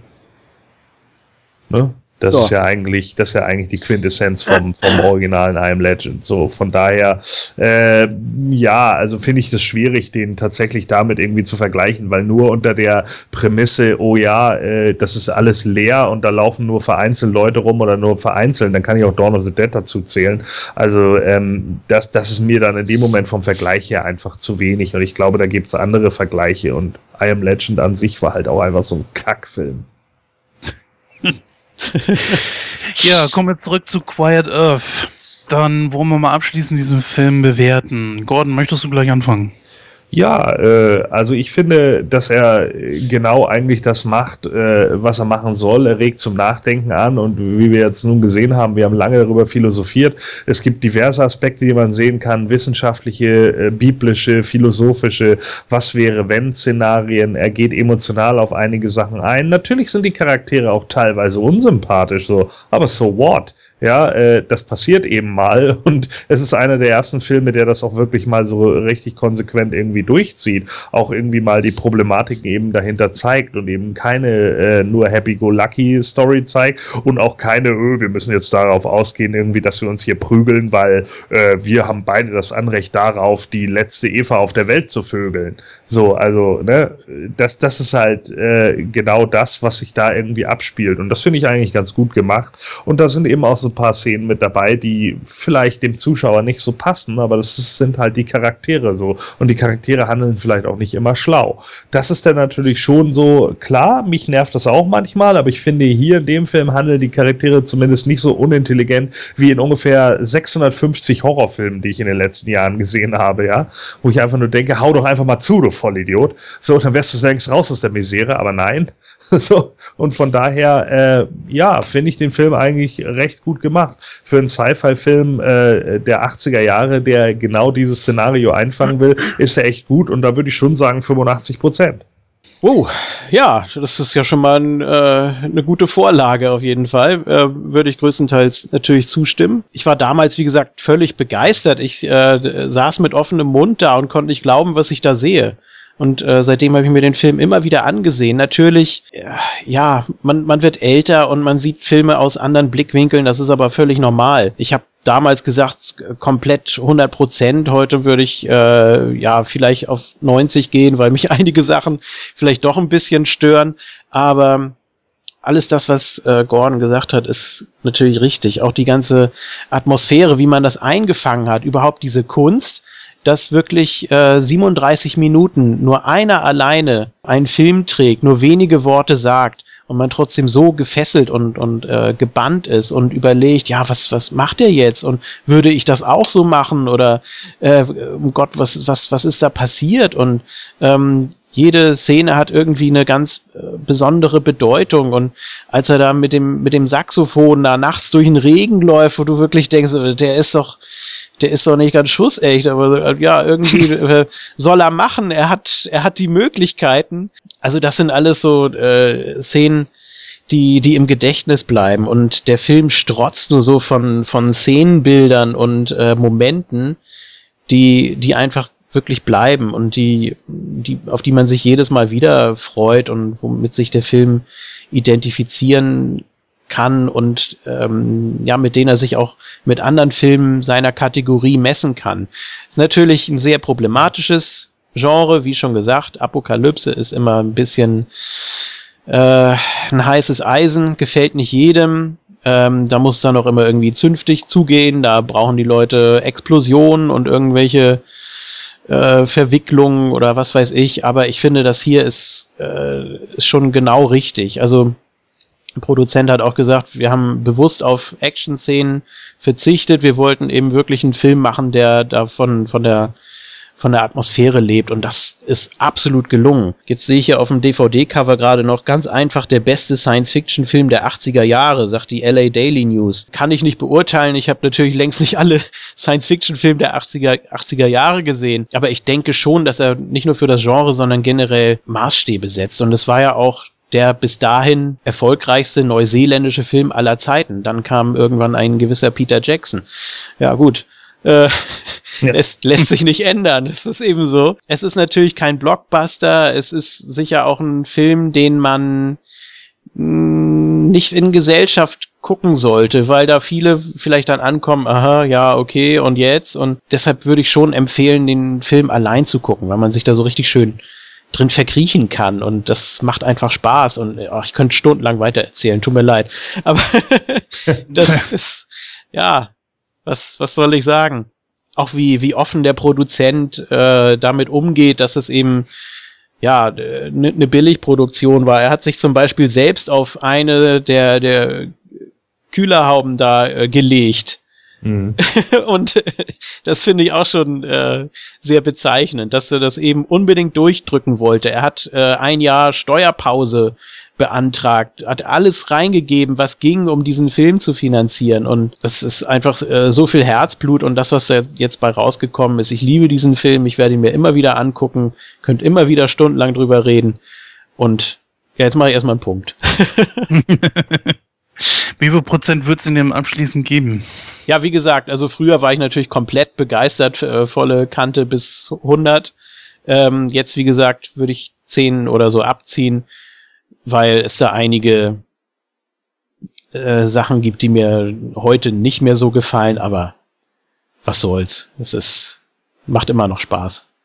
Ja, das stimmt. Also der Film macht definitiv Spaß. Es ist ein sehr, sehr interessantes Thema, auch aus dieser Sichtweise. Dann natürlich dieser ganze philosophische Aspekt. Äh, ich finde es äh, Fluch und Segen zugleich, dass man das Ende so sehr interpretieren kann, weil man auch zu sehr im Dunkeln gelassen wird. Auf der anderen Seite wiederum ist natürlich der eigenen Interpretation Tür und Tor geöffnet. Wie gesagt, das kann man positiv oder negativ sehen. Der Film zieht ein bisschen runter, weil die Charaktere ein bisschen merkwürdig agieren. Sie sind die Letzten auf der Welt, aber trotzdem versuchen sich gegenseitig irgendwie jedes Mal von der Straße zu schubsen.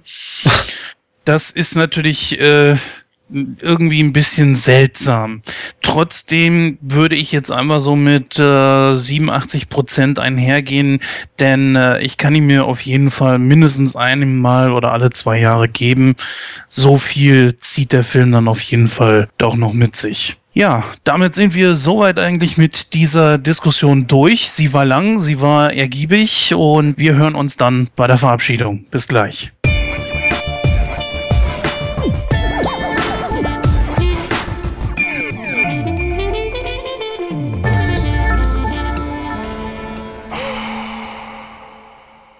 Ja, liebe Zuhörer, das war die 53. Ausgabe dieses Podcastes. Das nächste Mal dürfte auch Christoph wieder mit an Bord sein. Wir hatten allerdings einen sehr, eine sehr, sehr gute Vertretung heute mit Julian äh, alias JFK vom Moon Talk.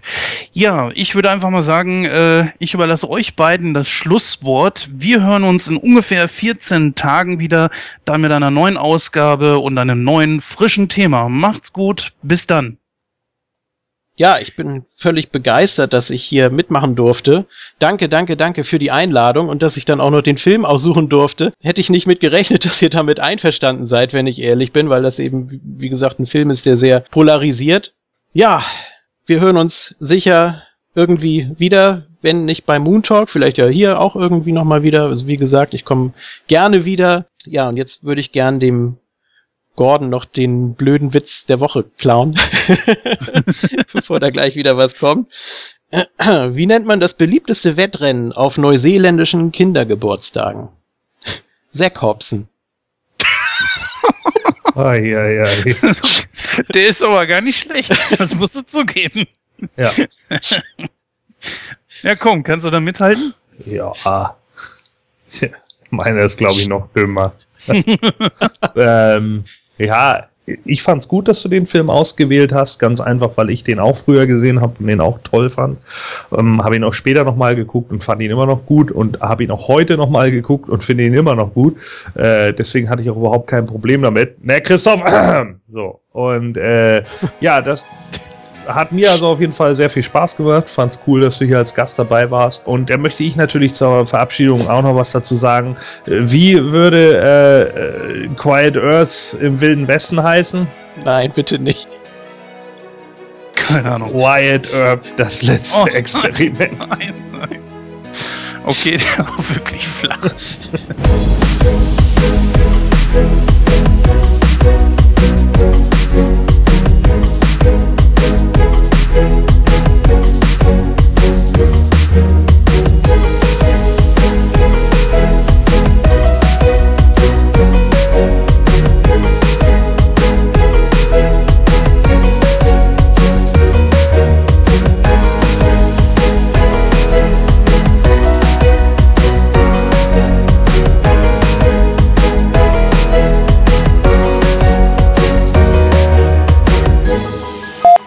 wenn ich mein verdammtes Skript wiederfinde. äh, da. Gordon, wie sieht's denn bei dir aus? Äh, Wann hast du das erste Mal diesen Film gesehen? Ja, Gordon zelebriert den Film. So, ja, Gordon? Gut, dass Mikro nicht an hatte. Äh, entdeckt mit dem, mit dem Tablett auf der Decke. Auf der Decke. Pardon.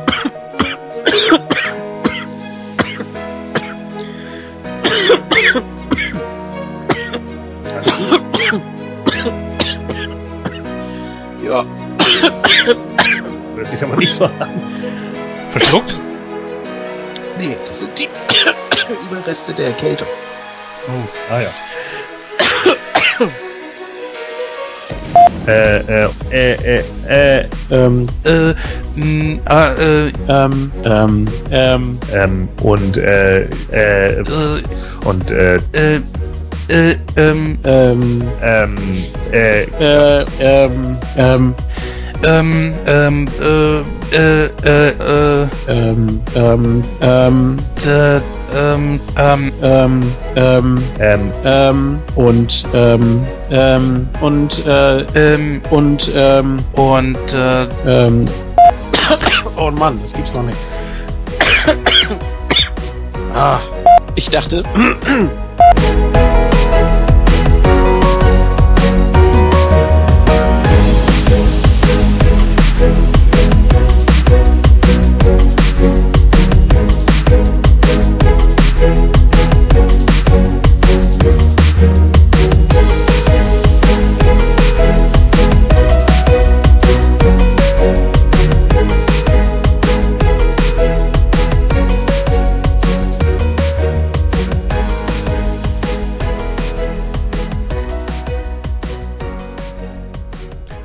So, Jungs, dann wären wir wohl fertig. Hallo? Äh, hallo? Hallo? Jungs? Wo seid ihr denn? Tja, so viel zu Quiet Earth, Freunde.